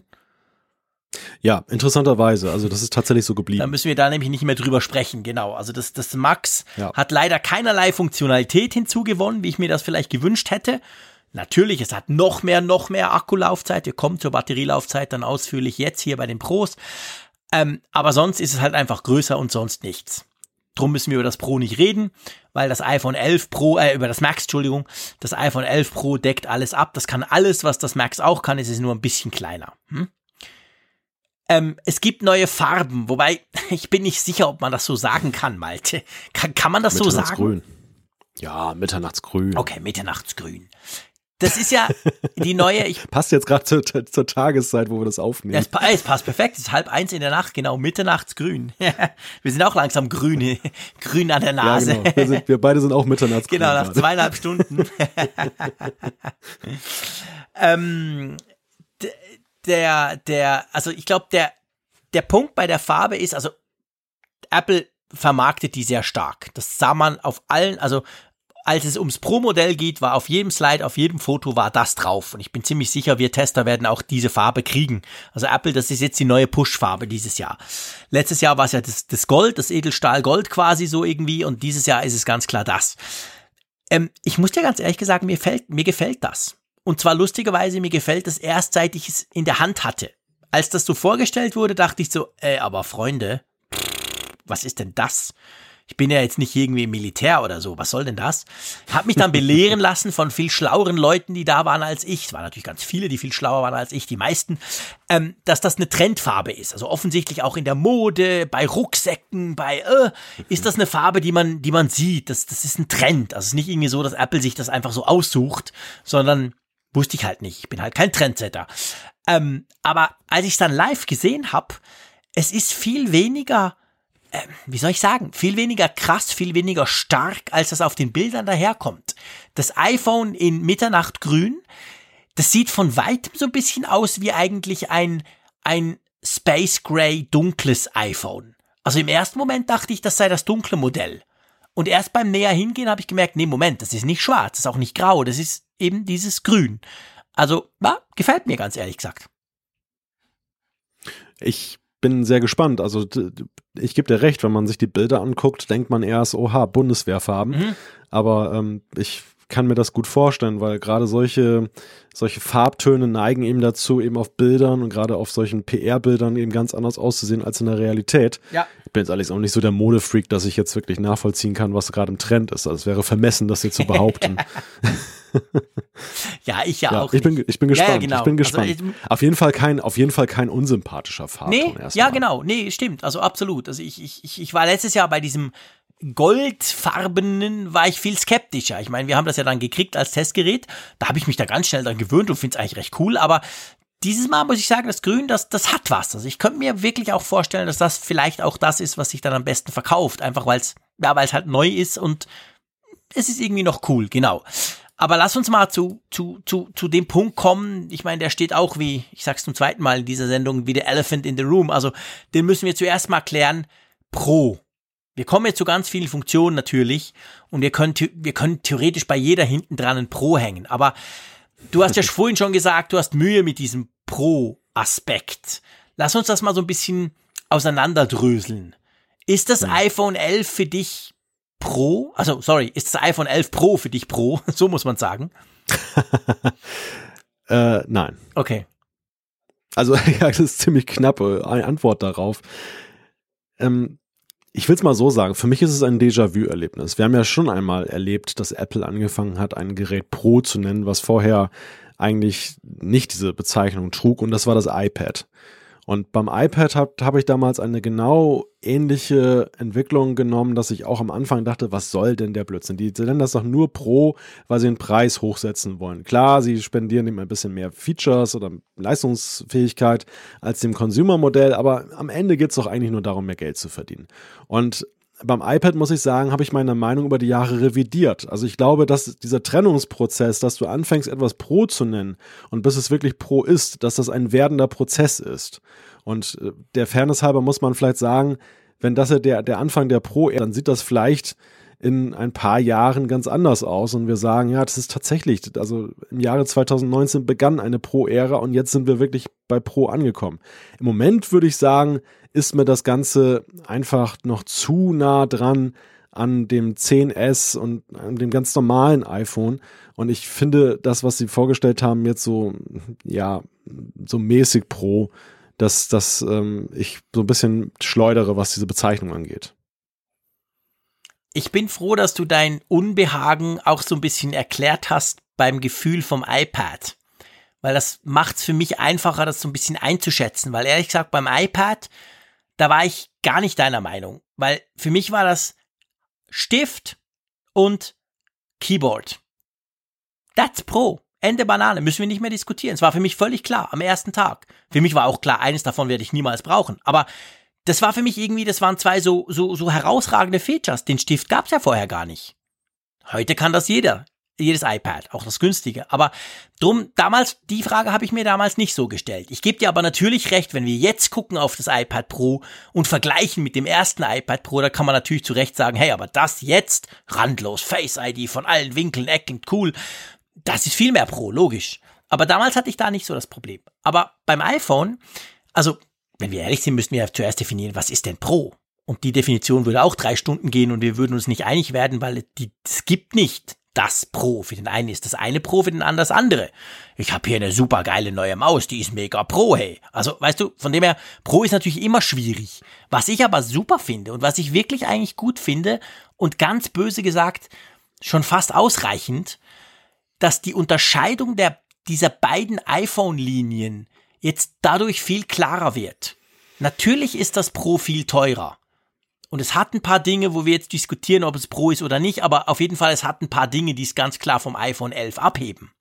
Aber allein dieses, weil seien wir ehrlich, das war super schwierig mit 10S und 10R mhm. und 10S Max. Da hat doch überhaupt ja, keiner ja. durchgeblickt ich, und ich habe ja immer gesagt, ja komm, die gehen ins, ins Ding und sagen, ich will's iPhone und der sagt drei Preise und dann nehmen sie halt anhand vom Preis das. Jetzt ist es einfacher. Ich finde, das, das hilft beim Entscheidungsprozess, weil durch das Pro, wenn du das liest, wenn du das hörst, da gehst du schon mal selber davon aus, ja, hat wahrscheinlich viel Zeug, was ich vielleicht nicht brauche, aber ist sicher auch viel teurer. Also dann ist der Punkt schon mal eigentlich klar, oder? Ja, also für mich ist Pro einfach ein Merkmal, was ich an der Nutzerschaft festmache. Und wenn ich die Geschichte Apples der Pro-Produkte ansehe, ja, dann steht da natürlich zum Beispiel jetzt erstmal prominent der Mac Pro im Raume, der wirklich Pro im Sinne von nicht Consumer, sondern eben tendenziell eher Business-Nutzer und äh, jemand, der sehr, bei dem das, das Geld jetzt, das er ausgibt, nicht die übergeordnete Rolle spielt, sondern die Leistungsfähigkeit, die er erreichen will. Und man hat diesen Pro-Begriffe ausgeweitet. Wir hatten das iPad gerade, es gibt den iMac Pro, vor dem du auch gerade sitzt, der, der ja auch alles andere ist als ein Gerät, was sich jetzt dann eben an die breite Masse richtet. Und ich finde halt beim iPhone, ich finde, äh, klar, du hast natürlich auch beim MacBook Pro, um das mal mal zu nehmen, immer eine Durchmischung, eine Durchmischung der Nutzergruppen. Das MacBook Pro ist auf der einen Seite etwas, was an den schon leistungshungrigeren Nutzer sich orientiert, aber was sicherlich auch ein sehr, sehr, oder nicht sicher, definitiv in sehr, sehr vielen Consumer-Haushalten steht, weil die Leute einfach dann denken, dass, oder auch zurecht denken, dass das eben dann für sie das Richtige ist. Beim iPhone ja, gibt es denn da wirklich so diesen, diesen richtig reinrassigen Pro-Nutzer? Ist nicht jeder von uns irgendwie ein Stück weit auch gerne ein Pro-Nutzer, weil er eben die beste Kamera haben will und so? Also ich finde halt, das ist da so ein Kunstbegriff jetzt im ersten, so ein Fremdkörpergefühl, dass man jetzt plötzlich sagt, es gibt da wirklich so einen Pro-Nutzer, der so eklatant sich vom Consumer unterscheidet. In Wirklichkeit ist es doch erstmal nur eine Preisfrage, dass die Leute irgendwann aufgehört haben, das Flaggschiff zu kaufen, weil es immer teurer geworden ist und ähm, nicht, weil sie nicht an den Funktionen potenziell interessiert wären. Sie, sie stellen einfach nur fest, sie brauchen sie nicht so unbedingt, dass sie den Preis dafür ausgeben. Ja, aber, aber glaubst du denn nicht, also was ich glaube nicht, dass es Leute vom Kauf abhält, nur weil es Nein, das glaube ich auch nicht. Und gleichzeitig finde ich, ja, ich meine, klar, das Pro, wir sehen es bei Apple, du hast es schön gesagt, bei den iMacs beziehungsweise vor allem beim Mac ist das Pro ein klares Statement. Schweine viel Geld, unglaublich viele Funktionen, die Otto Normalnutzer nicht braucht, also blättern wir weiter, brauche ich nicht. Oder eben, ja, genau das muss ich haben, Punkt. Da, da ist es sehr klar. Bei den MacBooks ist es schon überhaupt nicht mehr klar, weil, ja, pff, sehr viele nutzen ein MacBook Pro, aber vielleicht würde auch ein R reichen oder umgekehrt. Also äh, da ist es schon verwässert. Und jetzt beim iPhone, natürlich richtet sich das iPhone primär mal an alle. Und ich finde, mich stört das Pro eigentlich nicht so, weil ich finde, es schärft trotzdem so ein bisschen die Unterscheidungen. Klar, es hilft in allererster Linie dem normalen iPhone, dem iPhone 11, weil das ist ja das Normale für alle. Und es separiert so ein bisschen die teuren, die teureren Telefone. Aber trotzdem finde ich, und das finde ich, müssen wir jetzt trotzdem mal kurz angucken, es hat ja schon, schon, also, es hat schon einige Features, die ja das iPhone 11 nicht hat. Fangen wir an beim Display, ja. oder? Ja, richtig. Ich meine, das iPhone 11 hat, das finde ich nach wie vor ein bisschen schade, ja kein OLED, nicht mal das. Die Auflösung ist immer noch grenzwertig, aber ich habe auch gesagt, man merkt es leider ja nicht, also beziehungsweise zum Glück nicht, aber, aber das iPhone 11 Pro, ich meine, das hat erstens die super tolle OLED-Technologie, die wir seit dem iPhone 10 lieben. Und dann aber vor allem hat es ja, ist es ja dieses Mal noch viel, viel heller. Das haben sie gesagt, 1200 mhm. Nits oder so. Das ist ja krass. Das siehst du dann draußen noch viel besser. Und sie sagen dem ja, sie sind ja so selbstbewusst hin, dass sie dem sogar, wie sagen sie dem, Super Retina, XDR. was kommt? XDR, ja, genau. Also diesen XDR-Begriff, den kennen wir ja erst seit genau. der WWDC, weil da haben sie dieses schweineteure 6000 Dollar ähm, Pro-Display vorgestellt und das heißt auch so, das heißt Pro-Display XDR und jetzt gehen sie hin und sagen, hey, aber das Display im iPhone Pro ist eben auch so eins.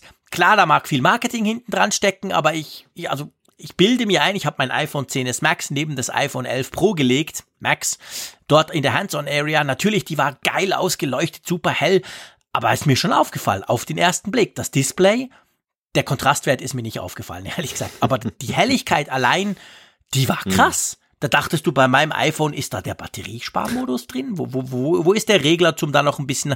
Jetzt können wir diskutieren, ob man das überhaupt braucht. Weil ich habe jetzt bei meinem iPhone auch nie das Gefühl, ich kann es nicht lesen, wenn ich es draußen nutze. Fair enough. Aber das ist schon, also da merkt man, da hat Apple viel gemacht. Das ist definitiv nicht mehr das gleiche Display wie letztes Jahr. Ja, klar. Ich meine, sie müssen ja auch irgendwas tun, damit es sich unterscheidet. Und an der Stelle äh, öffnen sie die Schere halt weiter, weil wie du gesagt hast, du hast dann eben das LCD-Display bei dem anderen und hier hast du OLED, was immer schon etwas für Liebhaber war von Anbeginn der, der 10er Modelle. Dann, eben, wo viele gesagt haben, für mich entbehrlich ähm, zwar ja. toll, beeindruckend, aber rechtfertigt nicht den, den, das Mehr an, an Kosten, an Preis. Und jetzt mhm. gehen sie halt hier, anstatt jetzt dann OLED nachzurüsten beim Consumer-Modell, gehen sie hier dann noch einen riesigen Schritt weiter. Ähm, die Frage ist natürlich trotzdem, welches Pro-Bedürfnis stillt das jetzt? Also haben professionelle Nutzer ein Problem damit, dass es zu dunkel war?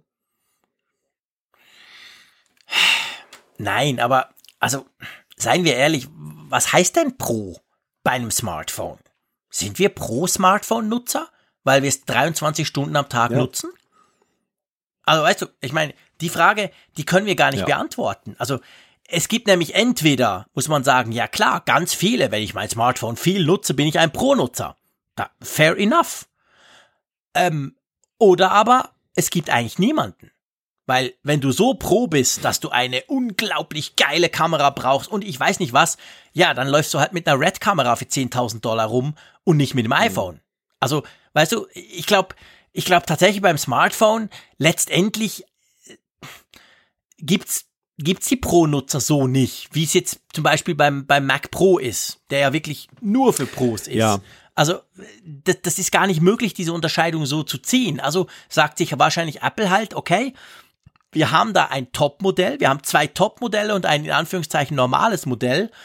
Und das Top-Modell heißt jetzt halt einfach Pro. Und da habe ich ehrlich gesagt nicht so ein Problem damit. Ja. Ja, also zumindest ist von, aus meiner Sicht erfüllt sich hier eine, eine Vorahnung, die ich schon hatte, als das 10R eingeführt wurde. Dass das äh, Flaggschiff-Modell, egal ob es jetzt Pro oder wie auch immer heißt, auf jeden Fall mhm recht ungeniert halt jetzt weiter das Maximale rausholt. Und das zeigt sich hier besonders krass am ja. Display, wo man ja auch sagen kann, ja. Hm, ja, es gab, es gab ja nicht den breiten Ruf nach dem Motto, oh, das Display ist jetzt aber schlecht beim 10S, sondern ganz im Gegenteil. Alle, die es hatten, waren ja ziemlich nee. begeistert davon, mich eingeschlossen. Und jetzt, jetzt gehen sie nochmal einen krassen Schritt vorwärts. Man könnte jetzt natürlich hinterfragen, warum? Also ist das, ist das jetzt so ein, ein Problem gewesen? Nein, definitiv nicht. Aber es geht auch nicht darum, es geht eigentlich darum, das technologisch beste iPhone herzustellen. Und vielleicht mhm. ist Pro auch einfach so definiert. Es geht gar nicht nach dem Nutzerbedürfnis, genau. sondern Pro bedeutet eigentlich nur, ähm, genau. Technological Leadership. Wir wollen einfach zeigen, ja. natürlich, andere kriegen noch viel mehr, ähm, vielleicht auch partiell hin bei dem einen und bei dem anderen. Ist klar, ist Apple auch nicht immer bei, bei allem führend. Wir wissen ja auch, dass sich manchmal schlauerweise erstmal angucken, was andere machen und machen es da besser.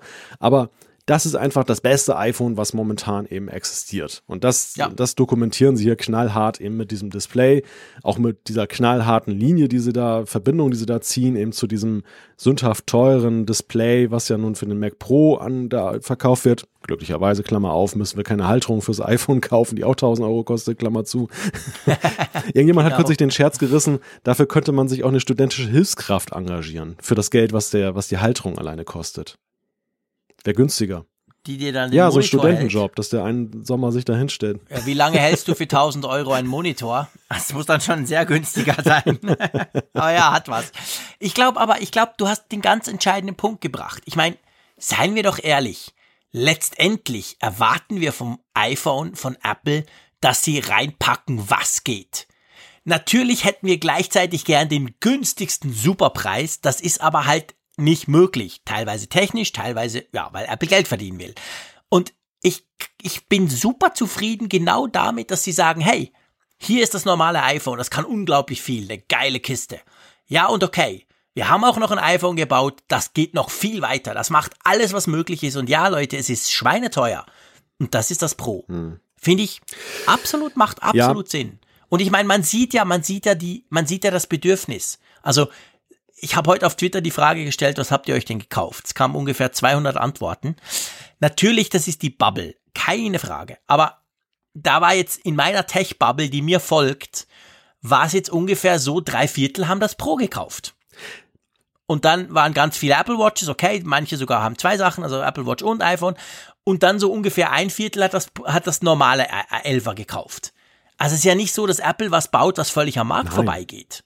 Gibt noch weitaus genü und ehrlich gesagt, wenn wir zwei jetzt Geld in die Finger nehmen, was kaufst du dir denn? Ja, das, das Pro natürlich. Da siehst du. Weil die, wir sind ja Pro. Ja. Also weißt du, es gibt einem dann noch namenstechnisch das gute Gefühl, dass man denkt, hey, ich bin ein Pro. Ja, ja gut, der eine braucht der andere nicht, aber.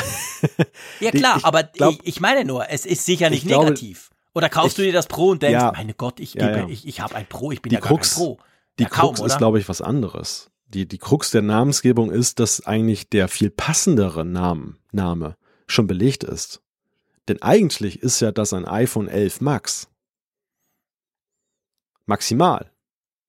Apple holt das Maximale raus. Ja, oder Mega. Ja, aber sie Giga haben das, das, das Max haben sie natürlich belegt durch die größere Version. Also sie konnten jetzt, das, das wäre nicht einfach nicht gegangen, völlig unlogisch, hätte kein Mensch verstanden, wenn jetzt das, das, mhm. das Max dann plötzlich dann gestanden ja, das hätte. Max ist jetzt bei Apple eben, groß. Max heißt genau. einfach das, das gleiche halt nur größer. Und ähm, das ging ja. halt nicht mehr. Aber wenn ich da, wenn ich das betrachte, das hätte einfach hier wesentlich besser gepasst. Also Pro, ich bin da momentan noch nicht vollends von überzeugt. Ich lasse mich natürlich gerne überzeugen, siehe iPad Pro kann funktionieren, aber im Moment, mh, mm, man, man hat nicht ohne Grund Phil Schiller auf die Bühne geholt. Ja, klar, man musste das ja entsprechend unterzeichnen, aber, muss, aber, äh, unterstreichen. Aber, aber auch nochmal Disclaimer, man muss natürlich hier trennen von, äh, wie bewerte ich die Features, ne? Also da siehst du ja auch, da bin ich ja auch sehr empfänglich für nicht ohne Grund begehrig, dieses Telefon. Aber auf der anderen Seite der Name halt. Es geht ja nur um den Namen und man kann natürlich auch sagen. Ja, bis jetzt haben wir ja nur über Namen, den Namen gestritten. Wir haben noch genau, gar nicht über Namen sind ja manchmal auch Schall und Rauch, also insofern alles an, mit Vorsicht zu genießen. Ja. Ist ja spannend, ist ja gut. Drum sind wir auch zu zweit im Apfelfunk. Ich finde es fantastisch. Ich finde das den besten Namen ever, weil den kannst du jetzt die nächsten 30 Jahre durchziehen. Wir werden ein iPhone 12 Pro sehen, wir werden ein iPhone 16 Pro sehen. Das passt wunderbar, das passt perfekt. Also ich bin damit super happy und weiß, die Pro-Linie ist einfach die, da bauen sie rein, was ist und der Preis ist unverschämt. Und die andere Linie ist die, die eigentlich der normale Mensch kaufen sollte, inklusive mir, aber ich werde es natürlich nicht tun. Also von dem her, ich bin wirklich super happy mit dem Pro, da habe ich gar kein Problem damit. Aber ja, ich lasse mich vielleicht Bauchpinseln, weil ich gerne als Pro betitelt werde. Klar, kann gut sein. Das Display haben wir abgehakt. Der A13-Chip, logischerweise ist der gleiche, müssen wir nicht mehr drüber diskutieren. Für mich ja mit Abstand das wichtigste Feature. Und das ist ein Feature, das so nicht erwartet wurde, weil Apple in dem Bereich einen ganz schlechten Track Record hat, wie man so schön sagt. Also historisch ist Apple da eigentlich recht schlecht unterwegs, ist ja die, das Thema Batterielaufzeit. Es gab noch nie so einen großen Sprung in der Batterielaufzeit und bevor du jetzt kommst, ich weiß, es geht um die Berechnung, aber es ist eben noch viel, viel mehr. Apple hat viel getan und diese Batterielaufzeit, ob es am Schluss vier Stunden sind, dreieinhalb oder zwei, spielt eigentlich nicht so eine Rolle, aber sie ist signifikant besser als beim Vorgängermodell. Und das hilft mir natürlich, der, der um vier sein iPhone immer platt macht, oder? Ja, dir, das ist das mit Abstand wichtigste Ich meine, ich nehme Batterielaufzeit auch gerne mit. Wahrscheinlich reicht jetzt eine Akkufüllung bei mir zwei Tage künftig. genau, ist ja, ja auch geil, ja, also, oder? Also, ich sag mal, per se jede Erhöhung der Batterielaufzeit und lassen wir den Benchmark mal beiseite, egal wie lang sie ist, aber Plus ist immer gut. Ja. ja, Plus ist immer gut und vor allem, wenn man guckt, Apple hat in den letzten Jahren immer war es eigentlich einfach gleich. So nach dem Motto, hey, viel größerer Bildschirm und geile Kameras und noch eine mehr und die Batterielaufzeit ist immer noch gleich gut wie letztes Jahr. Und das haben sie jahrelang so durchgezogen. Und jetzt ist es zum ersten Mal wirklich besser geworden. Und es ist sogar so, dass Apple sogar die Dinger größer gemacht hat. Das ist nicht so, wenn du sie nebeneinander legst, dass du sofort sagst, ah, das ist ja das fette Teil. Aber es wurde größer. Sie wurden minimal breiter, sie wurden minimal höher, sie wurden minimal dicker. Also Apple hat die Form verändert, um die Batterielaufzeit zu verbessern. Der Akku selber ist auch größer, das sagt Apple nicht, aber das konnte man heute schon lesen. Gibt wohl schon Leute, die das rausgefunden haben. Der ist so zwischen 10 und 20 Prozent größer geworden, je nach Modell. Und das ist doch etwas, das, das kennen wir gar nicht von Apple. Diese Flachheitsspinner, die immer noch am Schluss mit dem großen Wallholz drüber gehen, damit das Teil flacher Haben Sie das bei oder? der Apple Watch Series 4 nicht auch schon gemacht? Ist sie nicht auch einen ganz kleinen Tick dicker Das kann geworden? sein. Das kann sein. Ja, das, doch, das glaub- ist möglich. Ich meine, da, da waren wir salopp gesagt, haben da ja alle auf den großen Screen geguckt Ja, ja. und logisch wurde es anders. Ja, Das kann sein, dass Und die ich- sogar ein bisschen Ich, dicker ist ich glaube, die wir haben das damals auch schon da gelobt Ja. und äh, man kann vielleicht sagen, es war auch ein Testballon, dass man mal geguckt hat, wird das Vielleicht. irgendwie, wie, wie negativ wird das gesehen? Ja.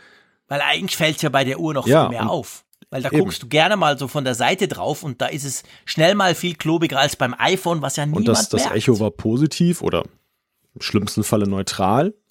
Und ja, ich finde das sensationell gut. Also das, das ist ja eine Forderung, die wir lange erhoben haben. Wir haben gesagt, bitte nicht noch flacher. Ähm, sorgt dafür, dass ihr genug Raum fürs Genau. Innenleben habt. Wir, wir, wir Nutzer, die Nutzervereinigung Apfelfunk sagt, schenkt dem mehr Raum und jetzt wird das dann gemacht. Ja, wahrscheinlich jeder. Außer dem, dem, dem adeligen Engländer, der ja jetzt weg ist bei Apple.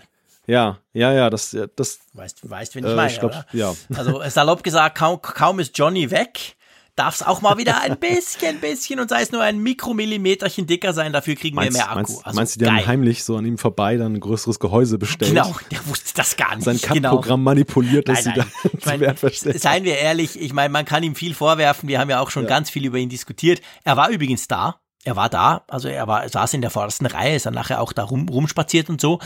Ähm, äh, klar, ich meine, logisch war der da dabei, weil das iPhone, das wir heute sehen, da war, das war ja noch voll in seinem Ding und das nächste wird er auch noch irgendwie mitbestimmt haben. Also es geht ja, ist ja nicht so, kaum ist der weg, ist alles anders. Also machen wir uns keine Illusionen, aber ich finde das wirklich, das muss ich wirklich sagen, ich habe das dann auf Twitter gleich geschrieben, ich sag's hier nochmal, ich feiere das hart. Ich feiere das ganz, ganz, ganz groß, dass die Akkulaufzeit viel besser geworden ist. Und da ist es jetzt vielleicht an der Zeit, einen ganz kleinen Vorsprung zu machen, einen Sprung vor, auf was fehlt, weil ich nämlich glaube, und das hat man auch so ein bisschen, ich habe mit vielen Leuten gesprochen, weil es gab ja einige, die gesagt haben, der spinnt doch, der fliegt, der fliegt darüber und in Zeiten von Klima und überhaupt, du bist nur zwei Tage da, dabei kann er zu Hause gucken. Da muss man einfach auch mal sagen, ich fliege ja nicht rüber, damit ich die Infos kriege. Die kriege ich zu Hause auch. Der Malte ist besser informiert als ich. Und der war nicht in Cupertino. In Cupertino, sorry. Ich sag's immer falsch. Aber das Spannende ist ja, Leute zu treffen. Ganz tolle Leute aus allen Herren Ländern, die sich auch genauso intensiv mit dem Thema Apple beschäftigen wie ich, um mit denen dann zu sprechen. Das ist das Eigentliche, warum sich's lohnt, dahin zu fahren. Und was man so ein bisschen rausgehört hat, offensichtlich war tatsächlich bis ganz kurz vor Schluss, also ganz kurz vor Keynote, ja geplant dieses Reverse Wireless Charging, also äh, Strom aus dem iPhone raus und zum Beispiel die AirPods aufs iPhone legen. Und das flog dann in, in offensichtlich wirklich Stunden vorher oder vielleicht ein, zwei Tage vorher flog das raus. Aber wenn wir wissen, dass das eigentlich geplant war, dass die Technik vorhanden ist, heute konnte man lesen, dass einer geschrieben hat, es ist alles da. Nur per Software ist das quasi deaktiviert worden. Also technologisch, die Kabel, salopp gesagt, sind alle da. Dann macht das auch Sinn, dass dieser Akku so einen Wahnsinnssprung gemacht hat. Weil wenn sie das hätten drin, wenn sie das drin gelassen hätten, so im Sinn von, du kannst damit deine AirPods oder deine Apple Watch laden, wenn du es umdrehst, dann wäre ja logischerweise die ganz, die generelle Akkulaufzeit vielleicht ein bisschen tiefer gewesen. Also gut möglich, dass Apple diese Akkulaufzeit nicht unbedingt dafür so getuned hat, um uns dann zu sagen, hey, es sind fünf Stunden mehr, sondern dass sie eigentlich damit gerechnet haben, dass ein gewisser Teil davon dann wieder flöten geht, weil man das jetzt selber als Ladegerät brauchen kann. Was hältst du von der Du meinst Theorie? also, wir nutzen den Reservekanister, der eigentlich für ein anderes Fahrzeug genau, geplant war. Genau, genau. Wir nutzen quasi jetzt die Batterielaufzeit, die äh, zumindest zu einem Ja. Teil eigentlich dafür da war, damit wir unsere AirPods laden können. Ich, also ich bin auch relativ fest davon überzeugt, dass dieses Feature da geplant war und in letzter Sekunde zurückgepfiffen wurde. Das erinnert natürlich so ein bisschen an AirPower. Das, das ja, ist auch wieder Strom, genau. Strom. Bei Strom ist Apple irgendwie in letzter Zeit ein bisschen glücklos unterwegs. Aber naja, vielleicht auch nicht glücklos, vielleicht sind sie einfach auch da Perfektionisten. Sie wollen einfach keinen halben Kram abliefern. Genau. Und das ist natürlich ja schon eine ziemlich krasse Entscheidung, wenn du sowas so weit getrieben hast, dass die ganze Hardware eingebaut ist und du sagst in letzter Ja. Sekunde, nee, nehmen wir aus der Software raus. Erfüllt nicht unsere Ansprüche. Und ähm, Ja, das, das ist ein, das Aber- kann eine Erklärung sein, dass sie, dass sie vielleicht gar nicht so sehr dich jetzt im Fokus hatten mit deinem riesigen 16 Uhr ist mein Akku leer Bedürfnis, sondern dass sie, dass sie deinen Genau. AirPods was Gutes tun Scheiße. wollten. Genau, genau. Aber seien wir ehrlich, auch dafür feiere ich Apple ganz groß. Weil, Freunde, ich habe jedes Smartphone, das auf den Markt kommt und mehr als 500 Euro kostet, das habe ich ja bei mir. Und diese Reverse Wireless Charging Funktion bin ich, ist meiner Meinung die am allermeisten überhypte Funktion, die kein Mensch braucht. Niemand. Weil wenn du das einmal versuchst, wirkst du, das ist so unendlich langsam. Es ist so schrecklich unbrauchbar. Das ist cool zum damit angeben in der Bar, wenn deine Freunde mal wieder keinen Akku haben. Aber brauchen, nutzen, tut das niemand, niemand, niemand, niemand. Und darum bin ich super froh, hat Apple das rausgelassen und, und dass sie nicht die Batterie noch rausgeschnitten haben am Schluss noch, sondern dass es einfach so ist. Weil das Feature, ganz ehrlich gesagt, das ist einfach absoluter, totaler Superquatsch. Ja. Malte ist erschrocken, sagt gleich gar nichts mehr. nee, ist wirklich so. Also ich, halt ich, das ist, das ist so blöd. Das ist wirklich. Ich gehe in ein Hotel und merke, oh Scheiße, ich habe nur das Ladegerät von meinem iPhone dabei und alles andere vergessen. Oh, zum Glück kann ich meine Apple Watch noch da drauflegen. Für diesen Fall vielleicht, aber sonst kann man Ich sagen, bleib dabei, es ist ein Reservekanister, ne? Das ist wirklich so dieser Klassiker, du bleibst mit deinem Auto liegen und dann bist du halt froh, dass du diesen 5 Liter grünen, olivgrün, mitternachtsgrünen Tank hast, den, wo du dann eben nochmal auffüllen kannst um die nächste Tankstelle. Hast du den noch in deinem Nein, Auto? habe ich nicht, nein. Gut, äh, bin ich beruhigt. Das hätte ich mir ehrlich gesagt Aber ich hatte dieses. Klischeebild gerade vor Augen und es passte so ja, ja, ist ein super mit Klischee. Mitternachtsgrün. Genau. Aber es ist eben auch ein Klischee, also es ist eben auch irgendwie sowas aus, aus den 80er Jahren kommt es mir so vor. So, ich weiß, mein Vater hatte auch immer einen Ersatzkanister hinten im Auto reingeschnallt. Der halbe Kofferraum war Kanister, aber wir sind nie liegen geblieben, weil er ging immer schon tanken nach drei Viertel Da, maximal. Das ist, da Also- siehst du, wie sehr wir dieses Reverse Charging brauchen. Genau, eben, siehst du, passt wieder, genau. Aber ich meine, das ist, ich finde es eine spannende mögliche Mhm. Erklärung dafür, warum der Akku, das darf man wirklich sagen, doch einen ganz signifikanten Sprung gemacht hat. Das wäre eine mögliche Erklärung, auch wenn sie halt leider heißt, dass Apple immer noch nicht auf den Frick hört. Genau. Lass uns mal, ah, übrigens, nächstes Thema, passt immer noch zum Strom. Ah. Es gibt ein neues Ladegerät. Ich wollte gerade sagen, dass, dass, dass du das Box. fast vergessen hast. Ich meine, es ist doch ein, ein Genau. Fricktraum wird wahr. ja, ja, ja, ja, ja, doch, doch, eigentlich schon. Wir haben, also ganz einfach gesagt, beim Pro-Modell, beim normalen iPhone ist es nicht der Fall. Da haben wir immer noch das, hey, ich habe ja problemlos eine ganze Nacht Zeit zum Laden. 5 Watt Teil drin, das schon vor 30 Jahren out of date war. Jetzt bei den Pro-Modellen haben wir das iPhone, also das iPad-Ladegerät drin, von den iPad Pros. Das ist ein 18 Watt Charger, der auf der Seite Ladegerät einen USB-C-Stecker hat.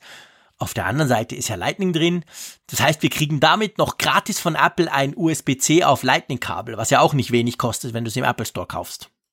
Richtig, genau. Ich meine, da- das, da, daran entspannt sich aber auch gleich wieder eine Diskussion, die also auf der einen Seite lobend ist, dass dieser Adapter da drin ist, dass man das jetzt schnell laden kann, ein Bedürfnis, was ja doch, doch dann schon wiederum Pro-Nutzer auch haben, die sagen, so zwischen zwei Terminen will ich mal eben schnell aufladen und will Mhm. Ja. schnell 80 Prozent erreichen, beispielsweise auf Reisen im Hotelzimmer, ich bin jetzt zehn Minuten da und dann gehe ich gleich weiter, weil mein, weil mein Termin beginnt. Ähm, dann ist es Mhm. natürlich klasse, wenn du so einen Fast Charger hast. Konntest du dir vorher als Zubehörteil auch schon kaufen, dass du es jetzt so hast, ist bestens. Ja. Ähm, Genau. Was natürlich gleich sich als Kritik da, daran aufmachte, ist USB-C auf Lightning. Warum nicht gleich USB-C am Telefon? Wenn man sagt Pro, und das hat man beim iPad Pro ja auch gesagt, da, da hat man ja auch dann eben den Unterschied, warum nicht USB-C? Willst, fragst du mich das wirklich jetzt nach drei Stunden 05 vom Ach, wir können das auch vertagen. Nein, nein, nein, ich bitte nicht. Im Gegenteil, ich merke, ich werde wieder, ich bin wieder viel wacher als noch vor zwei Stunden. Jetlag sei Dank. Ich sage das nur drum, weil da habe ich tatsächlich eine prononcierte Meinung dazu. Und ich werf das hier in den Raum. Für mich ist USB-C nicht per se Pro. Und vor allem, ich bin völlig sicher, wir, klar, am Schluss irgendwann kommt's. Keine Frage. Und ich, der Frick, freut sich dann, weil er muss ein Kabel weniger mitnehmen, wenn er auf Reisen geht. Alles toll. Aber ganz ehrlich gesagt, für den normalen Konsumenten und machen wir uns nichts vor, Apple entwickelt grundsätzlich fast alles für den normalen Konsumenten, auch das iPhone 11 Pro. Für den, der wird nicht jubelnd rumschreien und sagen, geil, endlich hat das Teil USB-C, sondern der wird hinstehen und sagen, what? alle meine Kabel weg, alle meine Ladegeräte, alle meine Autohalter und, und, und. Der wird dir 30 Sachen aufzählen, die ihn total mühsam ankommen, weil er jetzt neue Kabel kaufen muss. Also, dieser Sprung, den wir Techies uns alle wünschen und auf Twitter und alle finden es geil und der Raphael kann gar nicht mehr ohne und so, bin ich überzeugt, 90% der Käufer finden das im ersten Moment mal scheiße. Ich bin amüsiert, wie du mir gerade in die Hände gespielt hast, weil du gesagt hast, Apple hat auch das Pro für den normalen Nutzer entwickelt. weil, ja, weil das klar. ist ja genau mein Kritikpunkt vorhin gewesen mit, mit dem Pro-Gedanken. Weil du Pro als Pro quasi Pro ist für dich iMac Pro. Dürfen nur Profis ja. ran. Und für Apple ist Pro einfach eine, eine Unterscheidung die den Preis und ein paar Features rechtfertigt und sonst ja, gar genau, nichts. Genau, genau der Punkt. Genau ja. ja, genau. Aber damit habe ich eben gar kein Problem. Ich finde das super so. Also, das ist ja genau der Punkt. Also, drum, mich stört das ja nicht. Ich, ich bin deiner, also ich sehe, hm. dass das so ist, dass Apple so mit dem Pro umgeht, aber das stört mich nicht, weil ich finde, pff, Pro ist ein Begriff wie jeder andere auch.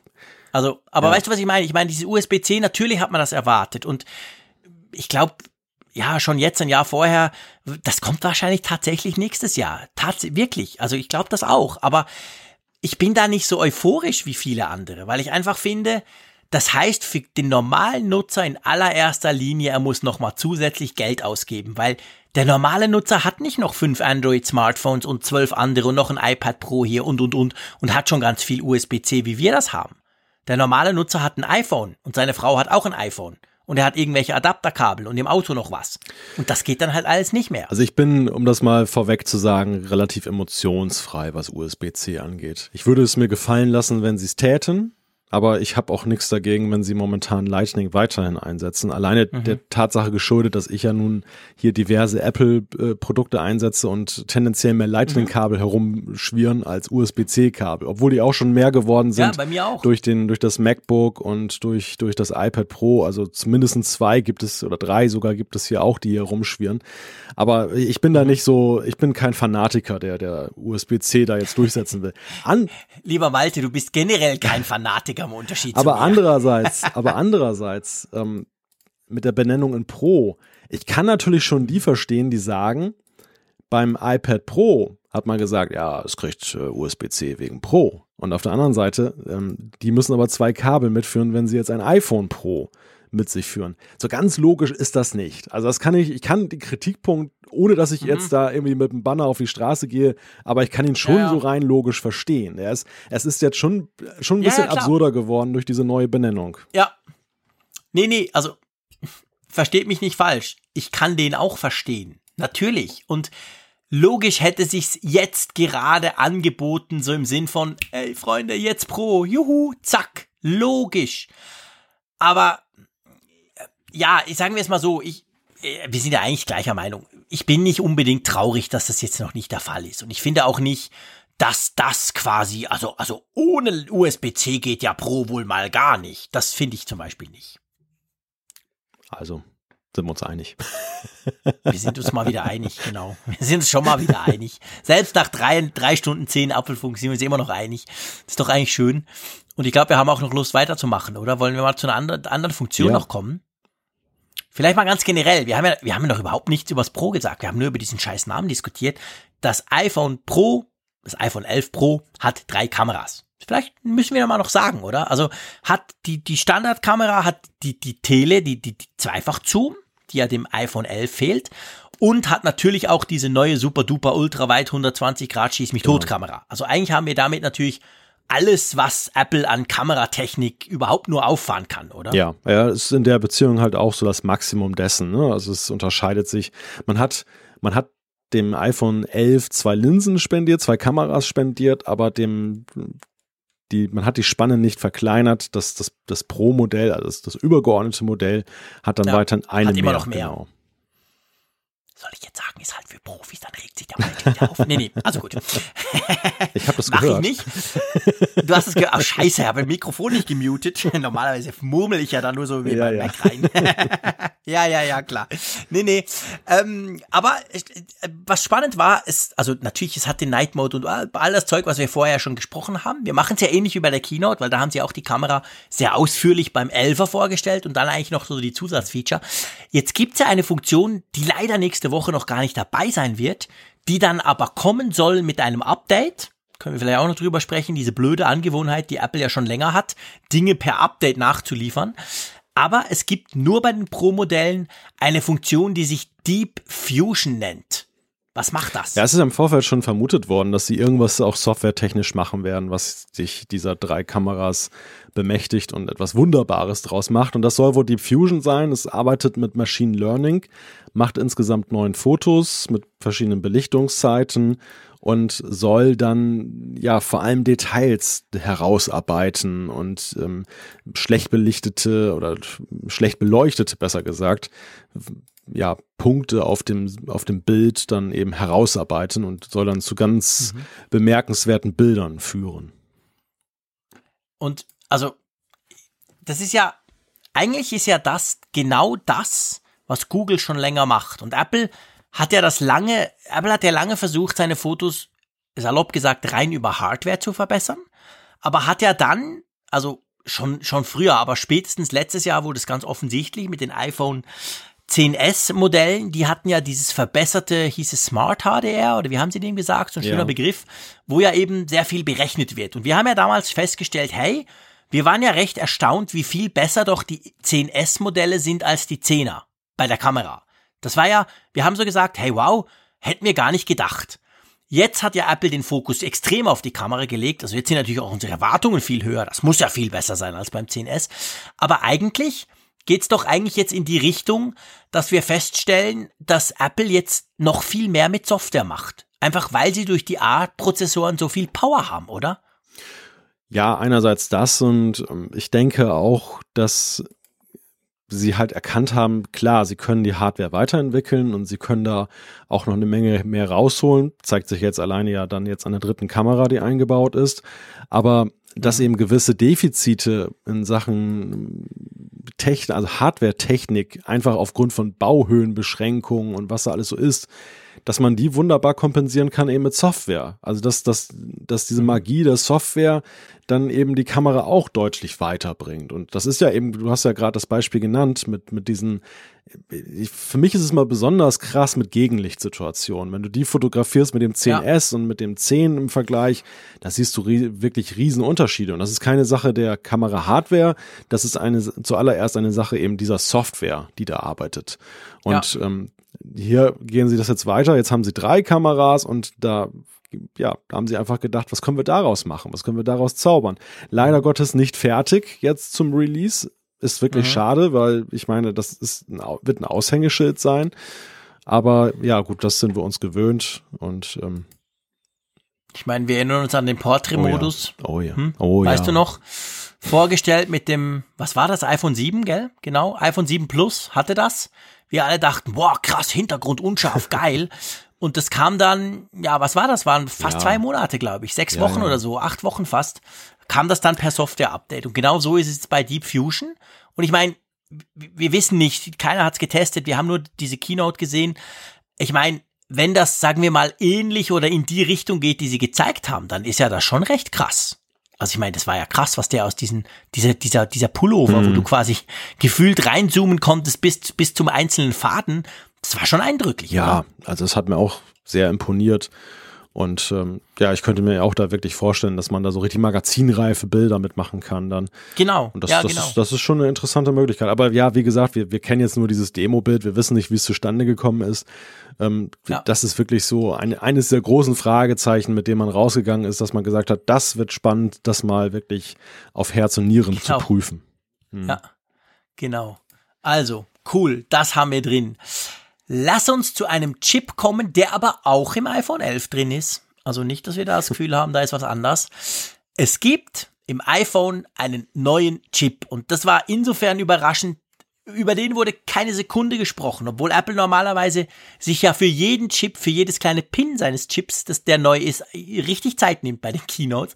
Das war dieses Mal anders. Man hat das nur auf dem großen Übersichtsslides der iPhone gesehen. Unten links stand U1-Chip.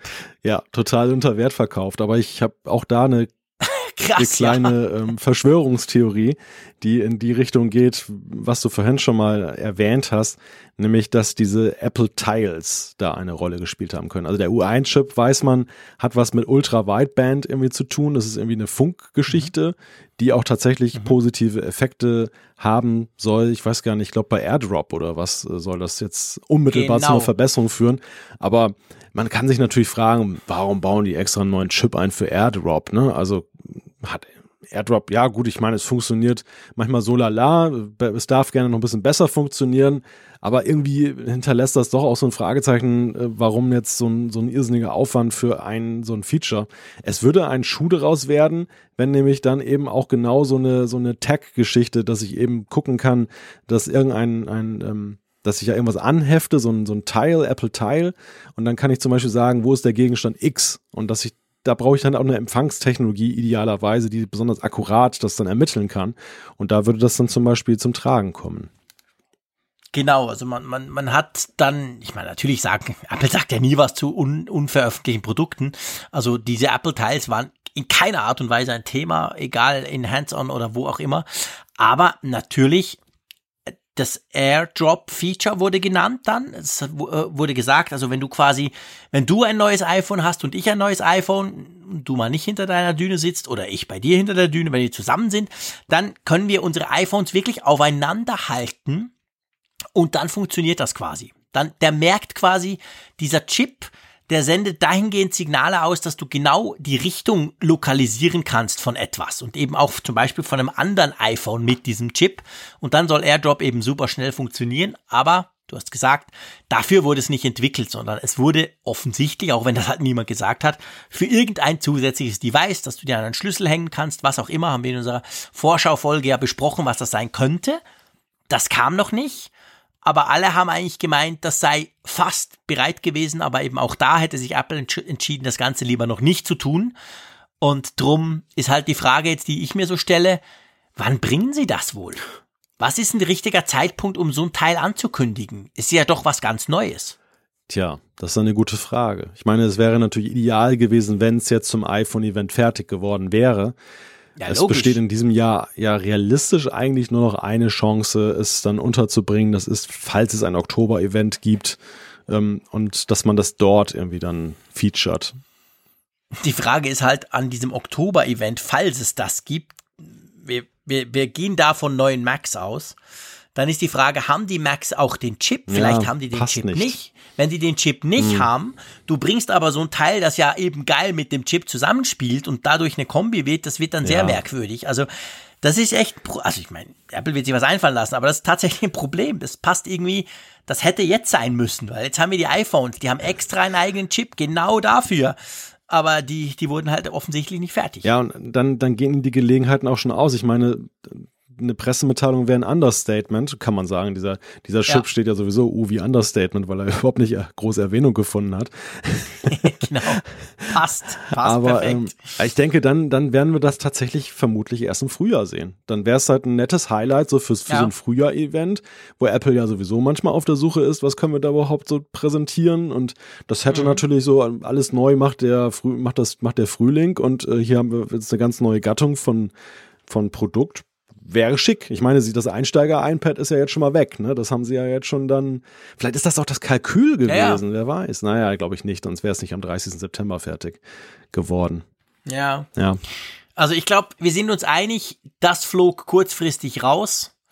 Genauso wie die Geschichte mit Reverse Wireless Charging beim iPhone. Dafür haben sie das iPad gebracht, im Sinn von, hey, wir haben noch ein bisschen Zeit, komm, wir, wir reden noch kurz über das iPad. Also das wird spannend. Also ich meine, das iPhone ist jetzt equipped. Wer jetzt ein iPhone kauft, ein 11er oder ein 11 Pro, der hat diesen U1-Chip drin, kann ihn momentan eigentlich für nichts brauchen. Aber sagen wir mal, das ist eine Versprechung auf die Zukunft, oder? Oder ein Versprechen. Quatsch, Versprechung. Ich verspreche mich die ganze Zeit. Aber ein Versprechen auf die Zukunft, oder? Ja, wenn du einen Kumpel hast, der auch ein iPhone-Helfer hast, kannst du richtig toll Airdrop machen. Das kannst du natürlich tun, genau, stimmt. Das ist dann so quasi der, der ja, immerhin, das ist so die, die Abfallfunktion ja. davon, aber dafür wurde es Nein, kaum klar. entwickelt, weil AirDrop funktioniert ja gut. Ich brauche das sehr häufig. Das ist zum Beispiel etwas, was mir total fehlt beim, beim, bei Android-Smartphones, ja, dass es diese Art der, der einfachen Übermittlung von, von Sachen nicht gibt. Das ist so cool bei Apple. Also auch auf meinem Mac, ich kann das einfach ruppizuppi, das ist mhm. super. Das ist also, echt von dem her, ich bin ein großer AirDrop-Fan, muss ich wirklich sagen. Ja, es ist in einem, in einem Haushalt voller Apple-Geräte ist es echt Gold wert. Du kannst, genau. du kannst ja. Video, also Videos und Bilder schnell übermitteln, dann, wenn da je, die andere Person ein iPhone hat. Du kannst ähm, auf den Mac, habe ich vorhin auch hier gemacht in Vorbereitung der Sendung, hatte ich noch einen Link auf dem, auf dem iPhone, habe ich einfach da drauf gegeben, bin ich einfach draufgegangen auf AirDrop, dann sofort hier der Safari aufgegangen. Das ist schon top. Ich meine, da hat, dafür hast du früher ja. mal eine E-Mail geschickt. Ja, ja, genau. Oder hast du eine Dropbox sowas, hochgeladen ja. mit Link ja. und so Zeug. Und jetzt machst du es direkt. Das ist schon so. Ich meine, man darf auch nicht vergessen, diese, dieses Ultra-Breitband, diese Geschichte das ist nicht zwingend nur auf AirDrop und, und vor allem diesen Apple-Teil. Das kann man schon auch für andere Dinge brauchen. Also zum Beispiel beim Smart Home kann man sich da durchaus die eine oder andere Funktionalität vorstellen. Bei einer Augmented Reality Geschichte, weil er weiß dann, wo er hinguckt oder so. Huh. Ähm, also es gibt schon auch andere Dinge, die vielleicht Apple da langfristig, sage ich mal, im Blick gehabt hat. Aber ich bin sicher, sie, sie stellen Features ja nur vor, wenn sie einen konkreten Nutzen bieten und drum dieser U1-Chip hätte sicher vorgestellt werden sollen und gesagt werden sollen, hey, und da gibt's übrigens diese kleinen lustigen Apple-Teils mit unserem Logo drauf, die könnt ihr euch irgendwann in den Rucksack kleben und dann wisst ihr, wo das Zeug ist und das hat dann halt nicht geklappt. Smart Home. Mir ist so, als wenn ich da kürzlich einen Podcast so gehört habe. Genau, das ist jetzt die, der richtige Zeitpunkt für alle, die noch nicht eingeschlafen sind bei uns, ähm, so lange durchgehalten haben. Wir haben gerade letzte Woche die neue Folge vom Kfz-Podcast, Kirchner, Frick und Zeyer mit dem Raphael und da ging es die ganze Zeit nur um Smart Home, was man da machen kann, was gut ist, was vor allem noch nicht funktioniert und so weiter. Wir haben ganz verschiedene Kategorien alle durchgegangen. Wenn ihr euch das mal anhören wollt, Kfz-Podcast suchen, dann findet ihr das, würde uns natürlich auch freuen, genau. gell? Das war jetzt der Werbeteil. ähm, wir dürfen ja sehr Eigenwerbung, ja. das kann man ja machen. Ähm, wollen wir mal zu dem, also hast du noch iPhone-mäßig gerade was, was dir auf die Seele nee, brennt? Nee, Preis, Nein, nicht mehr der Name. Den Preise, Preise gleich geblieben, ähm, Vorbestellung läuft. Ja. Ähm, interessanter, ja, Vorstellung hast du auch beobachtet, ne? Ist ganz, ganz interessant ausgefallen, so die Lieferzeiten, wie die sich entwickelt haben. Also sehr unterschiedlich, finde ich. Mhm. Beim iPhone 11 ist es so, heute Nachmittag, Momentaufnahme, war noch sehr viel zum Starttag zu bekommen. Ich schätze mal, dass sie die auch in einer größeren ja größeren Zahl einfach aufgelegt haben. Klar. Und äh, beim, beim Pro und beim Pro Max, da gingen die Zeiten schon deutlich hoch. Ne? Ja. Also da konntest du schon, ist mir auch aufgefallen. Konntest du schon sehen, gerade bei einigen also, Farbtönen witzigerweise auch. Ja, ist mir auch aufgefallen. Also das, das Grün scheint sich, also Stichprobe bei mir war glaube ich 18 Uhr oder 19 Uhr, scheint sich wohl gut zu verkaufen. Und die 256er Varianten beim Pro die waren bei beiden waren die Lieferzeiten schon ein bisschen höher. Und das 11er, aber ich würde da auf gar keinen Fall drauf schließen, dass das weniger gekauft wird. Ich kann mir im Gegenteil eben sogar vorstellen, dass das 11er sehr gut läuft, aber dass die da, davon eben auch jetzt mehr gerade am Anfang ja, noch haben, ja, oder? Denke ich auch. Also das haben ja. sie einfach auch von vornherein eben wahrscheinlich mit einer größeren Nachfrage gerechnet. Ja. Genau, ich glaube, man sollte nicht den Fehler machen, das Gefühl haben, die, die Nein. quasi noch eine kurze Lieferzeit haben, verkaufen Ganz sich gefährlich. nicht gut. Zumindest bei den, den iPhones funktioniert das nicht, weil Apple da natürlich auch ja nicht gleiche Stückzahlen bei allen hat. Was nicht kam. Haben wir schon eine ganze Menge abgearbeitet, fällt mir auf. Ne? Also da ja, können wir schon stimmt. einiges das abhaken. Ist, das ist wahr. Die, die ja. Zum Beispiel, Sleep Tracking, Ladefunktionen für AirPods genau. auf dem iPhone, USB-C drei Punkte haben wir jetzt noch, die da auf der Liste sind, die, genau. die jetzt noch nicht gekommen sind. Ich finde, der, der prominenteste ist eigentlich der, den wir sonst eigentlich immer auch nochmal, wenn auch als Wiederholung, ich meine, das ist ja eigentlich ein WWDC-Punkt, aber der natürlich eng verknüpft ist mit neuen iPhones und generell mit dem Thema iPhone-Software. Die Beta-Phase ja. endet, iOS 13 kommt jetzt raus oder 3, lass es 13.1 sein demnächst. Und ähm, das war sonst immer noch mal eine Erwähnung wert. Diesmal war Software überhaupt nicht Thema. Das hat mich extrem erstaunt, weil also seit Jahrzehnten haben wir die WWDC, da wird die neue Software vorgestellt, dann hört man lange nichts und dann gibt's die iPhone Keynote und dort an der iPhone Keynote wird natürlich nochmal, hey, die geilen Features und übrigens gratis Download für alle ab dem ja. Und dieses Mal einfach überhaupt nichts. Vielleicht mal schnell die Infos, die wir haben, weil wir, ich, ich wurde auf Social sehr oft gefragt, du, wie ist denn das jetzt mit WatchOS 6 und iOS 13? Die kommen am 19. September zum Download. Also sprich ein Tag, bevor die iPhones in den Läden sind und gekauft, physisch gekauft werden können. Ist das richtig? Das ist korrekt, ja. Ja. Also kommt. Also dann kriegen wir iOS 13 und WatchOS genau. 6 zum iPadOS kommt ja, glaube ich, später erst raus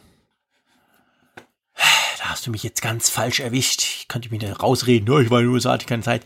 Ich weiß es nicht. Ja, ich glaube, ich, ich habe auch irgend sowas gelesen. Du hast recht, lass mich mal gucken. Aber es gibt eben, das ist eigentlich auch völlig untypisch für Apple. Es gibt ja nicht mal eine Pressemitteilung dazu. Nichts. Die haben das irgendwo erwähnt, ich glaube beim iPhone, oder? Ah, man könnte ja auf der Apple-Webseite gucken. Magst du nicht mal ein bisschen quatschen, dass ich besser suchen kann? Ich bin überhaupt nicht multitaskingfähig, vor allem nach dreieinhalb Stunden Apfelfunk. Ja, ich, ich merke auch schon so erste Ausfallserscheinungen. Also äh, vielleicht noch generell zum Thema ähm, ja, erscheinen oder beziehungsweise dann das Auftauchen in, in der Keynote auch beim iPhone. Ich traue denen natürlich mhm. erstmal grundsätzlich nicht hinterher, weil ich, weil es natürlich, weil es natürlich eine Wiederholung ist. Es ist ja letztendlich das, was wir auf der WWDC ja auch schon kennengelernt haben. Der Grund, dass Apple das gemacht hat, war aber ja ein ganz einfacher. Die WWDC ist ja so, weil sie Software und Entwicklung im Fokus hat, ja etwas, was ja dann, auch wenn es sicherlich sicher von vielen Leuten gesehen wird, grundsätzlich aber nicht so in den breiten Konsumentenkreisen immer so ankommt. Deshalb war es mal schlau, es nochmal im September reinzunehmen. Neue iPhones ja. gucken sich tendenziell mehr Leute an und dann erfahren sie auch nochmal, aha, neue Software. Also für viele war es sicher das erste Mal, dass sie dann davon gehört haben, ja, dass ja, da genau. was kommt und was da kommt. Und deshalb war es halt marketingtechnisch aus Apples Sicht halt schlau, diese Wiederholung zu machen. Und das hat mich wirklich ja. bass erstaunt, dass sie nicht nur eben dann auf diese große Wiederholung verzichtet haben, sondern ja, wie wir gerade schon dargestellt haben, eben ja auch so völlig auch das ganz äh, rausgelassen haben. Also iOS 13 mit WatchOS 6 kommt am 19.09. und iPadOS, da hast du völlig richtig, hattest du es im Kopf, kommt am 30.09. raus. Also tatsächlich später. Warum auch immer, aber ja, so ist es. Also von dem her gesehen, die großen Updates kommen jetzt am Dienst, äh, Quatsch, am Donnerstag, also nächsten Donnerstag und dann bis zum iPadOS für euer iPad müsst ihr noch bis am 30.09. warten. Das steht einfach auf der Apple-Webseite, wenn man ganz weit, ganz, ganz, ganz weit nach unten scrollt, dann kommt das, aber sonst nichts. Ja, genau. Ja, die nächsten beiden Punkte können wir eigentlich relativ schnell abhaken, oder? Aber, weil eigentlich haben wir sie ja auch schon intensiv ja. vorbesprochen, aber protokollarisch seien sie nochmal genannt. Das eine Thema 5G beim iPhone. Hat doch keiner mit gerechnet genau. mehr. Nein, also ich meine, es gab die gleichen Stimmen natürlich so im Sinn von, ja, wie kann man denn ein iPhone Pro nennen, wenn es kein 5G ja. hat? Die gab es schon auch, aber logisch, wir wissen seit Monaten, wir wissen, also wir wissen, wir wissen seit dem März eigentlich, dass das nix wird, weil dann hat nämlich Intel gesagt, nee, nee, nee, nee, wir kriegen das nicht hin mit den 5G-Sachen. Und da hat sich ja dann Apple dann auch an Qualcomm wieder rangeschmissen, salopp gesagt. Also das war klar, 5G dieses Jahr. Das, das wäre so eine, das wäre so eine Always-On-Überraschung gewesen eigentlich, ne, wenn das noch gekommen wäre. Ja, stell dir vor. Boah, ja, das wäre krass gewesen. Aber ich glaube eben auch, auch da finde ich, das ist ein wunderbares Beispiel, für letztendlich gerade in den sozialen Medien auch die Bubble, in der man halt lebt. Ich meine, ich habe wahnsinnig viele Leute, die mir das schreiben, ja, aber es geht doch gar nicht und warum denn hier und 5G muss ich doch und alle anderen haben doch auch schon und so. Und ich finde, Apple macht das absolut richtig. Apple sagt sich, hey, aber für den Konsumenten ist das noch vollkommen irrelevant. Es gibt keinen 5G nirgends. Punkt. Die Antenne musst du suchen, selbst bei uns in der Schweiz. Also das ist noch sowas von kein Thema. Und wenn das dann nächstes Jahr kommt, ist es noch früh genug, mindestens. Also, das sage ich ja auch. 5G, vergesst es. Punkt. Redet nicht drüber. Ende Banane. Nächstes Jahr. Also, das macht Apple, finde ich, wirklich gut. Natürlich, wir wissen, sie machen es vielleicht nicht ganz freiwillig, weil sie tatsächlich da ein Problem haben. Aber, ähm, ja, macht Sinn und stört niemanden. Ja, und dass keine Macs kamen, war, glaube ich, auch klar. Ja, vielleicht eine, eine Ergänzung noch. Ich meine, was, was gerade äh, jetzt auch in Deutschland dann Mehrwert hat, ist dann wahrscheinlich auch, dass sie LTE noch mal ein bisschen übertragungsstärker gemacht haben. Stimmt. Denn das ist ja das Netz, was man hier tendenziell eher an, antrifft, wenn man nicht gerade den, die Edge-Vollversorgung dann genießt.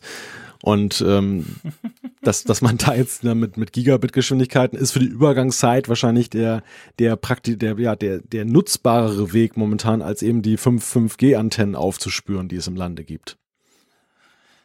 Ich frage mich dabei aber, das, das hat ja Apple sogar erwähnt, dass das LTE viel schneller ist und so. Finde ich, finde ich grundsätzlich klar, okay, ist super. Wenn man es hat, ich meine, es muss auch LTE unterstützen, diesen entsprechend schnellen Standard. Aber ich habe mich ja was anderes gefragt.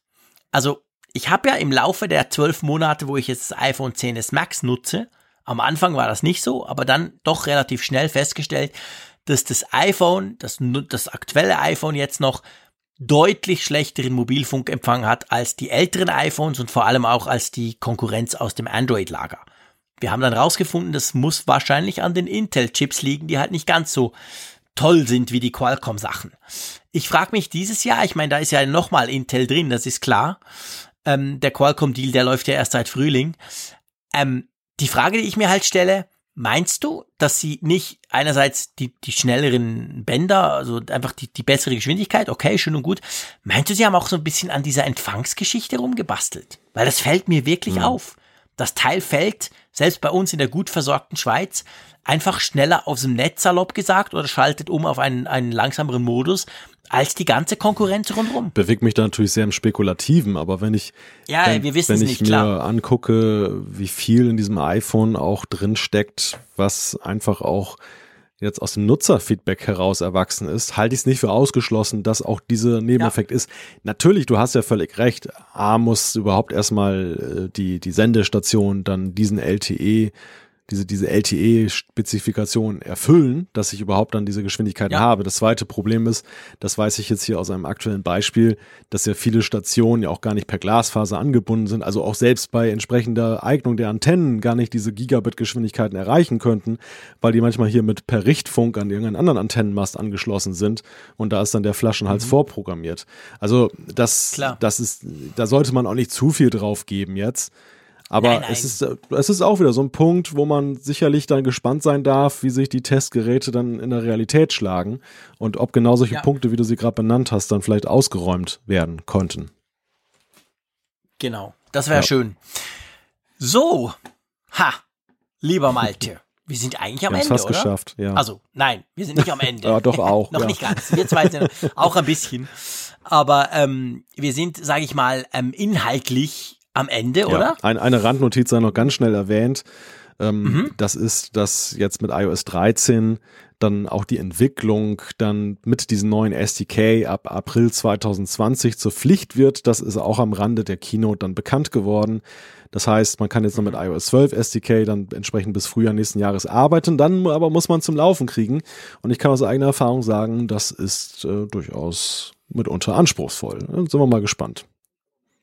Das heißt aber, damit Otto Normalfrick in der Schweiz auch versteht, das heißt, iOS 13, wenn du ab April mit iOS 13 SDK entwickeln musst, heißt das gleichzeitig auch, du musst den Dark Mode unterstützen. Ist das äh, nein, richtig? du kannst tatsächlich, ah, nicht. du hast als Entwickler die Möglichkeit, ein Opt-out zu machen. Du kannst sagen, dass deine App, auch wenn sie mit iOS 13 kompiliert ist, Aha. dass sie den, den nicht unterstützt. Ja, Schade. das, das, ist tatsächlich okay. keine Pflicht. Aber du musst dich aber, der, du musst dich als Entwickler zumindest dieser Frage stellen. Du musst also irgendwie diesen ja, gut, Schalter stimmt. setzen, dass du sagst, meine App unterstützt es nicht. Das, die, die, ja. diese, daran kommst du nicht dran vorbei. Okay, gut.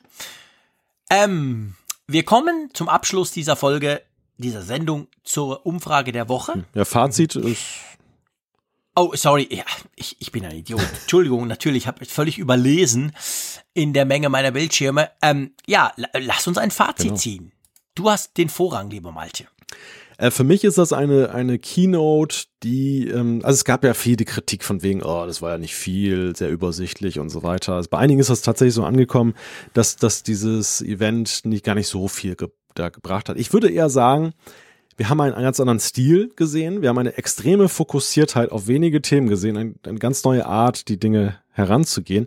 Und wir haben unglaublich viele Fragezeichen auch behalten. Also, also wir sind rausgegangen aus diesem Event und haben sind überhaupt nicht jetzt so, dass wir, dass wir denken, es gibt nichts Neues mehr zu erfahren, das war es jetzt erstmal wieder für ein Jahr, sondern ich bin A gespannt, tatsächlich die Geräte in der Realität zu sehen. Ich bin aber auch gespannt, wenn die von iFixit sie auseinandernehmen und ich bin gespannt, was wir sonst noch so erfahren werden durch die Berichterstattung. Also irgendwie muss ich sagen, fast schon fast schon spannend irgendwie, wie man da rausgegangen ist. Es ist nicht so dieses Gefühl, alles ist erzählt. Ja, absolut. Also ich fand's naturgemäß super spannend. Da, da spielt auch rein, weil ich vor Ort war, ganz klar, muss ich, will ich so sagen. Aber es ist wirklich so, also ich war letztes Jahr auch schon vor Ort und im Vergleich fand ich, die, die Pace, die Geschwindigkeit war massiv höher. Ich fand, es kam eigentlich viel Spannendes. Also ich finde die iPhone 11 wirklich spannend. Ich finde die Apple Watch, habt ihr ja mitbekommen, feiere hart. Finde ich grandios. und auch alles drumrum eigentlich. Aber ich gebe dir völlig recht, das Spannende, das richtig Spannende im Nachgang war, dass gerade bei den iPhones so unglaublich viel nicht gesagt wurde, das aber da ist, das drin ist. Der U1-Chip ist ein schönes Beispiel, aber es gibt noch ganz viele andere. Also das war schon interessant eigentlich zu sehen, dass Apple da nicht versucht hat und gesagt hat, komm, wir machen noch eine Zwei-Stunden-Veranstaltung und wir bauen da noch ein bisschen, wir erklären da mehr Dinge, sondern sie sind quasi im Schnellzugstempo durch die Sachen durchgerannt schon fast.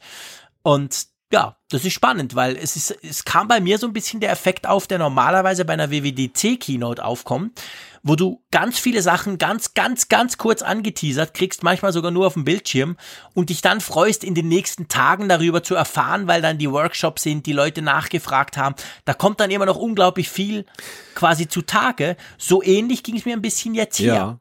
Ja, das ist richtig. Aber ich glaube auch, ich meine, das Kalkül, was, was mir dahinter zu stecken scheint, ist auch, dass ähm, im, in diesem gesättigten Smartphone-Markt ist es so, dass du nicht, glaube ich, mehr punkten kannst, wie das die letzten Jahre gemacht wurde, dass du zehn Punkte hast und bei jedem sagst du zehn Prozent mehr, 15 Prozent mehr, 20 Prozent ja. mehr. Also wir erinnern uns, es ging ja auch mal so, die GPU kann jetzt dann auch dann Grafik ja, genau. ist 15 Prozent schneller und kein Mensch wusste hinterher, was soll uns diese Zahl sagen? Was heißt das? Mein Game jetzt schneller? Kann ich, was, was ist mhm. das? Ist einfach nur schneller. Ja, toll, bringt mir nichts. Aber diese mhm. Fokussiertheit auf zwei, drei Kernfeatures und das ist ja wirklich so, manchmal auch nur eins. Bei der, bei der Uhr ist es ja zuallererst mal always on, wenn wir noch ein zweites nehmen, Kompass. Beim, beim Telefon ist es allen voran ja die Kamera. Ganz weit vorne dann kommt noch dieser A13-Chip und so. Also, wenn du das so siehst, das sind Aushängeschilder. Und ich glaube, mit solchen Aushängeschildern ja. verkaufst du heute Telefone. Die Leute wollen nicht zehn, ja. wollen nicht ellenlange Featurelisten, die wollen zwei Punkte wissen, wo sie sagen, warum ist das jetzt besser als das letzte Modell und was unterscheidet es vom Mitbewerb, Bewerber. Und unter, de, unter dem Aspekt ganz generell kann man sagen, Apple hat geliefert. Ja, genau. Ja, absolut. Gut, wir freuen uns natürlich darauf, die, die Geräte zu testen. Also wir werden euch das ausführlich natürlich logischerweise im Apfelfunk erklären, was wir da rausgefunden haben, wie, wie, wie das Ganze funktioniert und so. Also da freuen wir uns drauf. Ich glaube, da könnt auch ihr euch drauf freuen. Aber jetzt lasst uns zur Umfrage der Woche kommen, bevor wir die ziemlich offensichtliche Frage der Woche stellen, müssen wir ja noch die viel weniger offensichtliche Frage der letzten Woche klären, die doch immerhin also weit über 2000 Teilnehmer hat. Das sind so viele wie selten. Also offensichtlich der Raphael Zeyer, der, der, der, der mobilisiert die Leute, oder? Ich weiß gar ich habe jetzt keinen Referenzwert, aber ich glaube, es ist wirklich eine der Top 10 Umfragen. Ja, ja, ja absolut. Ja. Also normalerweise sind sie so zwischen 1800 und 2000 und jetzt sind es, glaube ich, 2221, wenn ich richtig geklickt habe. Also, ähm, ja, was war denn die Frage letzte Die Frage, Woche? die auch gar keine Suggestivfrage war, lautete, findest du es auch merkwürdig, dass Raphael Zeyer zwei Uhren trägt? Ähm, 60 Prozent sagen ja. Also, ich meine, das wird dem Raphael keine grauen Haare machen, aber einfach, dass das mal gesagt sei. 30 Prozent, 30,8 um genau zu sein, sagen nein. Ist mir doch wurscht, beziehungsweise das soll er doch. Und 9,2 Prozent sagen, weiß ich nicht. Äh, ich finde das cool, weil ich meine, es war natürlich offensichtlich eine Spaßfrage, ja. weil man einfach, was soll man fragen vor der Keynote? Also da hat alles nichts Sinn gemacht und wir dachten, nee, komm, wir nehmen mal das, das, das, unseren Uhren-Nerd, wir machen mal unseren Uhren-Nerd zum Thema, ohne ihn zu fragen. Ähm, ja, also es ist schon so, dass man normalerweise eine Uhr trägt. Ich glaube, das darf man aus dieser Umfrage rauslesen, oder? Ja, aber äh, was, was mich fasziniert hat an dieser Frage oder beziehungsweise besser gesagt an dem, an der Reaktion war, wir haben ja sehr engagierte Zuschriften auch bekommen für Sprache für Raphael und seine, seine Uhren. Viel, und wir viel. werden da sicherlich auch noch in den nächsten Sendungen drauf eingehen. Also wir leiten ihm das nicht weiter, weil sonst steigt es ihm zu ja, Kopf. Ja, nein, nein, Aber ja, genau. da kam ganz viel Feedback. Stimmt. Richtig, genau. Das, das wird noch Thema werden. Ja, ja, genau. Gut, apropos Thema, lass uns mal zur Frage der dies, also zu, zur Umfrage der Woche für diese, ich hätte schon fast wieder diesjährig gesagt, ai, ai, ai, zu dieser Woche ja. kommen. Die ist ja klar. Das oder? werde ich jetzt mal mit meiner Joe Cocker Stimme vortragen. Die, die Frage lautet, was war dein Highlight des Apple September Events? Und dann hat man die Möglichkeit, Apple Arcade, Apple TV Plus, das neue iPad, Apple Watch Series 5, iPhone 11, iPhone 11 Pro oder eben Max. Etwas anderes? Gar nichts? Oder weiß ich doch nicht? Nee, weiß ich noch nicht. Alles klar. Okay, gut.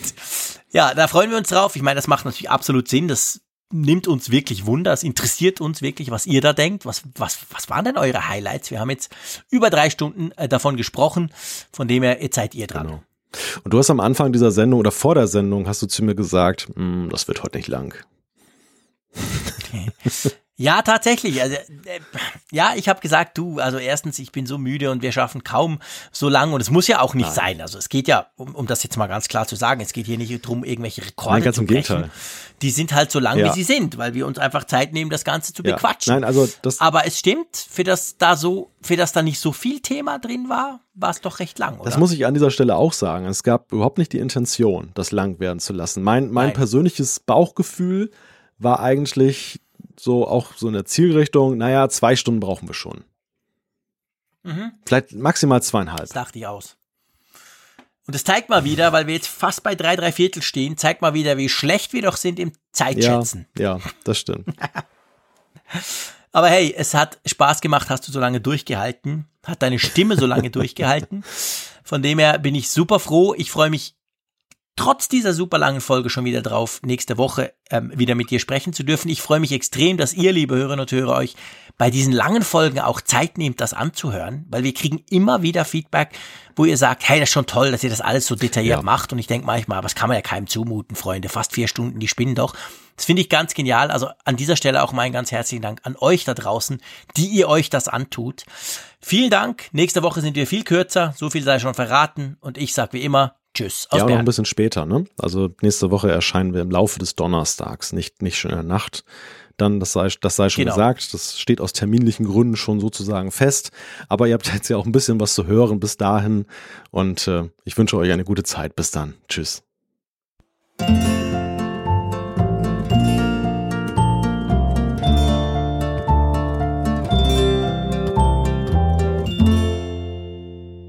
Immer auf Empfang mit Funkgerät, der App zum Apfelfunk. Lade dir jetzt Funkgerät für iOS und Android kostenlos im App Store und bei Google Play.